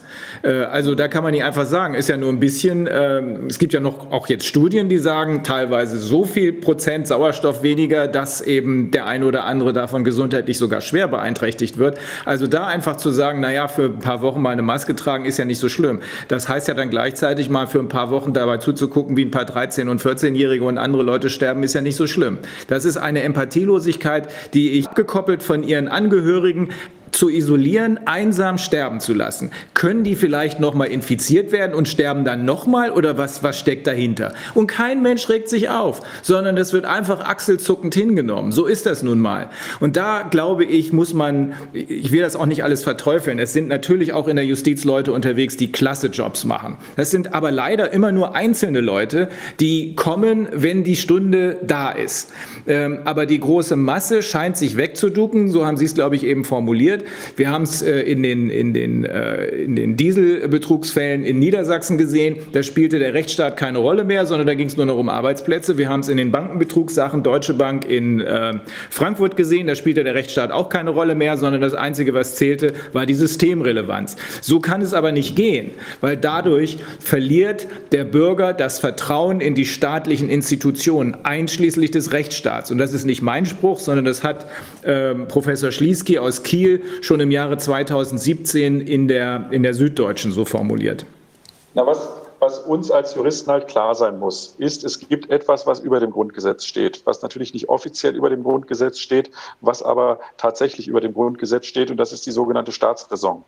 Immer dann, wenn vermeintlich Angriffe auf, ähm, auf den Staat passieren, wie auch immer diese Angriffe sind, dann gilt die Staatsräson. Und dann gilt natürlich nicht mehr das Grundgesetz, dann gilt nicht mehr ähm, die, die, die, die, die Werte, die wir sonst vertreten und verteidigen, sondern dann geht es eben um, um Staatsräson. Also ähm, egal was es ist. Also so entscheidet ja auch das Bundesverfassungsgericht. Das Bundesverfassungsgericht, also wenn man sich diese ganzen Entscheidungen ähm, zu Europa anguckt und so weiter, ähm, die, die sind ja auch widersprüchlich. Ähm, und äh, am Ende wird immer gesagt, okay, was ähm, will quasi der Staat, was hält unseren Staat zusammen, was ist die Staatsräson und dann geht die halt im Zweifel übers Grundgesetz. Und das ist ja jetzt auch passiert. Also im Prinzip war ja diese, ist ja diese Argumentation, ähm, wir müssen Leben schützen, ähm, die, die ähm, ja nicht weiter ausgeführt wird, aber über allem steht, ähm, die soll ja im Prinzip ähm, nicht hinterfragbar machen, was gerade passiert. Ähm, an politischen Strukturen und so weiter. Und das ist halt die Staatsräson. Ne? Das ist halt das, was jetzt gerade so, so das, der, der, der Kit quasi des Ganzen ist. Ähm, und da kann dann halt auch mal das Grundgesetz außer Kraft gesetzt werden. Ich habe ja relativ am Anfang der ganzen Krise hat ja ähm, gibt es ja eine, eine, Entscheidung des Verfassungsgerichtshofs des Landes Berlin. Ähm, und ähm, da hat, gibt es ja ein, ein ähm, Sonderrechtsvot oder ein Sondervotum. Das ist ja bei das Verfassungsgericht, ist glaube ich im angelsächsischen Bereich dürfen die Richter immer Sondervoten machen, glaube ich, ne? Ja. Äh, oder auch häufiger Sondervoten machen. Die gibt es ja bei uns nicht. Bei uns ist ja dieses Beratungsgeheimnis, das heißt, die Richter entscheiden gemeinsam. Ähm, aber auf der ähm, Verfassungsgerichtsebene darf, dürfen bei uns die Richter ja ein Sondervotum machen. Die dürfen ja sagen, ich weiche von dem, was die Mehrheitsmeinung sagt, ab. Ähm, und ähm, ich würde das kurz mal vorlesen. Das ist das Sondervotum des Vizepräsidenten Dr. Segmüller und der Verfassungsrichterin Professor Dr. Schönrock in Berlin. Und die haben gesagt, der Einzelne muss die Ausübung oder Nichtausübung seiner Freiheitsrechte nicht begründen. Die Motive seines Handelns sind staatlicher Bewertung entzogen. Jede staatliche Einschränkung bedarf einer verfassungsrechtlich tragfähigen Begründung. Kann der Staat diese nicht oder nicht mehr leisten, ist die Beschränkung verfassungswidrig. Die damit beschriebene, beschriebene grundsätzliche Vermutung der Freiheit ist nach der Rechtsprechung des Bundesverfassungsgerichts ein zentrales, konstitutives Element einer freiheitlichen Demokratie. der Beteiligte hat schon die Eignung und die Erforderlichkeit des Eingriffs nicht hinreichend dargelegt, also in dem Fall das Land Berlin. Seine Ausführungen nach ist weder ersichtlich, dass das Verlassen der eigenen Wohnung bei Wahrung des vorgesehenen Abstands stets oder auch nur regelhaft das Risiko einer Infektion nach sich zieht. Nimmt man dennoch ein solches Risiko an, hat der Beteiligte jedenfalls nicht dargelegt, dass die mit der Maßnahme verbundene Minderung des Infektionsrisikos hinreichend bedeutsam ist, um das Gewicht des Eingriffs zu rechtfertigen. Das ist eine Grundlage, das haben die Verfassungsrichter damals gesagt, das ist eine Grundlage unserer Verfassungsrechtsprechung. Der Staat muss beweisen, ja. dass es erforderlich ist, in meine Freiheitsrechte einzugreifen. Und jetzt werde ich als Nichtstörer, ähm, und wenn man das mal sieht, 0,74 Prozent der Getesteten haben irgendwie Sequenzen nachgewiesen ähm, auf ähm, ein äh, Coronavirus ne, beim RKI. Und trotzdem werden Maßnahmen gegen, äh, gegen 83 Millionen Menschen, die ja im Prinzip Nichtstörer sind, äh, gemacht. Eingriffe des Staates, ohne dass der Staat auch nur in geringster Form irgendwas nachweisen muss und die Gerichte das überprüfen. Und da ist im Prinzip alles völlig ähm, umgedreht. Also die, die, die ähm, Gerechtigkeit oder Rechtsprechung, die wir seit Jahrzehnten hatten, ist völlig umgedreht. Und das Schlimme ist ja, ich, das ist das, was ich auch immer wieder sage, ich bin ja quasi als Störer besser gestellt als als Nichtstörer in dem Sinne. Nämlich, wenn ich ein Kranker bin, kann ich zum Arzt gehen und nachweisen, dass ich wieder gesund bin. Ja, wenn ich also theoretisch Corona hätte ähm, und zum Arzt oder Covid hätte und zum Arzt gehe und dann beweise, dass ich wieder gesund bin, dann dürften eigentlich mich keine Maßnahmen mehr treffen, weil ich ja dann nachgewiesen habe, dass ich, ähm, dass ich, äh, also bei Masern ist das ja so, ne? wenn, ich, wenn vermutet wird, dass ich Masern habe, kann ich zum Arzt gehen. Der Arzt prüft, ob ich Masern habe, habe ich keine, ähm, dürfen gegen mich keine Maßnahmen verhängt werden. Bei Corona darf man es einfach nur vermuten, und alle noch so harten Maßnahmen dürfen gegen mich verhängt werden, ohne dass ich auch nur die Chance habe, mich selbst zu exkulpieren. Ich kann nicht mal zu einem Arzt gehen und sagen, ich habe es doch nicht. Es ist alles außer Kraft gesetzt. Und das muss man sich mal vorstellen. Ähm, und das ähm, widerspricht eben allem unserem Rechtsverständnis, was wir haben. Und dass eben so wenige Menschen das als kritisch ansehen und uns als, als diejenigen, die dann auf die Straße gehen und demonstrieren, auch noch als Idioten oder Covid-Idioten bezeichnen, die das Leben anderer Menschen aufs Spiel setzen, das kann ich halt nicht nachvollziehen. Und ähm, dass wir Juristen oder dass wir so wenig Juristen sind, die versuchen, diesen Rechtsstatus wiederherzustellen, das finde ich eben auch merkwürdig. Ja, das ist auch das, was äh, Heribert Prantl, glaube ich, relativ frühzeitig von der Süddeutschen, der war ja auch mal Staatsanwalt, äh, von der Süddeutschen gesagt hat, äh, dass er überhaupt nicht verstehen kann, äh, wie hier mal ganz unabhängig davon, wie gravierend die Lage ist, äh, darüber bestand ja kein Überblick. Da besteht ja äh, bis heute für die Gefährlichkeit, die behauptete Gefährlichkeit, gibt es ja nach wie vor keine Nachweise. Keine Nachweise. Ähm, und er hat gesagt, das ist eigentlich das Schlimmste von der ganzen Nummer, dass hier offenbar über 90 Prozent der Bevölkerung, aber wohl auch der Juristen einfach willenlos mitmachen. Das erinnert an irgendwer. Äh, Antonia Fischer wollte kurz was sagen. Ein, ein Moment, Herr Dr. Mit wem fangen wir an? Ähm, mach, ja, okay. stell, stell deine Frage. Ähm, was für mich absolut nicht nachvollziehbar ist, ist, dass tatsächlich übersehen wird, dass aufgrund der Maßnahmen, die erlassen werden, tatsächlich ja auch Menschen sterben, nämlich die, die die Maßnahmen nicht aushalten, sei es jetzt aus psychischen Gründen oder sei es jetzt, ähm, weil eine Demenz so weit fortgeschritten ist, dass man den Menschen nicht mehr in das tatsächliche Leben zurückholen kann. Oder auch äh, der Schlaganfallpatient, der in der ganzen Zeit keine Physiotherapie bekommen hat und schlicht ähm, einfach ja Monate verloren hat in seinem Leben oder auch gar nicht mehr zurück in sein normales Leben gekommen ist. Das steht auf der anderen Seite der Waagschale und da redet niemand drüber. Das ist die Abwägung, die völlig fehlt, sagt Herr Ludwig. Ja. Es wird überhaupt, es wird nicht abgewogen, es wird ja noch nicht mal, es wird ja noch nicht mal hinterfragt, äh, die, äh, die, so haben Sie es formuliert, Herr Ludwig, die eigenen Parameter des äh, RKI. Das ist schon richtig. Ja, das ist eine Abwägung, Leben gegen Leben. Ja, ja, glaub, eigentlich, also eigentlich, eigentlich geht es um den, immer noch um denselben Grundsatz, Audiato et altera pars. Herr Wodak, Sie wollten noch... Ja, vielen Dank. Ich habe dem ja, voller Begeisterung zugehört, den Erläuterungen. Ludwig auch. Und äh, ich habe eine Frage. Mich hat das sehr beeindruckt, dass der Verfassungsrichter, ich glaube, ich war das in Erfurt, dass der gesagt hat, dass das ganz gut wäre, wenn da mal jemand von draußen drauf guckt, dass vielleicht hier eine Voreingenommenheit möglicherweise in der deutschen Justiz inzwischen sich entwickelt hat, die das dann, äh, die es erfordert, dass, dass der Europäische Gerichtshof sich damit befasst. Das finde ich eigentlich, äh, wenn ich dann noch gehört habe, dass es ja die Richter praktisch ja sich offenbaren müssen, dass die so lange Zeit äh, sich falsch verhalten haben oder nicht genug nachgeguckt, nicht gründlich genug gearbeitet haben, also dass sie fehlerhaft gearbeitet haben, möglicherweise. Wenn das rauskäme, dann, mhm. äh, dann, dann, ich denke, das ist ein Grund, weshalb man viel häufiger überlegen sollte, ob es nicht äh, die Möglichkeit gibt, eine europäische Instanz dort anzurufen, weil die, die Fragen, die sind ja äh, international. Und auch der Unterschied in der Umgehensweise mit ein und denselben Rechtsgütern ist ja international präsent. Und das gilt ja nicht, das gilt ja möglicherweise auch für, für Sachverhalte, für die die Europäische Union zuständig ist. Da müsste man, finde ich, das mal scannen. Wofür ist die Europäische Union direkt zuständig? Und was kann man dem Europäischen Gerichtshof vorlegen, um festzustellen, ob es hier irgendwie äh, ja, inkompatible, inkompatible Rechtsprechung gibt in den Mitgliedsländern? Ich denke, dass, ich weiß nicht, ob das schon mal jemand gemacht hat, aber ich halte es für ich halte es für notwendig.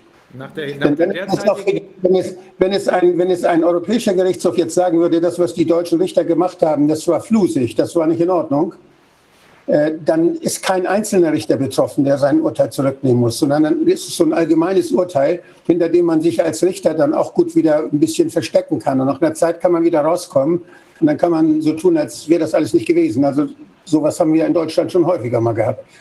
Und äh, das ist vielleicht eine Chance, das Gesicht zu behalten, aber trotzdem den Kurs zu ändern. Ich rechne aber auch nicht damit, dass der EuGH uns da groß helfen wird. Das war kein Verfassungsrichter, sondern es ist, ein, äh, das, ist das Landgericht Erfurt gewesen äh, in ja. dieser Dieselbetrugsklage. Ähm, das weiß ich nicht, was das, was das am Ende, wie erfolgsaussichtsreich das ist. Das wird man sehen. Aber die Dinge entwickeln sich ja immer schneller, sodass es möglich ist, dass wenn mehr Tatsachen rauskommen, die Zweifel an der Unabhängig, der politischen Unabhängigkeit der Gerichte in Deutschland insbesondere wecken, dass dann tatsächlich eine Reaktion kommt. Immerhin haben wir schon eine Stellungnahme äh, des äh, EuGH dazu, äh, der Europäischen Union dazu, dass die Staatsanwaltschaften in Deutschland nicht unabhängig sind, nicht in dem Sinne unabhängig sind, wie sie es sein müssten. Es gab aber auch eine Entscheidung auf eine Vorlage des Verwaltungsgerichts, glaube ich, Wiesbaden. Äh, die haben auch gesagt, äh, wir haben hier unsere Probleme Probleme, sind wir überhaupt unabhängig? Und da hat der EuGH gesagt, nö, nö, das ist kein Problem. Ihr seid nicht, äh, äh ihr habt ja, kein Problem damit. Ich würde zum Beispiel Widerspruch einlegen, wenn einzelne Länder jetzt zu Gefährdungsländern äh, erklärt werden. Jetzt plötzlich äh, ist jemand, der aus Prag kommt, ist zum Beispiel jetzt gefährlich und der muss an der Grenze, muss der untersucht werden. Ja, das ist die innerhalb der europäischen Freizügigkeitsregelung, hat da Deutschland festgelegt, wer jetzt oder das Robert-Koch-Institut legt fest, wer, warum legt das nicht zumindest äh, die Europäische Gesundheitsbehörde, das, das ECDC fest in Stockholm? Warum kann das Robert-Koch-Institut national festlegen, was in Europa gefährlich ist und nicht? Also das halte ich für sehr, sehr bedenklich und halte ich eigentlich für nicht zulässig. Das schreit nach dem Europäischen Gerichtshof. Eigentlich ja. Ich glaube aber, dass das, was wir vorhin, was ich vorhin kurz angesprochen habe, diese aus meiner Sicht dieser massive Lobbyismus, der hier im Mai 2019 ausgerechnet hier in Deutschland passiert ist. Wir wissen inzwischen, ich spreche auch mit Leuten aus Namibia, ist da genauso abgegangen. Aber hier mit einer massiven und wahrscheinlich auch frühesten Form, wie wir sie sonst nirgends sehen.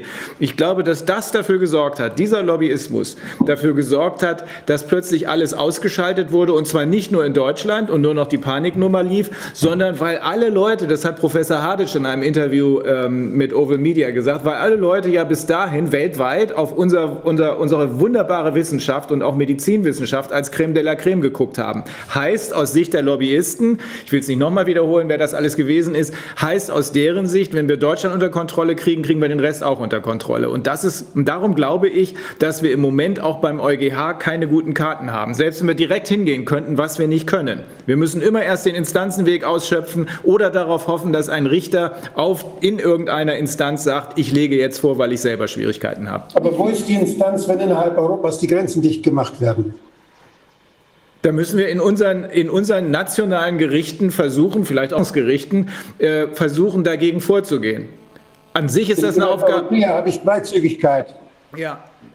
Ich kann nicht, ich kann das ich kann das nicht direkt zum EuGH bringen. Es geht nicht. Genau. Ich, äh, der, Instanzenzug, der Instanzenzug geht immer über die nationalen Gerichte. Das ist ja jetzt auch gerade äh, in, in, interessanterweise meine Problematik. Ich, ähm, meine Tochter ist ja, ich bin ja hier auch auf Mallorca gerade. Meine Tochter ist ja auf Mallorca, geht hier zur Schule.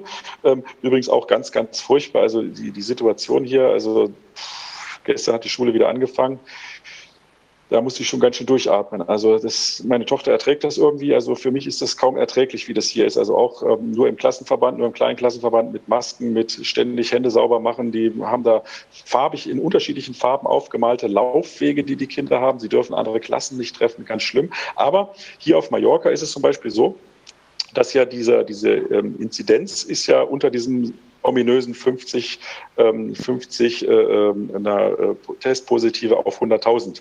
Der ist ja auf Mallorca. Dennoch hat das Robert-Koch-Institut tatsächlich ja ganz Spanien als ähm, Risikogebiet eingestuft. Das heißt, ich bin ja hier auf einer Insel und die Insel ist abgeschlossen.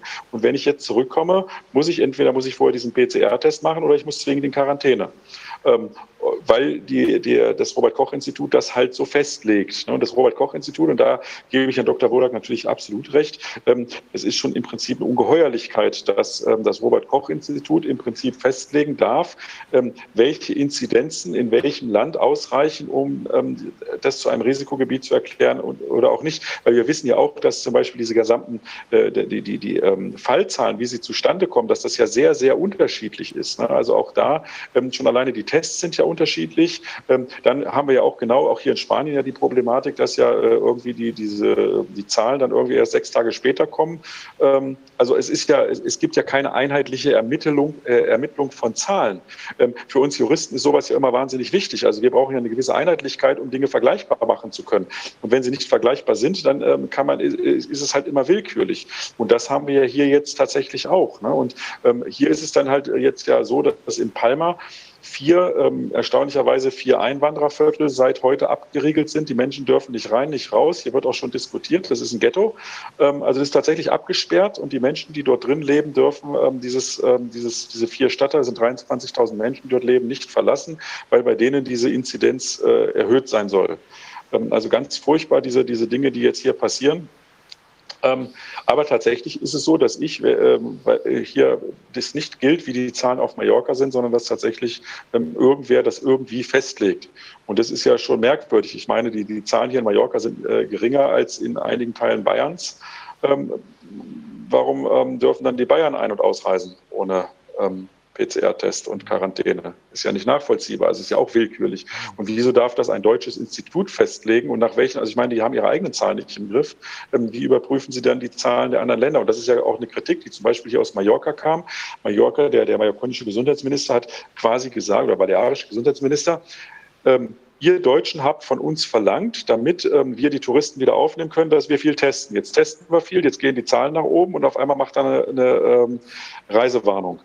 Ähm, also das heißt, also es wird ja genau, die haben quasi das gemacht, was sie, ähm, was sie, äh, was von ihnen abverlangt wurde, im Wesentlichen von Deutschland, ähm, damit sie die Touristen reinkriegen. Und aber der Erfolg war, dass das, was sie gemacht haben, dazu geführt hat, dass das wiederum die Begründung war, die Reisewarnung auszusprechen. Jetzt ist ja hier in Mallorca auch noch ein Dokument veröffentlicht worden, wonach die einzelnen Gemeinden umso mehr Geld kriegen, je mehr äh, Infizierte sie haben. Ja. Danach werden sie bezahlt. Ja, dann kaufen sie schlechte Tests, die viel falsch positiv zeigen, und dann kriegen sie viel Geld. Ja, genau. Die Touristen sind ausgefallen. Es gibt kein, kein Geld mehr mit den Touristen, also müssen sie auf andere Art und Weise Geld bekommen. Ja. Ein völliger Irrsinn. Wie ist denn eigentlich die Protestlage in Spanien? Vollzieht sich da was? Also an ich weiß nur hier in Mallorca. Hier in Mallorca äh, protestieren tatsächlich mittlerweile viele, ähm, aber das sind im Wesentlichen Deutsche und die Mallorquiner sind äh, nicht sonderlich erfreut darüber. Die sagen, was machen diese Idioten da? Die sorgen dafür, dass das Ganze hier nur noch länger dauert. Also das ist ja auch so ein Problem, das Ausspielen der Menschen gegeneinander. Ne? Das ist ja bei uns auch so, dass viele sagen, wenn die Leute nicht demonstrieren würden, dann wäre das Ganze schneller vorbei. Also diese, diese ähm, Irrglaube, dass ähm, dadurch irgendetwas schneller vorbei wäre. Ähm, aber diese, diese Diskussion ist ja auch, es werden immer mehr. Ich habe jetzt auch mitbekommen, es gibt jetzt hier auch ähm, eine Gruppe Eltern, die jetzt klagen wollen gegen die Maskenpflicht. Mhm. Ähm, immerhin, immerhin hat, ähm, die wollten ja hier, ähm, glaube ich, 15 Gemeinden tatsächlich in den lokalen Lockdown schicken. Das war letzte Woche so angedacht. sollte am Montag, am Montag äh, eröffnet werden. Und da hat wohl die Richterin, die, die hier angehört werden werden muss, des äh, Regionalgerichts gesagt, ähm, dass äh, ein Lockdown nur angeordnet werden darf, wenn zugleich auch nachgewiesen ist, dass die Krankenhäuser überfüllt sind. Immerhin. So. Immerhin. Ähm, also die hat immerhin diesen, diesen ähm, Weg gekriegt und deswegen haben sie dann nur diese vier Migrantenviertel dicht gemacht. Wenn wir diese Bedingungen auch hätten, wäre in Deutschland kein Lockdown gewesen. Dann hätte man entsprechend dem, äh, was da gerade passiert ist, entsprechend den Migrantenvierteln, nur in Göttingen äh, das Iduna-Zentrum, die Groner Landstraße, hier in Berlin diese Wohnanlage und äh, dann noch bei Tönnies alles dicht gemacht. Das sind ja nur Migranten. Da möchte ich, da möchte ich vielleicht auch noch mal einhaken. Das ist ja auch ein Problem. Ähm, das, was ich immer sage. Also selbst äh, wenn wir mal, mal ganz, ganz gutmütig sind und sagen, das Ganze ist ähm, zufallbasiert, ähm, also da sind keine Lobbyisten dahinter oder sowas, sondern die Menschen hatten tatsächlich Angst. Die Politik hatte Angst im März, als sie mit diesen Maßnahmen begonnen hat ähm, und äh, weil sie nicht wussten, wie sie mit der Situation umgehen sollen. Jetzt haben wir doch aber das Problem, dass ähm, wir jetzt nach und nach rausfinden, zum Beispiel diese falsch positiven Tests, ähm, dass wir wissen, dass eine Großzahl von derer, die getestet werden, ähm, ja wahrscheinlich einfach in diese äh, falsch positiven Rate fällt. Wenn wir das jetzt aber zugeben würden, dann müssten wir ja zugeben, dass alle Maßnahmen, ich glaube, ab Mitte Mai falsch gewesen wären. Das ist ja wieder dieses nächste, was wir hatten mit dem Abducken. Das heißt also, im Prinzip ist die Situation, die wir jetzt haben, ja schon seit Mitte Mai äh, bestehend. Ähm, und wenn wir jetzt quasi sagen würden, dass eigentlich, also das ist ja, habe ich mal übrigens, das habe ich in Hamburg in einem Verfahren, habe ich das gefragt, da habe ich das Gericht gefragt, ähm, welche Zahl müssten wir denn haben, damit das Gericht davon ausgeht, ähm, dass die Pandemie beendet ist. Weil das ist ja unser Problem. Wir werden ja nie auf Null kommen, sondern wir werden ja aufgrund der falsch positiven immer irgendeine Zahl haben. Das heißt, es gibt überhaupt keinen Anhaltspunkt, der uns, ähm, wenn, wenn jetzt, was weiß ich, wenn Wasser vergiftet ist, haben wir irgendwann ein, ähm, sage ich mal, haben wir eine Zahl, die wir sagen können, wo wir sagen können, wenn wir unterhalb dieser Zahl sind, gilt das Wasser nicht mehr als vergiftet. Ja, ähm, aber wie ist das jetzt mit der, mit der Pandemie? Wel unter welche Zahl müssten wir eigentlich kommen, damit man sagen könnte, ähm, die Pandemie ist vorbei? Die wird es ja niemals geben, diese Zahl, weil wir ja alleine jetzt schon in, diesem, in dieser falsch positiven Rate sind. Das heißt, es gibt im Prinzip keinerlei Möglichkeit zu sagen, wenn wir das oder das erreicht haben, dann ist das Ganze vorbei. Und so kann man es natürlich dauerhaft aufrechterhalten. Wir können natürlich sagen, dass man äh, von Infektionen spricht, nicht vom positiven PCR-Test. Das heißt, dass da nicht nur der PCR-Test positiv sein muss, sondern in Verbindung nur mit irgendwelchen, klein, können auch kleinste Symptome sein, aber irgendwelche Symptome müssen da sein. Sonst zählt das nicht, sonst ist die Wahrscheinlichkeit, dass der Test falsch ist, zu groß. Also solche Kombinationen müsste man durchkriegen dann gibt es wahrscheinlich schon gar keine mehr. Und dann müsste man auch noch ausschließen eigentlich, weil ja selten eine Corona-Infektion alleine kommt, sondern 50 Prozent der Corona-Infektionen sind andere Viren noch dabei. Das heißt, wir haben in 50 Prozent der Infektionen zwei Viren oder manchmal sogar mehr Viren. Und welche Viren dann die Symptome machen, auch das müsste man ausschließen. Ist also, wenn man das ernsthaft meint, wenn man das ernsthaft medizinisch begründen wollte, wäre das noch erheblich komplizierter und schwieriger da nochmal zurückziehen auf den wirklichen Regelungszweck dieses Gesetzes.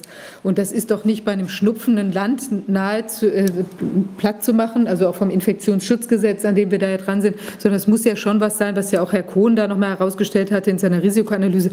Also es muss doch eine erhebliche Gefährdungssituation für das Land bestehen als solches.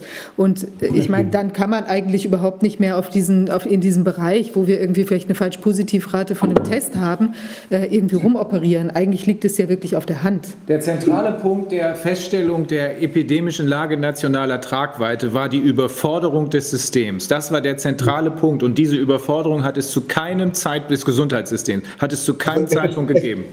Es ist doch absurd, dass das Robert-Koch-Institut bei den Sentinel-Beobachtungen, die ja wirklich repräsentativ sind, das einzige repräsentative Instrument, was wir haben, dass die da 18.000 Influenza-Infektionen nachweisen in der Saison und im März nur noch unter 20 von diesen von den Corona, äh, von, von den SARS-CoV-2-Infektionen. Und das, das heißt also, wenn wir wirklich etwas haben, was die Krankenhäuser eventuell überlasten könnte, dann war es doch wieder die Influenza, die doch viel, viel häufiger war, die doch auch genauso schwere Krankheitsbilder macht, die auch doch jetzt noch da ist die doch auch immer da ist, die auch immer wieder kommt. Warum kümmern wir uns nicht um die Influenza? Es ist einfach eine, eine Ablenkung. Das sowas hat man ja, wenn man sich konzentriert auf ein Thema, vergisst man alles andere drumherum. Ja. Dass es gleichzeitig noch zehn andere mehr Viren gibt, die wir kennen, die wir messen können und die genau die gleichen Symptome machen.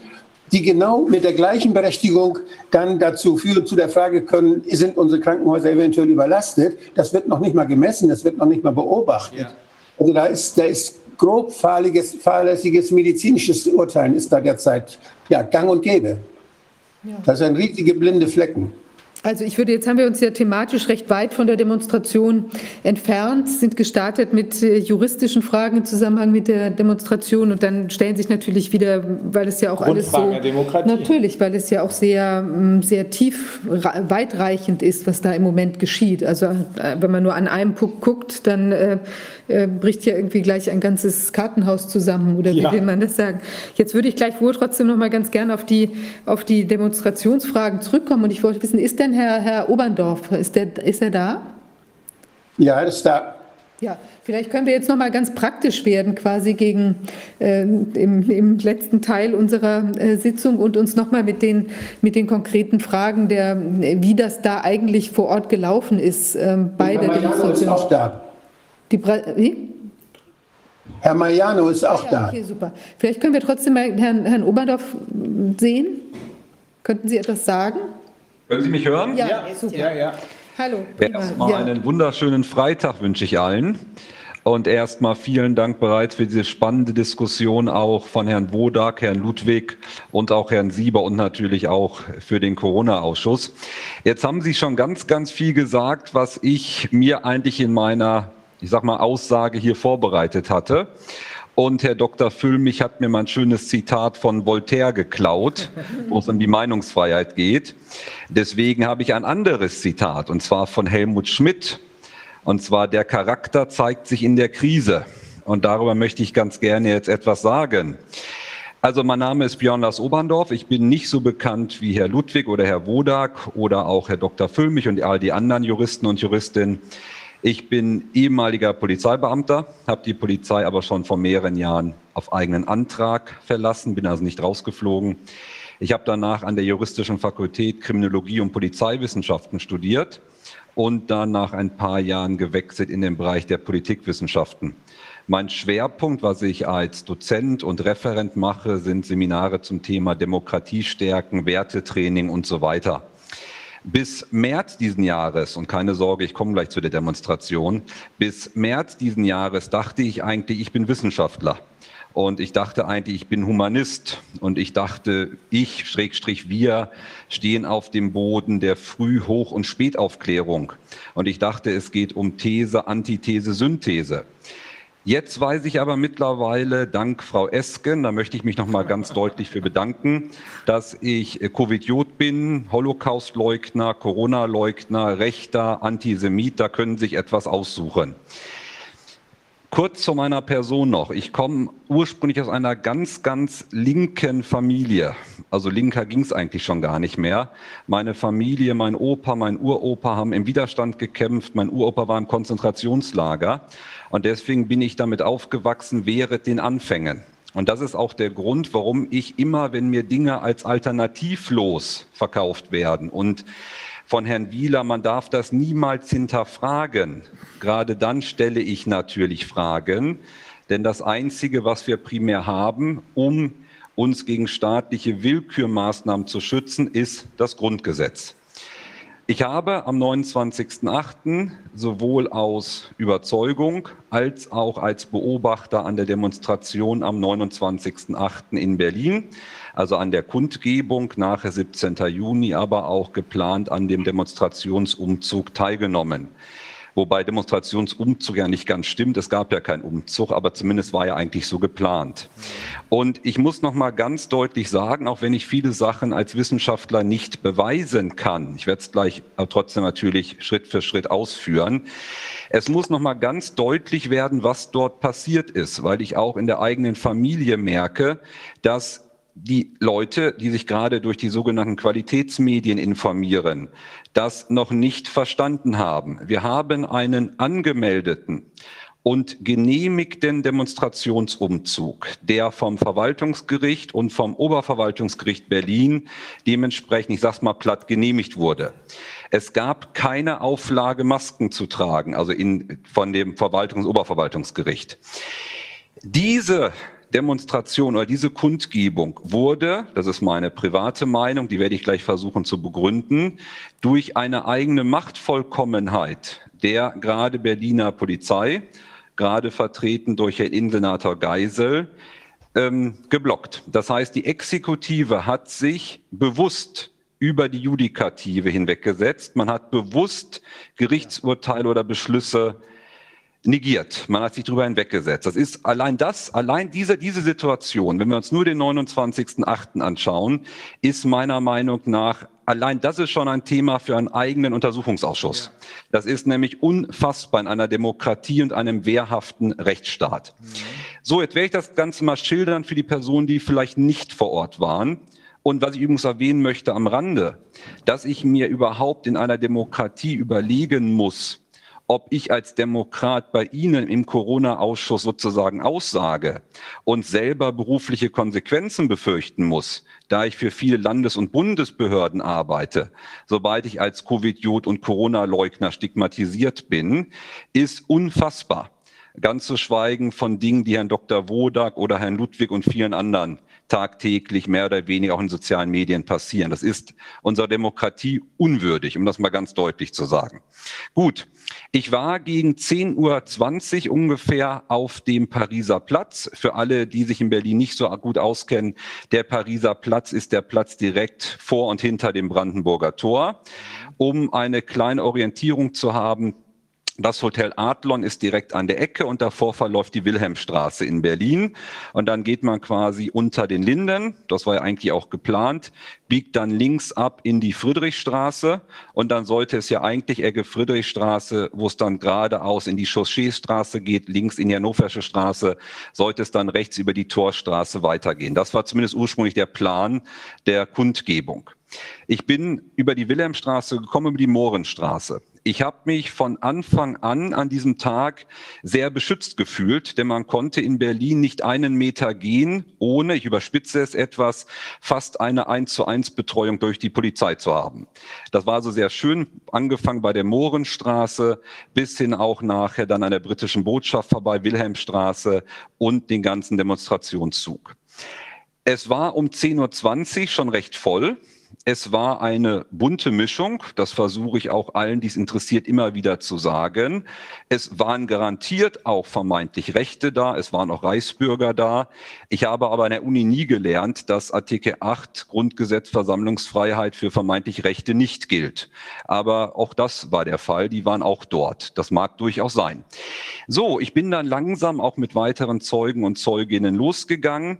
Es stand, standen die ganzen Friedensfahrzeuge da, es standen die ganzen Musiktracks da, es waren teilweise Traktoren da. Es war eine sehr friedliche, ausgelassene, eher Volksfeststimmung. Wo die Stimmung ein ganz klein bisschen anders war, war vor der amerikanischen bzw. vor der russischen Botschaft, weil es da einfach um andere Themen teilweise ging von den Demonstranten und von den Demonstrantinnen. Das möchte ich auch nochmal ganz deutlich sagen. Es handelte sich um viele verschiedene Kundgebungen, Veranstaltungen, Versammlungen. Es war ja nicht alles Querdenken 711, um das mal ganz deutlich zu sagen, auch wenn das oft in einen Pott geworfen wird. So, ich habe es dann versucht, bis zur Friedrichstraße zu kommen und habe mich extrem gewundert, dass es überhaupt nicht losging. Es sollte ja 10.30 Uhr losgehen gehen und habe dann zwischenzeitlich bei den Trucks mit Leuten gesprochen, die ich kenne aus Dortmund, von Querdenken Dortmund 231, habe ich mit den Leuten gesprochen und bin dann gebeten worden, aufgrund meiner, ich nenne es jetzt mal Expertise, nennen wir es mal so, nach vorne zu gehen und zu gucken, was da los ist, weil auch die Kommunikation über die Funknetze nicht sonderlich gut funktioniert hat. Da müsste ich jetzt spekulieren, woran das liegt. Das lasse ich mal außen vor. Auf jeden Fall kam ich irgendwann vorne an das war gegen kurz vor elf war das dann. Und es war Friedrichstraße, war schon kein Durchkommen mehr. Man muss ja wissen, für alle, die nicht da waren, Friedrichstraße ist nicht mehr ganz so breit wie nachher die Straße unter den Linden oder deutlich schmaler. Man muss eine Brücke über die Spree überqueren am Bahnhof Friedrichstraße. Das heißt, es ist eine Engstelle, die dort äh, dementsprechend halt natürlich infrastrukturell bautechnisch sich entwickelt. Es wurde Richtung Friedrichstraße, Torstraße wurde es enger. Das heißt, die Auflage war ja, dass man die Abstände einhält. Richtig, das war die ursprüngliche Auflage. Mir ist bis dahin nur aufgefallen, dass die meisten der Seitenstraßen bereits durch Polizei, Einsatzhundertschaft gesperrt waren. Das heißt, man konnte nach links und rechts auch schlecht weg. Das führte auch dann schon um kurz vor elf schon zu gewissen Problemen, weil natürlich Leute vielleicht auch mal kurz einem gewissen Bedürfnis nachgehen müssen oder gegebenenfalls auch äh, andere Bedürfnisse haben.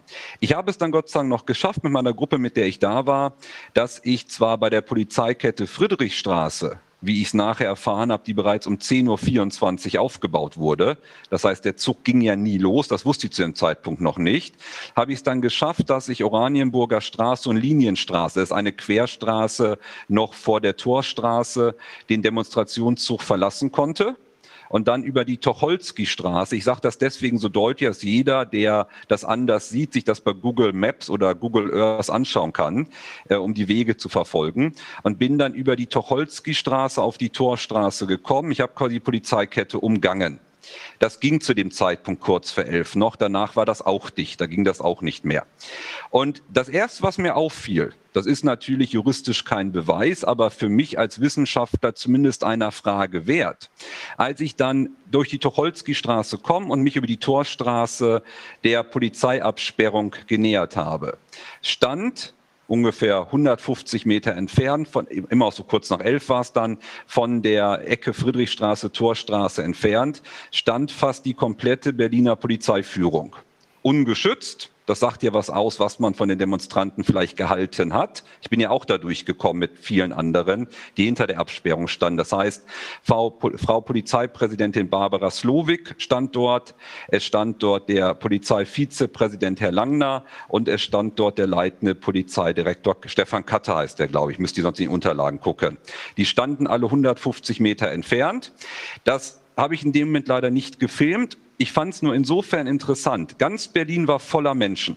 Und für alle, die sich das nicht vorstellen können, alleine von der Wilhelmstraße, Pariser Platz bis Friedrichstraße, Ecke Torstraße sind es 1,8 Kilometer, um das einfach nur mal deutlich zu machen. Und diese Strecke war voll. Die war nachher gerappelt voll, weil, was dann sehr deutlich, voll, äh, deutlich klar wurde, die Polizei hat von hinten auch gerade Mohrenstraße, Wilhelmstraße weiter zuströmen lassen, hat die Seitenstraßen dicht gemacht. Übrigens die ersten Funksprüche dazu, auch für die Seitenstraßen habe ich persönlich mitbekommen bei den Einsatzkräften, auch schon gegen Viertel vor elf, die ich persönlich gehört habe, die sehr laut gefunkt haben, hat dadurch natürlich logischerweise die Abstände vorne verringert, weil die Leute ja nicht loslaufen konnten, um meiner Meinung nach das wissen Sie besser als ich, selber den Grund zu, zu provozieren, nachher eine Möglichkeit zu haben, diese Kundgebung auflösen zu können. Das heißt, ich bin an diesem Führungstrio vorbeigegangen, die alle halt da standen, wie bei einem Kaffeeplausch, um es unwissenschaftlich auszudrücken, und auch sehr guter Stimmung waren.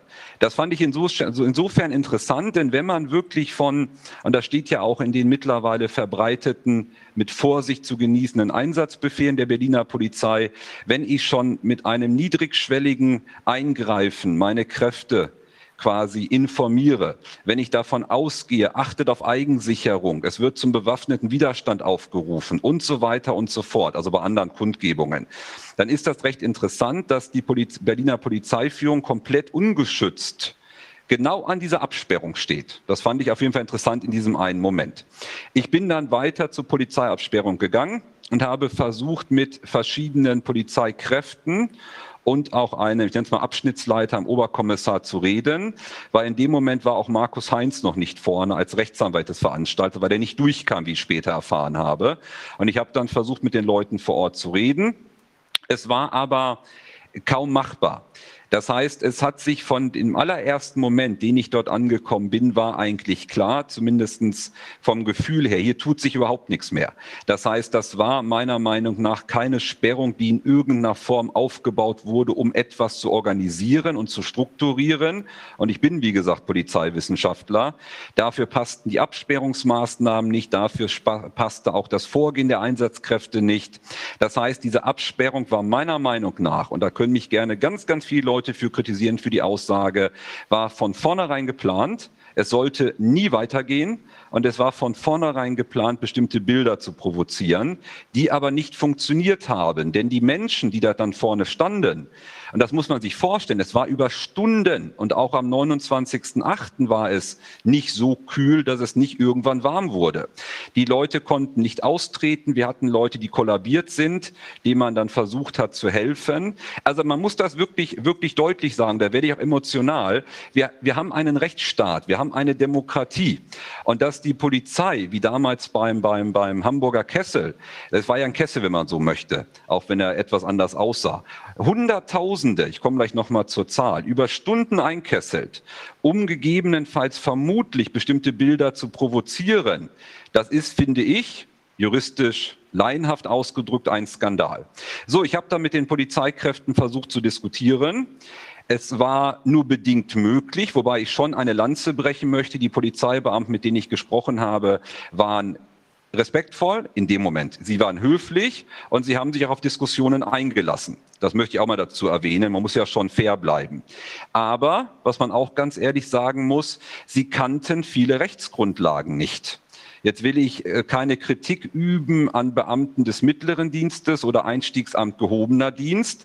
Dennoch bestimmte Rechtsgrundlagen des Handelns sollten auch der Polizei bewusst sein, auch gerade in solch einem Moment. Ich habe versucht, über das Beamtenstatusgesetz zu diskutieren, also Neutralitätspflicht von Beamten. Ich glaube, das ist Paragraph 33 Beamtenstatusgesetz oder auch die, dass ich für meine Handlungen selber verantwortlich bin, also remonstrieren muss. Ich glaube, ich Paragraph 36 Beamtenstatusgesetz. Äh, diese Diskussionen wurden nicht zugelassen. Ich habe dann auch noch mal in diese mittlerweile verbreiteten Einsatzbefehle reingeschaut, wie gesagt, mit Vorsicht zu genießen. Und da wird aber auch mit Informationen gearbeitet und auch eine bestimmte Stimmung erzeugt für die Polizeibeamten, die wissenschaftlich nicht haltbar ist. Das heißt auch diese Indoktrination der eingesetzten Kräfte, was übrigens im Durchschnitt sehr junge Kräfte waren. Das ist noch leicht zu erklären, weil Einsatzhundertschaften haben ein anderes Durchschnittsalter als der Wach- und Wechseldienst. Trotzdem waren es auffallend viele junge Einsatzkräfte, gerade in der Absperrung. So, das Ganze zog sich dann über einen längeren Zeitraum hin. Ich mache jetzt mal einen Sprung auf 14 Uhr ungefähr. Ich, äh, Herr Ludwig, korrigieren Sie mich gerne. Ich glaube, um 15.30 Uhr sollte ja die große Kundgebung äh, Straße 17. Juni losgehen am Stern. Bis 14 Uhr hatte sich nichts getan. Zumindest nicht viel. Also man kam, man kam nicht weiter. Was auffallend war, dass direkt in der Chausseestraße, ich glaube der Chausseestraße, ich muss mal auf den Zettel gucken, Chausseestraße auch zwei Wasserwerfer standen, was mich sehr irritiert hat, denn diese Wasserwerfer hätten in dieser Örtlichkeit gar nicht zum Einsatz kommen können ohne eine Selbst- und Fremdgefährdung eine massive Fremdgefährdung auszuschließen. Denn das Ganze ist recht eng gebaut, dieser Straßenzug, diese Kreuzung. Es gibt dort sehr viele Läden, sehr viel Einzelhandel mit großen Glasfronten. Das heißt, ich weiß nicht als ehemaliger Polizist, und ich habe auch das Hundertschaftstraining alles durchlaufen natürlich, ich weiß nicht, wie man da hätte die Wasserwerfer zum Einsatz bringen sollen und was auch noch dazu kommt, wie man die Einsatzwerfer geschützt hätte.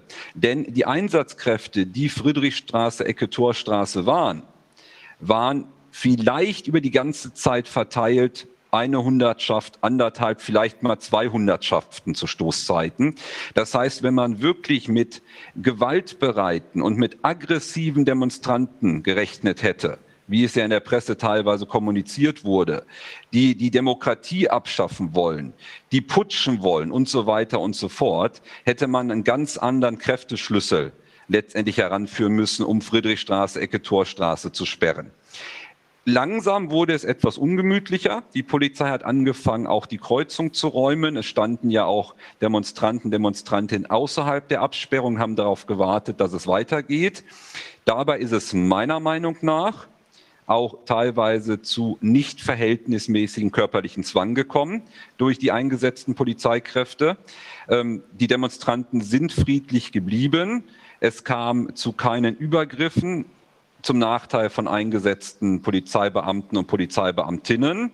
Ich war sehr überrascht, als ich dann, glaube ich, am Montag gelesen habe in, in den sogenannten Qualitätsmedien, dass Friedrichstraße, Ecke Torstraße, Steine und Flaschen auf die Einsatzkräfte geworfen wurden. Äh, davon habe ich die ganzen Stunden nichts mitbekommen und das ist garantiert auch nicht passiert, bevor ich da war, denn dann hätte man an der Stimmung der Einsatzkräfte gemerkt, man hätte irgendwas sehen müssen. Es war rund um friedlich. Alles andere, das muss ich so bewusst sagen, ist eine Lüge. Da habe ich keine anderen Worte mehr für. Irgendwann hat es sich dann ein ganz klein bisschen aufgeschaukelt, einfach nur weil die Polizei recht rabiat gegen die Leute, die auch Richtung Chausseestraße standen oder auf dem Bürgersteig standen, vorgegangen ist. So, da sich da nichts mehr getan hat und da es auch keinen Durchgang mehr gab, durch Kommen mehr gab und ja irgendwann nachher auch die Kundgebung aufgelöst wurde durch die Polizei, weil wir ja die Abstände nicht einhalten konnten, was ich gerade erläutert habe, bin ich dann den ganzen Zug zurückgegangen von Friedrichstraße, Ecke Torstraße, wieder Friedrichstraße zurück unter den Linden bis zur Wilhelmstraße. Was mir auf dem Rückweg aufgefallen ist, zum einen, dass die Polizei, das ist mein persönlicher Eindruck, alles versucht hat, um den Demonstranten und Demonstrantinnen, die es dann ja nicht mehr waren, das war ja aufgelöst, das Leben möglichst schwer zu machen. Ich gebe Ihnen nur ein Beispiel. Und ich rede jetzt nicht davon, dass ja auch beim einen LKW die Scheiben eingeschlagen wurden, warum auch immer, da war ich nicht bei, bei einem LKW, der bei der Kundgebung teilnehmen wollte. Die ganzen Fahrzeuge, auch die wir hatten, gerade in der Friedrichstraße, die dann letztendlich natürlich irgendwie da raus mussten, wurden von der Polizei alle gestoppt und mussten logischerweise erstmal komplett wieder alle verkehrssicher gemacht werden, weil es ja keine Kundgebung oder kein Demonstrationszug mehr war. Das ist polizeieinsatztaktisch oder auch verkehrsrechtlich alles richtig, aber die Form und Weise, wie das passiert ist und wie mit den Leuten teilweise umgegangen wurde, mit welchem Ton, auch mit welchem eskalierenden Verhalten, nicht durch alle, aber durch einige der eingesetzten Kräfte, das ist eigentlich äh, nicht akzeptabel. Es war ein sehr robustes Vorgehen. So, dann kam ich irgendwann wieder an Richtung Wilhelmstraße, Pariser Platz. Wir hatten mittlerweile 15.15 Uhr, 15.30 Uhr und ich wollte eigentlich auf die Straße des 17. Juni dann war die Wilhelmstraße. Das ist die Straße direkt neben dem Hotel Adlon, die den Pariser Platz vom Brandenburger Tor, also begrenzt quasi, Brandenburger Tor, Pariser Platz, Wilhelmstraße, war eine weitere Polizeikette. Das heißt, man kam, obwohl es ja eine aufgelöste Kundgebung war, man kam da nicht mehr raus. Die einzige Möglichkeit rauszukommen wäre über die U-Bahn oder S-Bahn-Netze gewesen, die noch offen waren. Aber wir wollten jetzt zur Straße des 17. Junis. Und da stand die Polizeikette. Ich habe auch da wieder versucht, mit dem Polizeibeamten Beamten zu diskutieren. Man muss dazu sagen, ich bin auch als ehemaliger Polizist und Polizeiwissenschaftler nach wie vor Mitglied der Internationalen Polizeivereinigung, der IPA, und werde auch darüber für die IPA aktuell, das ist ein Magazin der Internationalen Polizeivereinigung, einen Bericht verfassen. Mal gucken, ob er abgedruckt wird. Auf jeden Fall hat die Polizeikette Wilhelmstraße keine ehemaligen Demonstranten, Demonstrantinnen durchgelassen. Sie haben dann die Straße des 17. Junis, weil die Einsatzfahrzeuge der Polizei wenden mussten, da diese zur russischen Botschaft beordert wurden, auch recht robust, nennen wir es mal, geräumt, auch gegen Leute, die komplett unbeteiligt waren oder wo eigentlich für keinen erkennbar war, sind das jetzt Demonstranten, Demonstrantinnen, ehemalige oder sind das einfach Touristen und Touristinnen, die in den Cafés sitzen, denn es war alles voll. Ähm, gut, dann wurde es etwas unruhiger anscheinend vor der russischen Botschaft. Deswegen sind die Kräfte Wilhelmstraße abgezogen worden. Nochmal daran erinnern, es ist eine andere Kundgebung, andere Veranstaltung. Und dann konnten wir endlich irgendwann durch die ähm, über die Wilhelmstraße und Pariser Platz durch das Brandenburger Tor Richtung Straße 17. Juni. Das ganz kurz zum allerersten Abschnitt, also wirklich Pariser Platz, Wilhelmstraße, Friedrichstraße, Torstraße und wieder zurück. Was ich erwähnen möchte, weil das leider natürlich komplett momentan fast die gesamte Berichterstattung überlagert. Ich hatte vorhin nicht umsonst erwähnt, dass wir seit Ausstieg aus der U-Bahn Mohrenstraße fast eine 1 zu 1 Betreuung durch die Polizei hatten. Was mir aufgefallen ist, als wir dann durch das Brandenburger Tor, Pariser Platz, Straße 17. Juni gegangen sind, was sehr spannend war, der Weg zum Reichstag, der war frei. Das fand ich total spannend, weil überall standen Einsatzkräfte. Ich möchte jetzt nicht spekulieren, warum. Er war aber komplett frei. nur mal interessant, gerade vielleicht für die Vorgänge, die es nachher noch gab, aber ich äh, distanziere mich als Wissenschaftler von Spekulation. Das war einfach nur eine Momentaufnahme in, diesem, in dieser Situation. Ich bin dann komplett bis zur Siegessäule durchgelaufen, also auf der Querdenken 711 Veranstaltung und möchte da jetzt mal ganz deutlich sagen, ich habe das alles gefilmt. Das kann jeder gerne haben, der das sehen möchte. Die Leute haben alles getan, alles getan, was Menschen möglich ist, um die Abstände einzuhalten. Es hat auch auf der Straße 17. Juni gut geklappt. Die Straße 17. Juni bis zur Siegessäule der ganze Kreise an der Siegessäule, aber auch sämtliche Parkanlagen links und rechts im Tiergarten, die wir Straße 17. Juni haben, aber auch diese Hofjägerallee, die von der Siegessäule wegführt zum Teil, die Altenaer Straße, aber auch der ganze Bereich so Richtung Spreeweg, also all die Straßen, die um die Siegessäule rum sind, waren voll mit Menschen. Die waren voll mit Menschen. Ich weiß nicht, wie viele Menschen es waren. Es waren definitiv mehr Menschen als 17.000, als am 1.8., wo ich auch war, wo es auch nicht nur 17.000 waren, das mal am Rande. Aber ich möchte darauf hinweisen, auf dieser Kundgebung oder auf dem Demonstrationsumzug und der Kundgebung waren ja auch ähm, vier Beobachter und Beobachterinnen der Bundesarbeitsgemeinschaft kritischer Polizeibeamter und Polizeibeamtinnen, der Thomas Wüppesaal. Ich weiß, ja, auch über diese Arbeitsgemeinschaft kann man durchaus Kritik üben. Wie, wenn man etwas sucht, findet man auch da etwas. Dennoch sind das Leute, die Ahnung von ihrem Fach haben die gehen von mehreren hunderttausend Menschen aus als Schätzung. Es kann jeder gerne nachrechnen. Friedrichstraße, Ecke Torstraße bis Brandenburger Tor sind 1,8 Kilometer.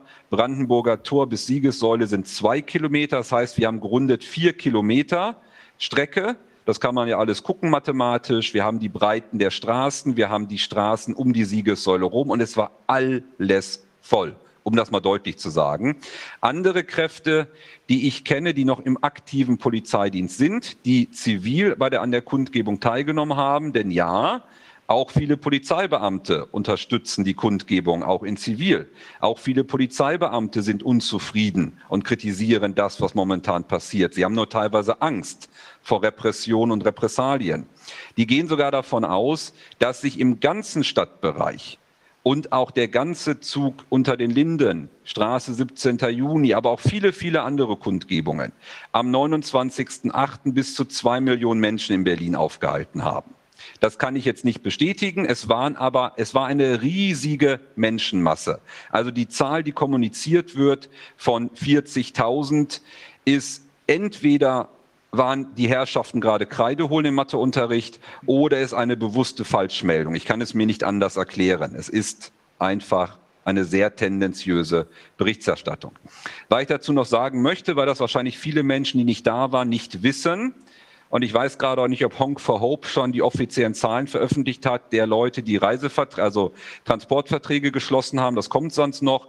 Aber dadurch, dass ja auch im Vorfeld alles versucht wurde, diese Demonstrationen und Kundgebungen zu unterbinden und auch die Leute zu diffamieren, und uns auch zu beleidigen, also uns sage ich jetzt ganz bewusst, ist es auch so, dass auch natürlich viele Leute abgesprungen sind. Andere wurden vielleicht dadurch erst motiviert zu kommen, das mag sein. Aber was vielleicht viele Menschen nicht wissen, auch viele Busse von Honk for Hope und die Busfahrer wurden bereits an den Abfahrorten durch die Polizei kontrolliert, Personalien aufgenommen, die Leute mussten die Busse verlassen, bevor sie wieder einsteigen durften. Die Polizei ist an Honk for Hope herangetreten, will die Daten haben der Menschen, die mit ihnen nach Berlin gereist sind am 29.08. Und das sind alles Sachen, die finde ich ich bin kein Jurist, ich bin nur Kriminologe, finde ich in einer Demokratie, in einem Rechtsstaat mehr als besorgniserregend. Das erstmal jetzt ganz kurz, also wirklich ganz, ganz kurz zusammengefasst zu äh, den persönlichen Eindrücken. Ich habe noch deutlich mehr hier, aber vielleicht gibt es ja von Ihrer Seite gerade auch erstmal ein paar Fragen. Ich habe eine ergänzende Frage. Sie waren ja auch an der Siegessäule. Sie haben auch gesehen, was da los war. Ähm, ich kann das, was Sie als Vermutung äußern, oder Sie weisen ja eigentlich nur auf Indizien hin und äh, überlassen es uns daraus Schlüsse zu ziehen. Ich kann das nur bestätigen. Hinter der Siegessäule, hinter der äh, Haupttribüne stand der Bus, in dem sich Robert Kennedy befand. Und da waren, ich habe gedacht, das sind viel weniger, aber Ralf Ludwig hat das ja eben nochmal aufgeklärt. Es waren 37 Anwälte wohl auch da. Und wir haben immer wieder intensiv mit der Polizei, mit den Polizeibeamten, die dahin entsandt worden sind, gesprochen. Ähm, ich hatte vorhin gesagt, Ralf Ludwig hat da mit Engelszungen auf die eingeredet. Ähm, Dirk Sattelmeier hat das auch gemacht. Es war, es war aber offensichtlich, für uns alle offensichtlich, dass alles getan wurde, um eine Situation herbeizuführen, zu führen, die man als Polizei benutzen konnte, um auch vorne die äh, Kundgebung äh, äh, kaputt zu kriegen, irgendwie auflösen zu können. Es hat dazu geführt, wir haben es ja vorhin schon gesagt, dass einige der Anwälte da unten rumgesprungen sind, um für, die, für den Abstand der, äh, für die Einhaltung der Abstände zu sorgen, die auch, aus meiner Sicht aber schon längst eingehalten waren. Aber es war eine Situation, die ganz offensichtlich inszeniert worden war, wo die äh, ihre früheren Kollegen auch unter Druck standen. Das war auch zu sehen. Einige guckten weg, wenn man mit ihnen gesprochen hat. Also es ist nicht so, dass sie es nicht verstanden haben, sondern guckten weg, weil es ihnen peinlich war.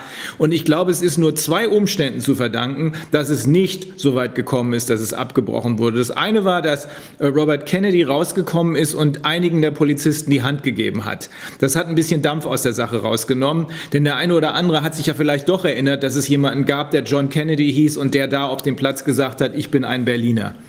Und das Zweite war, äh, ich hatte dann irgendwann gesagt, bevor wir jetzt diese Liste der Redner einhalten, hatte ich Ralf Ludwig gebeten, hier holen Sie doch Kennedy raus, der muss als erster raus, weil die Bilder will niemand haben. Bilder davon, dass Robert Kennedy von der Bühne geräumt wird. Und ich glaube, das hat dann auch am Ende dazu geführt, dass am Ende doch alle Reden gehalten werden konnten, ohne dass was äh, dazwischen gekommen ist. Aber es war offensichtlich, um das nochmal ganz deutlich zu sagen, dass hier gepusht wurde ohne Ende, um eine Situation zu inszenieren, die unter normalen Umständen gar nicht geschehen wäre, um erreichen zu können, dass man eine Grundlage dafür hat, aufzulösen.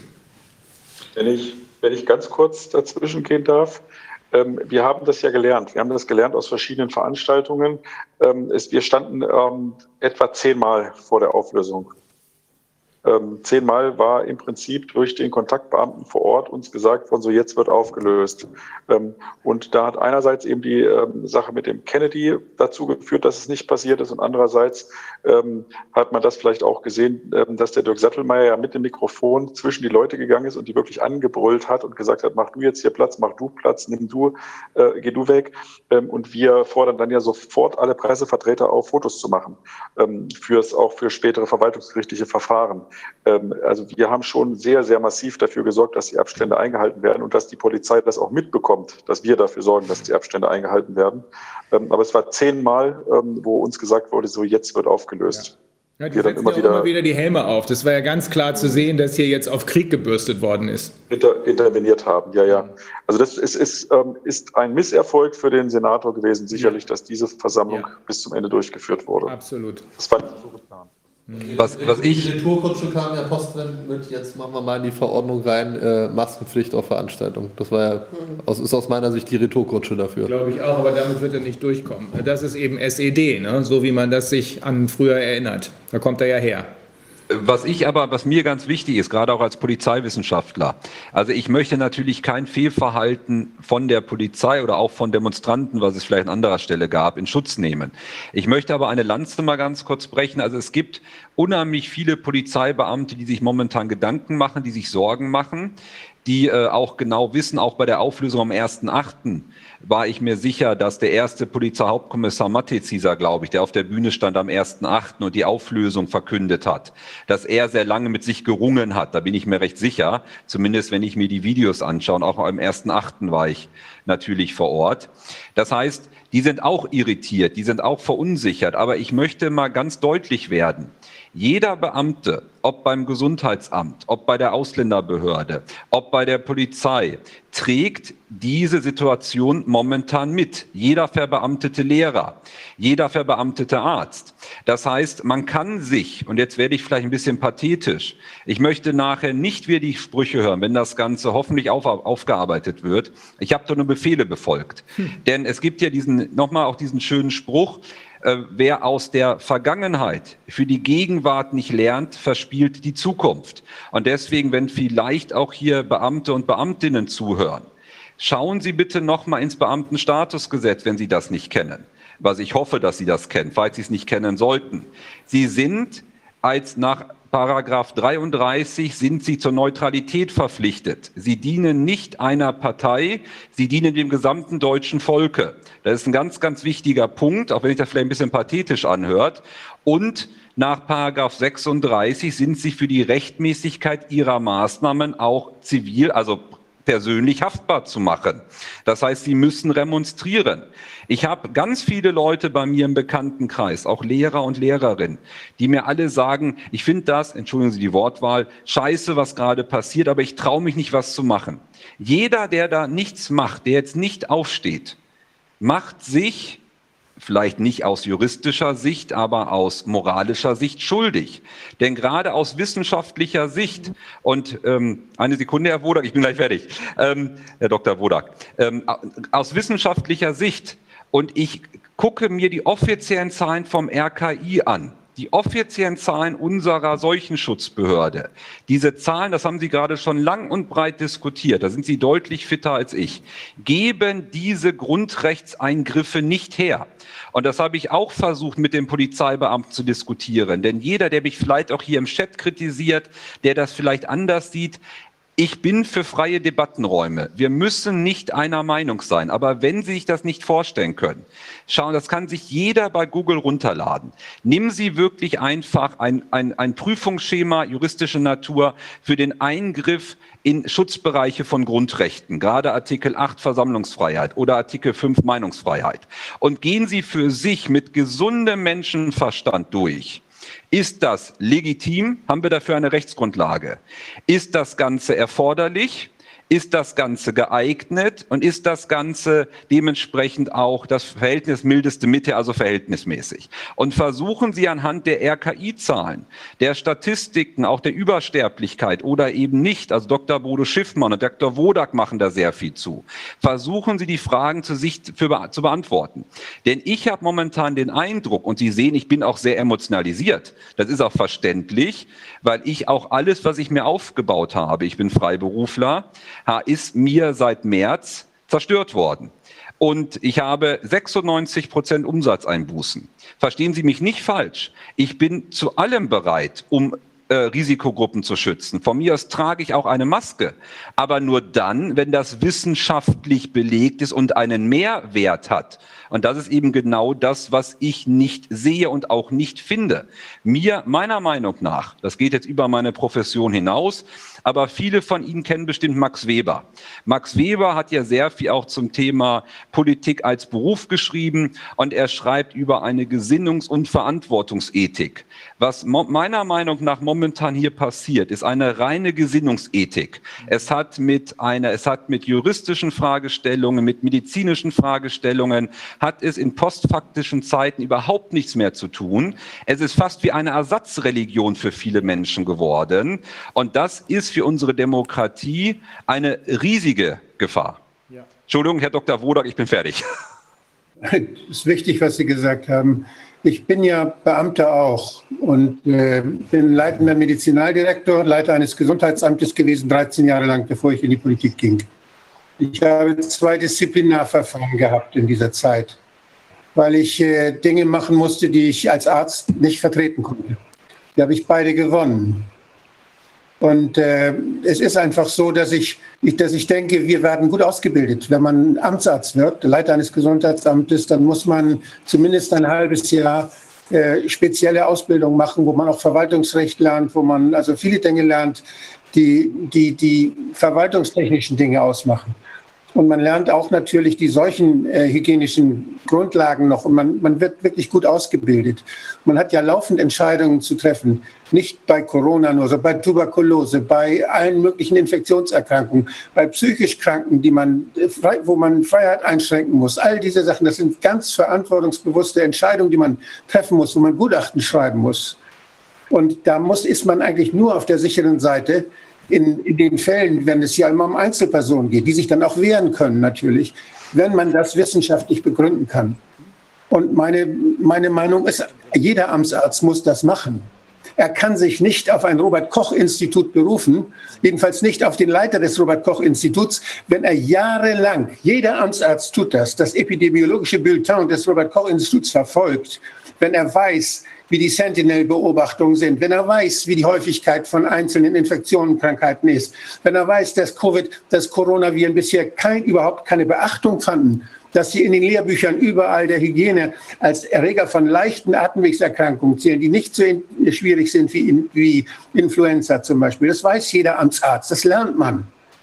Und wenn er dann vor solchen Entscheidungen, vor solche Entscheidungen gestellt wird, dann muss er das ganz genau prüfen. Dann muss er sagen, wo gibt es denn Daten, die dafür sprechen, dass das sowas begründet sein können, sowas Schwerwiegendes, dass ich Kinder mit Masken in die Schule schicke, dass ich Leute ausschließe von, von, von der Gesellschaft, dass ich ihre Freiheit einschränke.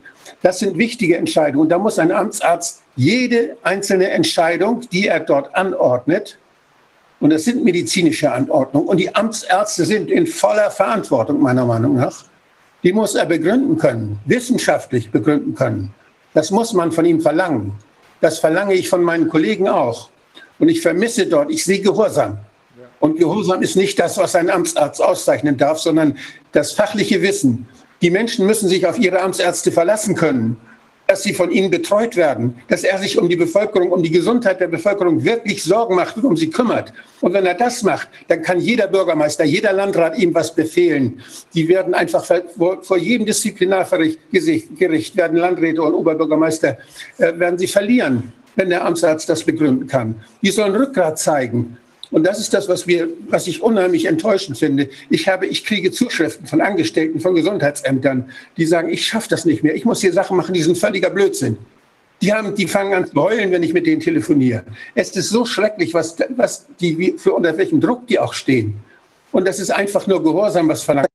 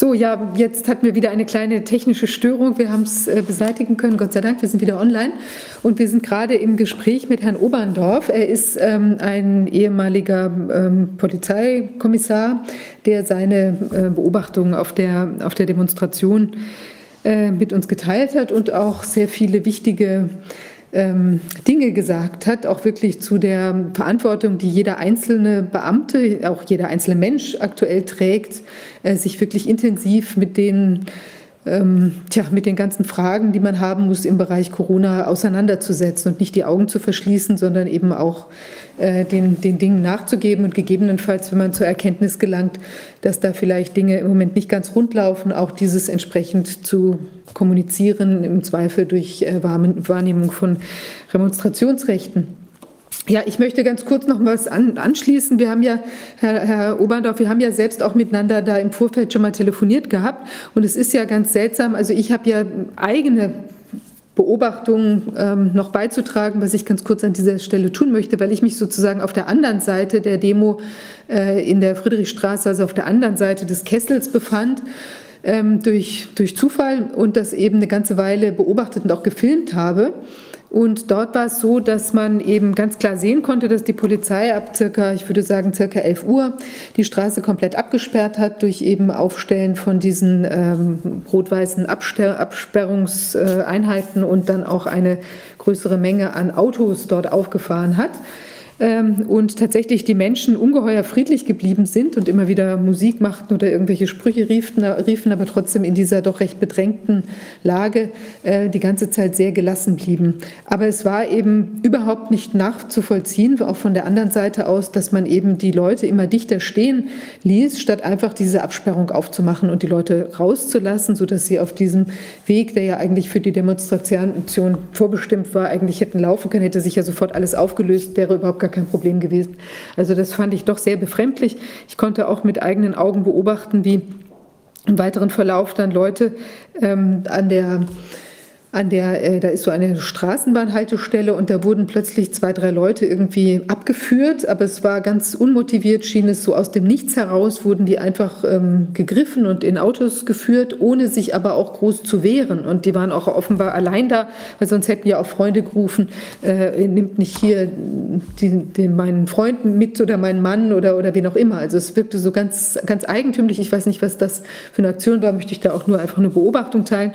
Und ich bin dann um circa 15 äh, Uhr, da löste sich diese Sperre ja so etwas auf oder ein bisschen kurz davor, sodass man auch dahinter gehen konnte, bin ich dahinter lang gegangen und da war eine große Aufregung, war, Aufregung, war auch ein Rechtsanwaltskollege, dessen Namen ich jetzt allerdings nicht äh, notiert habe oder nicht weiß. Und der sagte dann zu mir, ja, es sei jetzt irgendwie, sie seien gerade alle ganz entsetzt, weil eben in einem, der ein LKW, der vorher Richtung Chausseestraße gestanden hatte, der hatte gedreht und wollte gerade irgendwie zurückfahren. Und offenbar in der Kurve war ganz unmotiviert passiert, so wurde es von dem ähm, Kollegen dargestellt, eben das äh, wurde das, ähm, die Fensterscheibe eingeschlagen. Also ich habe es nicht selbst gesehen, aber es haben eben mehrere, die da rumstanden, in der Form bestätigt. Und dann sah man auch, wie die äh, Demonstranten mit Megafon vor den Polizisten standen, die mit dem Rücken, drei, vier Polizisten standen so mit dem Rücken gegen diesen LKW. Der Fahrer saß im Häuschen und hielt irgendwie da an, fuhr nicht weiter. Und dann standen die da und die Polizisten haben, also die Demonstranten haben dann mit einem Megafon gerufen, wir sind friedlich, was seid ihr?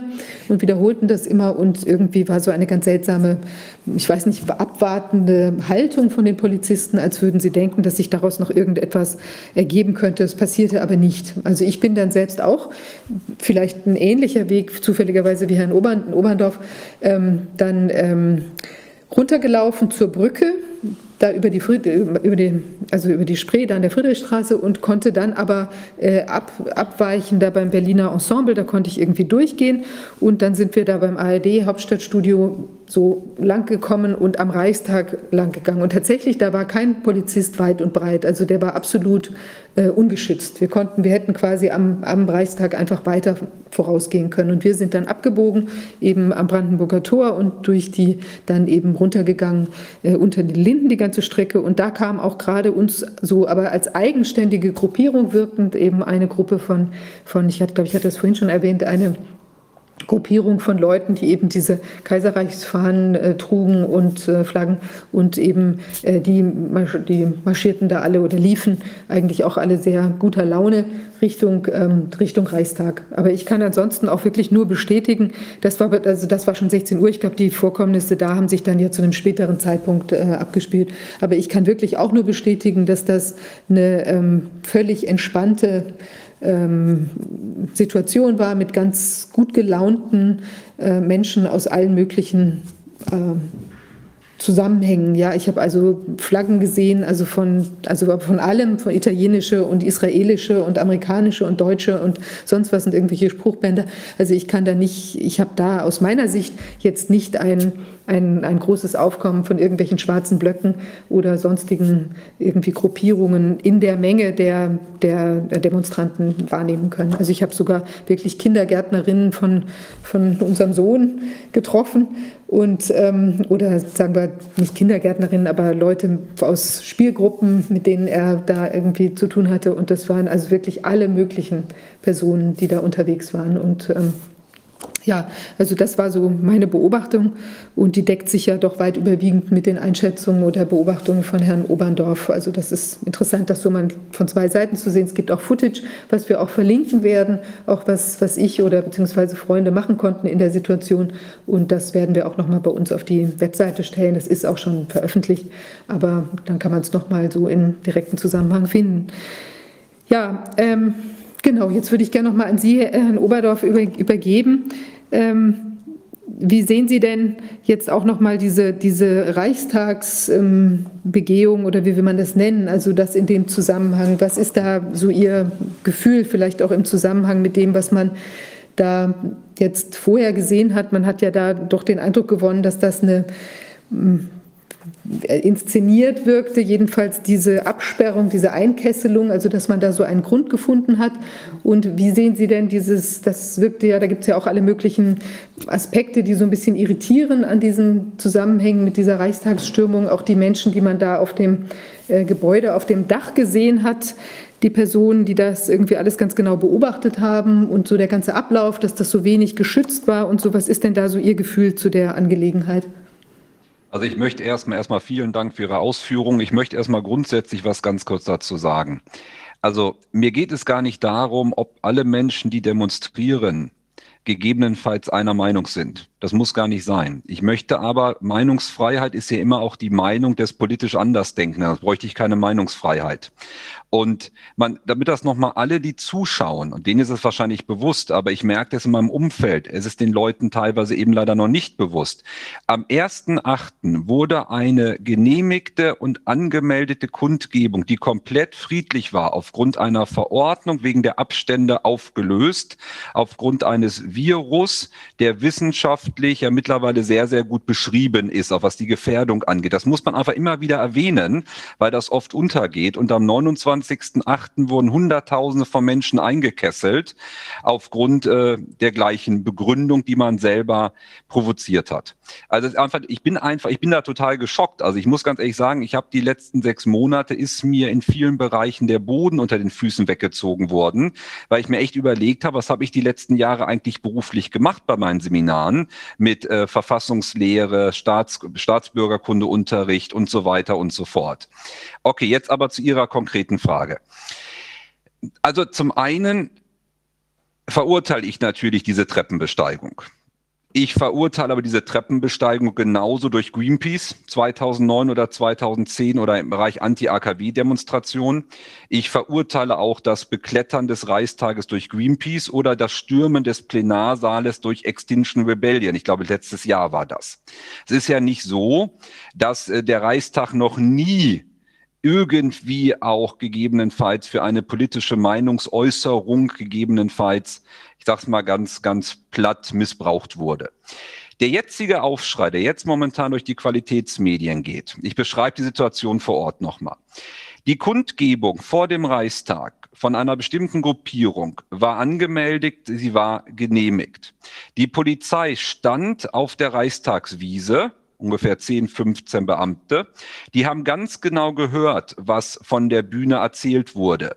Die haben auch gehört, was Tamara Tamara K. erzählt hat.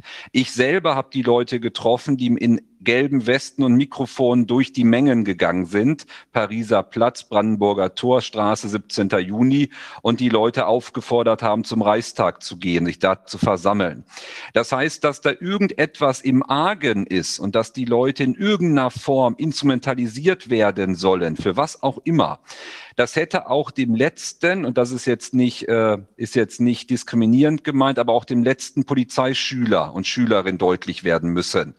Denn auch das, die, wenn die die Helme abnehmen, ist das das Zeichen. Trump ist in der Botschaft, kommt zum Reichstag und so weiter und so fort. Da müsste, also der Reichstag ist ja nicht irgendein Gebäude. Und normalerweise schützt auch nicht irgendein Verantwortlicher das Gelände des Reichstages. So.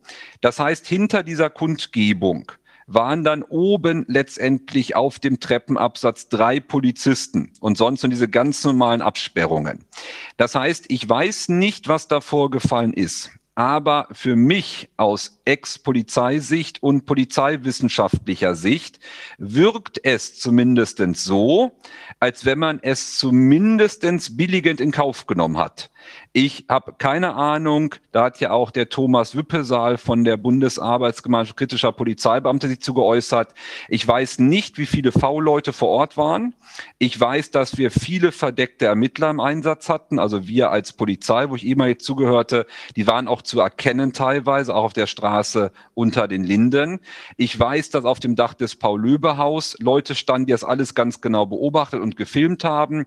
Ich weiß, dass auf der anderen Seite Richtung Tiergarten stand eine Einsatzhundertschaft auch mit Hunden, die komplett einsatzbereit war.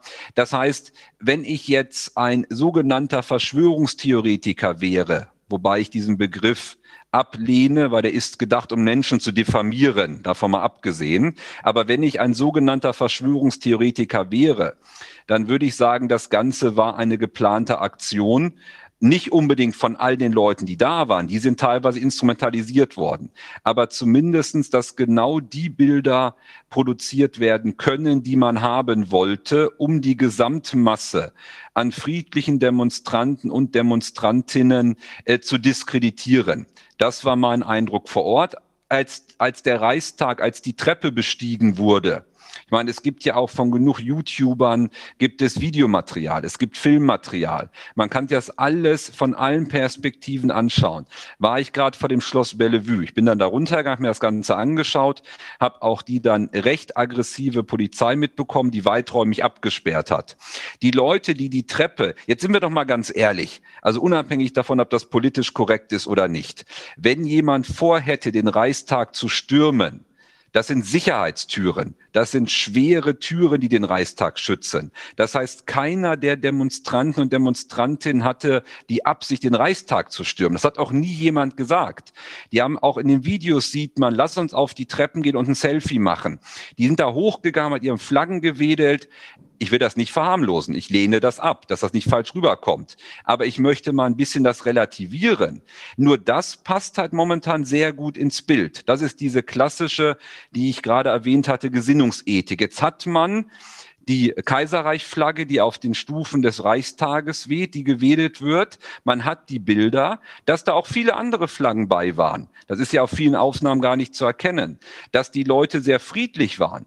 Dass meiner Meinung nach die Polizei unverhältnismäßige Gewalt angewendet hat, auch mit Pfefferspray gegen Menschenmassen, wo auch Kinder bei waren und ältere Menschen oder auch mit dem MES, dem Mehrzweckeinsatzstock. Das ist ein ganz anderes Thema. Das heißt, die Aktion als solche hat der Komplettdemonstration, es waren ja getrennte Demonstrationen, dennoch geschadet, weil das natürlich alles überlagert hat. Ich lehne die Aktion ab. Ich habe vorhin gesagt, ich komme aus einer ganz, ganz linken Familie und ich, habe, ich fühle mich auch nicht mehr im Deutschen Kaiserreich verbunden, auch wenn ich dafür vielleicht von anderen jetzt Kritik bekomme. Und ich mag auch nicht die Flagge des Deutschen Kaiserreiches, aber ich möchte schon, dass man objektiv berichtet, es gibt einen Moralkodex auch für Journalisten und Journalistinnen. Es gibt auch einen Staatsfunkvertrag, worüber bericht, also wie berichtet werden sollte.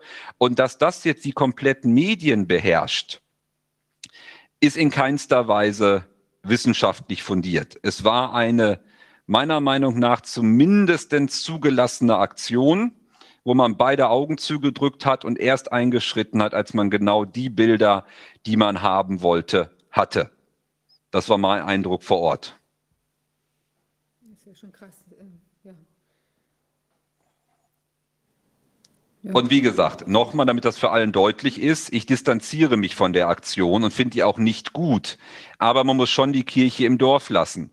Die Leute sind da reingerannt, sie sind die Treppen hoch, sie haben da rumgewedelt, sie haben mit den drei Polizisten diskutiert.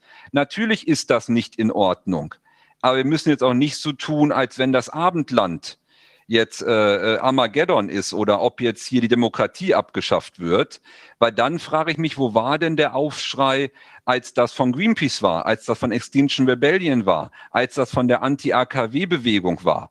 Die haben das Gleiche alle gemacht. Die haben sich vom Reichstag abgeseit. Die haben den Plenarsaal gestürmt. Flugblätter verteilt. Also, wenn man, mir geht einfach nur darum, wenn man über Sachverhalte diskutiert, dann aber bitte auch ergebnisoffen und nicht tendenziös. Und es geht nicht darum, ob auch es geht auch bei der Kundgebung nicht darum, ob ich das Ziel der Demonstranten und Demonstrantinnen gut finde. Ich könnte auch komplett auf Staatslinie sein und sagen, Frau Merkel hat mit allem, was sie tut, recht. Es geht darum, was sagt das Gesetz dazu? Was sagt das Grundgesetz? Und das ist der Punkt, um den es mir geht. Ich leugne nicht Corona, wie eigentlich keiner, mit dem ich spreche, sondern ich stelle mir seit März einfach nur die Frage, sind diese massiven Eingriffe in die Schutzbereiche unserer Grundrechte sinngemäß verhältnismäßig? Das ist die einzige Frage, die ich habe. Und wir haben einen Rechtsstaat. Hier kann nicht irgendeine kleine Clique machen, was sie aus ihrer Gesinnung für richtig erachtet.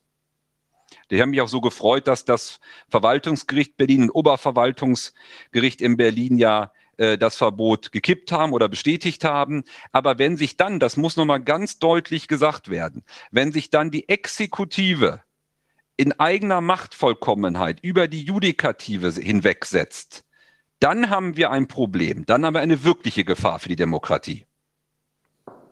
Das ist, das ist absolut richtig, ja. Okay. Das müssten wir alles erstmal ein bisschen sacken lassen, glaube ich. Ja. Tja, ich wollte noch eine, eine Sache ähm, ergänzen. Es ist ja dann kurz danach ist dieses Computerspiel herausgekommen, dieser Reichstagsdefender.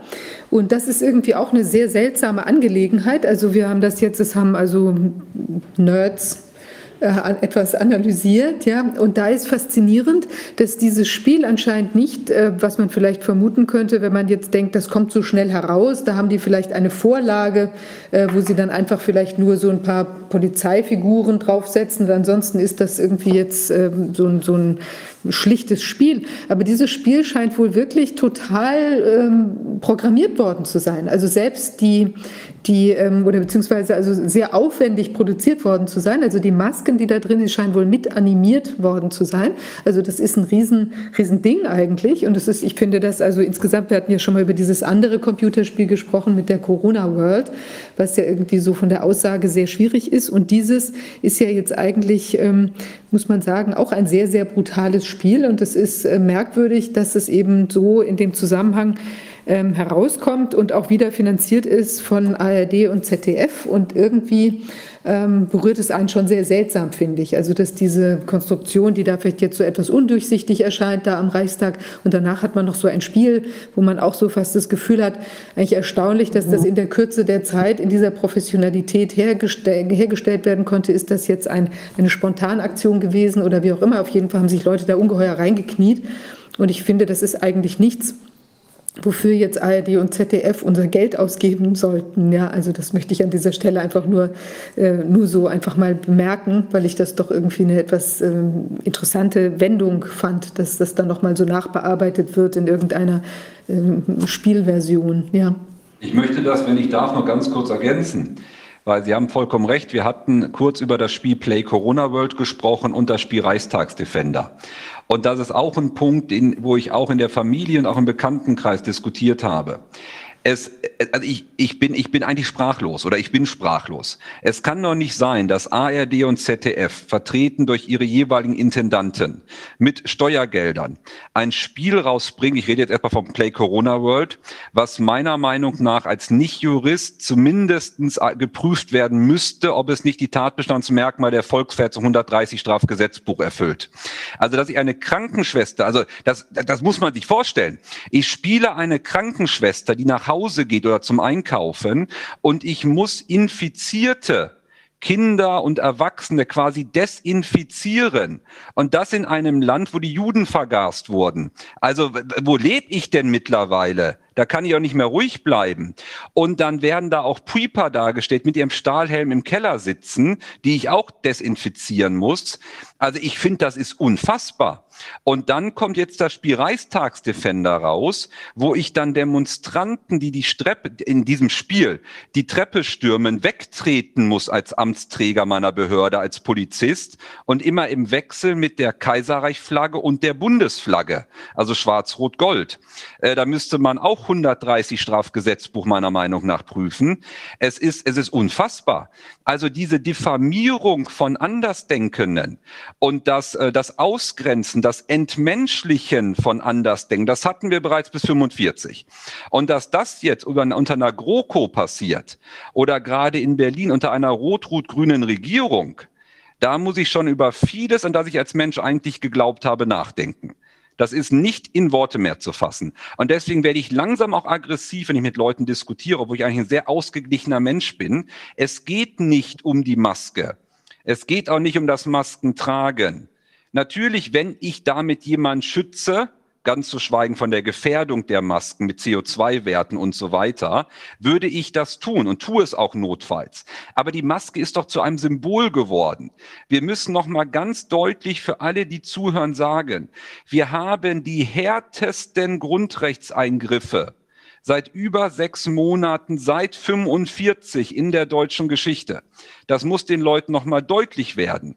Ob das die freie Berufswahl ist, ob das die Freizügigkeit ist, ob das die Meinungsfreiheit ist, ob das die Versammlungsfreiheit ist. Und bevor jetzt irgendjemand hier wieder tickert, wenn wir keine Meinungsfreiheit hätten, dürftet ihr das hier gar nicht sagen. Es gibt ja viele Abstufungen. Man kann ja mal gucken, wie viele Kanäle bei YouTube gelöscht werden, wie viele Bücher über den Buchhandel nicht vertrieben werden und so weiter. Das ist Zensur, die stattfindet. Und dann geht es gar nicht darum, ob ich mit dem, was in den Büchern steht, einverstanden bin oder ob ich die Kanäle der YouTuber mag. Es geht darum, was sagt unser Grundgesetz im Verfassungsrange dazu? Das ist die einzige Frage. Und deswegen bin ich langsam auch mit meiner Time am Ende. Und das hatte vorhin, ich glaube, Herr Dr. Füllmich gesagt. Ich hatte auch das Gefühl, so nach nach dem 29.8., dass für eine Woche in den Mainstream-Medien etwas anders berichtet wurde. Jetzt vielleicht immer noch etwas rückläufig. Ich habe ich habe das Gefühl, dass der Damm immer weiter bricht. Aber ich frage mich trotzdem, über was wir diskutieren. Wir diskutieren über einen Sachverhalt, der sämtliche Regeln der Wissenschaft mit Füßen tritt. Wir, wir treten Demokratie mit Füßen, die Grundrechte. Und ich muss mich rechtfertigen. Ich muss mich, wenn ich Grundrechte in Angriff nehmen möchte, gar nicht rechtfertigen. Der Staat muss sich rechtfertigen, dass er sie mir wegnehmen möchte und beschneidet. So rum wird ein Schuh draus. Also Sie merken, ich bin da auch natürlich etwas emotionalisiert, weil genau wie Sie beschäftige mit dem Thema jetzt schon seit über sechs Monaten sehr, sehr intensiv, auch mit eigenen Ausgrenzungserfahrungen und so weiter und so fort. Und das als Humanist und Demokrat, der immer dachte, er ist eigentlich ein Kind der Aufklärung. Ja, ja, also es ist wirklich faszinierend. Kann, kann, ich, kann ich auch nur sagen, äh, auch wenn ja immer wieder versucht wird, diese, diese Vergleiche zu delegitimieren, wenn es 1932 Internet und Computer gegeben hätte, man hätte in diesen Spielen, auch wenn ich, wie gesagt, die Idee, die ist ja oh, ein lustiges Spiel, alles witzig, kein Problem und ich würde es auch nicht überdramatisieren, aber es ist natürlich ein Teil, Teil des Ganzen. Man hätte nur ein paar Figuren und ein paar Symbole austauschen müssen und die NSDAP hätte ihre wahre Freude an diesem Spiel gehabt. Das sehe ich, also das sehe ich, sehe ich ganz genauso. Ähm, und deswegen darf man das auch mit der Maske, immer das Argument, es ist ja nur, sei ja nur ein Stück Stoff ja, mit Stück Stoff und so und um, um, seine, äh, um seine Ideologie nach außen zu transportieren, haben wir Deutsche auch sehr viel Erfahrung gemacht und es hat auch immer nicht gut geendet. Und äh, es geht nicht darum, dass wir diese Zustände jetzt haben, sondern dass wir sie nicht nochmal haben wollen. Ich glaube, das ist nochmal ein ganz wichtiger Punkt. Es gibt ja immer dieses, diese, diese Idee des slippery slopes, ja, also des, des abschüssigen äh, Hügels, ja, und das empfinde ich an vielen dieser Punkte jetzt so, also dass man im Prinzip in diesem, man kommt so ins Rutschen. Also es ist vielleicht im Moment jetzt die, die gerade angesprochen wurde, also klar, man hat jetzt nicht eine Totalzensur, na klar können wir diese Sachen sagen, aber es ist ja doch so, dass es an bestimmten Punkten irgendwie, wie Sie sagen, da wird dann das Account gelöscht, dann ist das, also unser Facebook-Account ist ja eigentlich auch quasi sofort verschwunden am Anfang. Und ähm, äh, so sind, passieren, zieht sich das einfach so immer weiter hin. Und dann hat man so Sachen, die eigentlich in der, wie will man sagen, also diese Spiele, die so äh, dehumanisieren, ja, also wo das irgendwie immer so, auch wo diese, diese Ausgrenzung, das, also da, da jetzt in dem, in dem äh, Corona-World ja ganz krass, dieses Kind, was dann da irgendwie infiziert ist und die Virenschleuder ist. Und dann hat man jetzt die Kinder in der Realität, die ausgegrenzt werden, wenn sie keine Maske tragen können. Und das sind einfach so Dinge, das finde ich jetzt von einer, also wir werden ja morgen über psychologische Aspekte dazu auch nochmal sprechen, aber mich äh, beeindruckt das äh, schon, muss ich sagen. Also ich bin ja selbst Tochter eines Psychoanalytikers und ich bin auch mit solchen Fragestellungen und Traumatisierungs von Menschen, was das mit denen macht, aufgewachsen. Und ich finde schon, dass das so eine, also da, da entsteht einfach so ein bestimmtes äh, Mindset, ja, so eine bestimmte Stimmung, die ich eben ganz, also persönlich sehr, sehr schwierig finde. Richtig, richtig. Und was wenn ich noch ganz kurz einmal was sagen darf, was mir halt sehr wichtig ist, weil ich viele Diskussionen langsam nicht mehr verfolgen kann. Ich muss mir einfach die Frage stellen, ob das, was momentan passiert, auch bei den ganzen Grundrechtseingriffen, unabhängig welcher Meinung ich bin, ob das Ganze rechtmäßig ist. Und ich kann einfach nicht zu diesem Ergebnis kommen. Vielleicht werde ich irgendwann eines Besseren belehrt, aber es kann nicht sein, dass zum Beispiel die Deutsche Bundesbahn niemanden mehr dann transportiert, der keine Maske trägt, wo wir mittlerweile so viele Studien haben, was die Masken angeht, wo wir so viele Ergebnisse haben, sogar Ergebnisse, dass die Masken schaden, was CO2-Wert und viele andere Dinge angeht. Und es kann auch nicht sein, dass dann wie in Berlin dann die Kundgebung, wo dann es enger wurde, wurde, weil die Polizei vorne Friedrichstraße, Ecke Torstraße gesperrt hat, dann gesagt, jetzt müsst ihr alle eine Maske aufsetzen. Das, was übrigens einige auch getan haben, davon abgesehen, um überhaupt weitergehen zu können. Das heißt, wenn ich dann mit dem Infektionsschutzgesetz, gerade mit Artikel 28, könnt, äh, Paragraph 28, könnte ich dann ja alles aushebeln.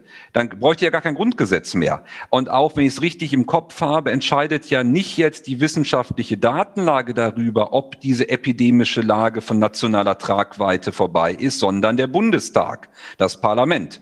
Und äh, da wir anscheinend ja merken, oder ich habe das Gefühl, dass bestimmte demokratische Kontrollmechanismen nicht mehr funktionieren. De facto in Person von Herrn Spahn ist die Gewaltenteilung aufgelöst bei vielen Rechtsverordnungen meiner Meinung nach und auch Meinung von vielen Juristen ähm, und Juristinnen. Wir haben letztendlich eine reine Gesinnungsethik. Wir haben einen massiven Eingriff in die Grundrechte und so weiter. Das könnte ich jetzt ja rein theoretisch. Jetzt im Oktober kommt ja wieder die Zeit von Coronaviren. Da kann mich Herr Wodak gerne korrigieren. Aber wir sich im Kopf haben, November, Dezember bis März oder irgendwie sowas ist das ja, glaube ich, äh, was ich gelesen habe. Das heißt, ich muss das ja noch ein bisschen ziehen. Dann habe ich in den Sentinel-Praxen wieder, äh, kann ich wieder oder Coronaviren nachweisen. Das heißt, das könnte ja, das könnte ich ja, ich kenne die Politiker nicht persönlich. Das Ganze könnte ich ja zu einem Dauerzustand machen, wenn ich das wollen würde. Das ist ja wie ein Ermächtigungsgesetz, wenn die Wissenschaft keine Rolle mehr spielt. Und das kann es ja nicht sein. Und deswegen. Ja, die anderen Länder haben das ja schon gemacht. Die haben ja schon viele Jahre beobachtet. Mehr als 10 Prozent werden das nicht. Auch in diesem Jahr nicht. Können Sie noch so viel messen. Und das, und das kann ja nicht wirklich wahr sein. Und deswegen habe ich zwei wichtige Zitate zum Abschluss. Das eine ist, das hat Albert Einstein gesagt, das Wichtigste ist, dass man nicht aufhört zu fragen. Und dass man, deswegen möchte ich auch nochmal, wenn ich das darf, ganz kurz auf Herrn Gunnar Kaiser verweisen, der einen Appell gestartet hat für freie Debattenräume, damit wir wieder miteinander reden und nicht übereinander und versuchen, Brücken zu bauen. Und Trotzdem nochmal, auch wenn das äh, vorhin der Dr. Füll mich bereits genutzt hat, was mir ganz, ganz wichtig ist, und das sagt eigentlich auch was über meine politische Haltung aus. Und zwar von Voltaire, mein Herr, ich teile Ihre Meinung nicht, aber ich würde mein Leben dafür einsetzen, dass Sie diese äußern dürfen. Und das würde ich ganz gerne im Raume stehen lassen. Für dieses Argument auch, was ich auch in der Familie gehört habe. Sobald ihr da einen Rechten seht auf den Kundgebungen, vermeintlich Rechten, müsst ihr euch doch distanzieren. Dann sage ich zum einen, es ist nicht immer klar zu erkennen. Zum anderen darf er auch demonstrieren. Und zum anderen würde ich damit ja wirklich Rechten so eine Macht geben. Ich könnte ja jede Demonstration aushebeln der Friedensbewegung, indem ich da 25 Leute der NPD hinschicke. Was ist das denn für eine Logik? Und dass ich natürlich muss man sich gegen rechts abgrenzen, das ist richtig. Aber nicht, wenn rechts zum Kampfbegriff gemacht wird, um einfach alle Leute, die einer anderen Meinung sind, zu diffamieren. Und das ist auch ein Unding, dass eine Vorsitzende der SPD wie Saskia Esken dann Großteile des Souverän dieses Landes als Covidioten oder als Holocaustleugner bezeichnet, weil ich ein Grundrecht der Versammlungsfreiheit in Anspruch genommen habe. In der, jetzt habe hab ich, glaube ich, viel zu viel geredet. In der Politik wird ja häufig über Bande gespielt. Und äh, wenn ich das will, dass ein bestimmtes Politthema nicht diskutiert wird, dann gebe ich einer Partei Geld, dass sie das vertritt. Also ich brauche nur eine kleine Partei, die keiner mag, zu bestechen. Wer das auch immer macht, aus dem Ausland oder aus dem Inland, wirtschaftliche oder Machtinteressen. Ich brauche eine Partei nur dazu zu bringen, einen Antrag zu schreiben, den ich auf alle Fälle im Bundestag vermeiden will. Dann äh, ist der tot. Dann kann ich den damit tot machen. Und das ist eine Taktik, die, glaube ich, zu beobachten, die schon benutzt wird. Aber da kann ich jetzt, da habe ich nicht genug Zeit, darüber zu diskutieren jetzt. Aber das ist etwas, was ich, wir sollten darauf achten, dass diese Möglichkeit besteht, taktisch politische Ideen tot zu machen, dadurch, dass man Leute, die falschen Leute bezahlt, sie einzubringen. Haben ja heute auch das Thema Astroturfing eigentlich auf dem Programm gehabt. Das ist so, wir haben äh, da einen, äh, ein Gast ist, ist ausgefallen und das würde jetzt, glaube ich, auch den Rahmen etwas ähm, gesprengt haben, weil wir ja heute schon ungeheuer viel äh, Inhalt wieder, äh, also atemberaubend äh, haben. Wir werden das aber nochmal in einer Anschlusssitzung, äh, werden wir das nochmal näher beleuchten und da passt dann auch das von Dr. Woda gerade nochmal eingeworfene, mm, also der eingeworfene Gedanke dann auch sehr gut nochmal in diese Sache hinein. Ja, also ich fand das für heute sehr, ähm, ja, wie will man sagen, fast schon aufwühlend. Ich finde ja. auch, dass Herr, Herr, Herrn Oberdorf möchte ich auch noch mal, Oberndorf möchte ich auch wirklich noch mal ganz besonders danken dafür, dass also seine Darstellung ja jetzt also nicht nur rein eine Faktenschilderung, sondern er hat ja auch viele äh, persönliche Dinge auch über seine Motivationslage und seine Überzeugungen gesagt. Und ich denke, es ist wirklich wichtig, dass wir uns hier was wir alle versuchen, also auch weiterhin um den, die Demokratie kümmern, äh, so gut wir das vermögen. Und äh, ja, also möchte ich erstmal allen danken fürs Zuschauen heute und auch für die tollen Beiträge. Und äh, ja, wir bringen unseren Abschlussbericht, der kommt jetzt heraus, oder das ist ein, eine Kurzversion des Abschlussberichts, äh, wie ich schon gesagt hatte, die werden wir bald veröffentlichen. Und ähm, Wer uns unterstützen möchte bei der, bei der Arbeit, der kann gerne, freuen wir uns bei Spenden. Äh, Bankverbindung gibt es auch auf, dem, ähm, auf der äh, Webseite www.corona-ausschuss.de zu sehen. Auch Oval Media freuen sich über Spenden. Sie unterstützen uns hier bei der Aufzeichnung unserer Sitzung. Äh, das kann man dann auch äh, bei Oval Media auf der Webseite äh, finden. Ja, ähm, das war es dann für heute erstmal, wobei ich noch zwei Sachen sagen muss. Wir haben heute Abend noch eine sehr äh, interessante Sitzung, die eine Anschlusssitzung nochmal, äh, und zwar mit Robert Kennedy Jr., der ja gesprochen hat auf der äh, auf der Demonstration am 29.08. und er wird uns zur Verfügung stehen, nochmal für Rückfragen in Bezug auf das Demonstrationsgeschehen, aber auch in Bezug auf die von ihm da ja auch bereits thematisierte Impfstoffproblematik, die ihm ganz besonders am Herzen liegt. Da hat er auch, ähm, wird er, genau, da wird er uns was zu sagen. Wahrscheinlich wird das auch live gestreamt. Wir werden das auf der Webseite ähm, nochmal verkünden, beziehungsweise über unseren Twitter-Kanal. Und falls es aus technischen Gründen nicht gehen sollte, dann werden wir das als äh, Konserve sozusagen ganz bald ähm, veröffentlichen. Und morgen haben wir eine Sitzung, die beschäftigt sich mit dem Thema ähm, Corona-Trance. Ähm, Hypnose, Rituale, Angst und wie man aus diesem Thema wieder herauskommt. Dann vielen Dank fürs Zuschauen und bis gegebenenfalls später oder morgen.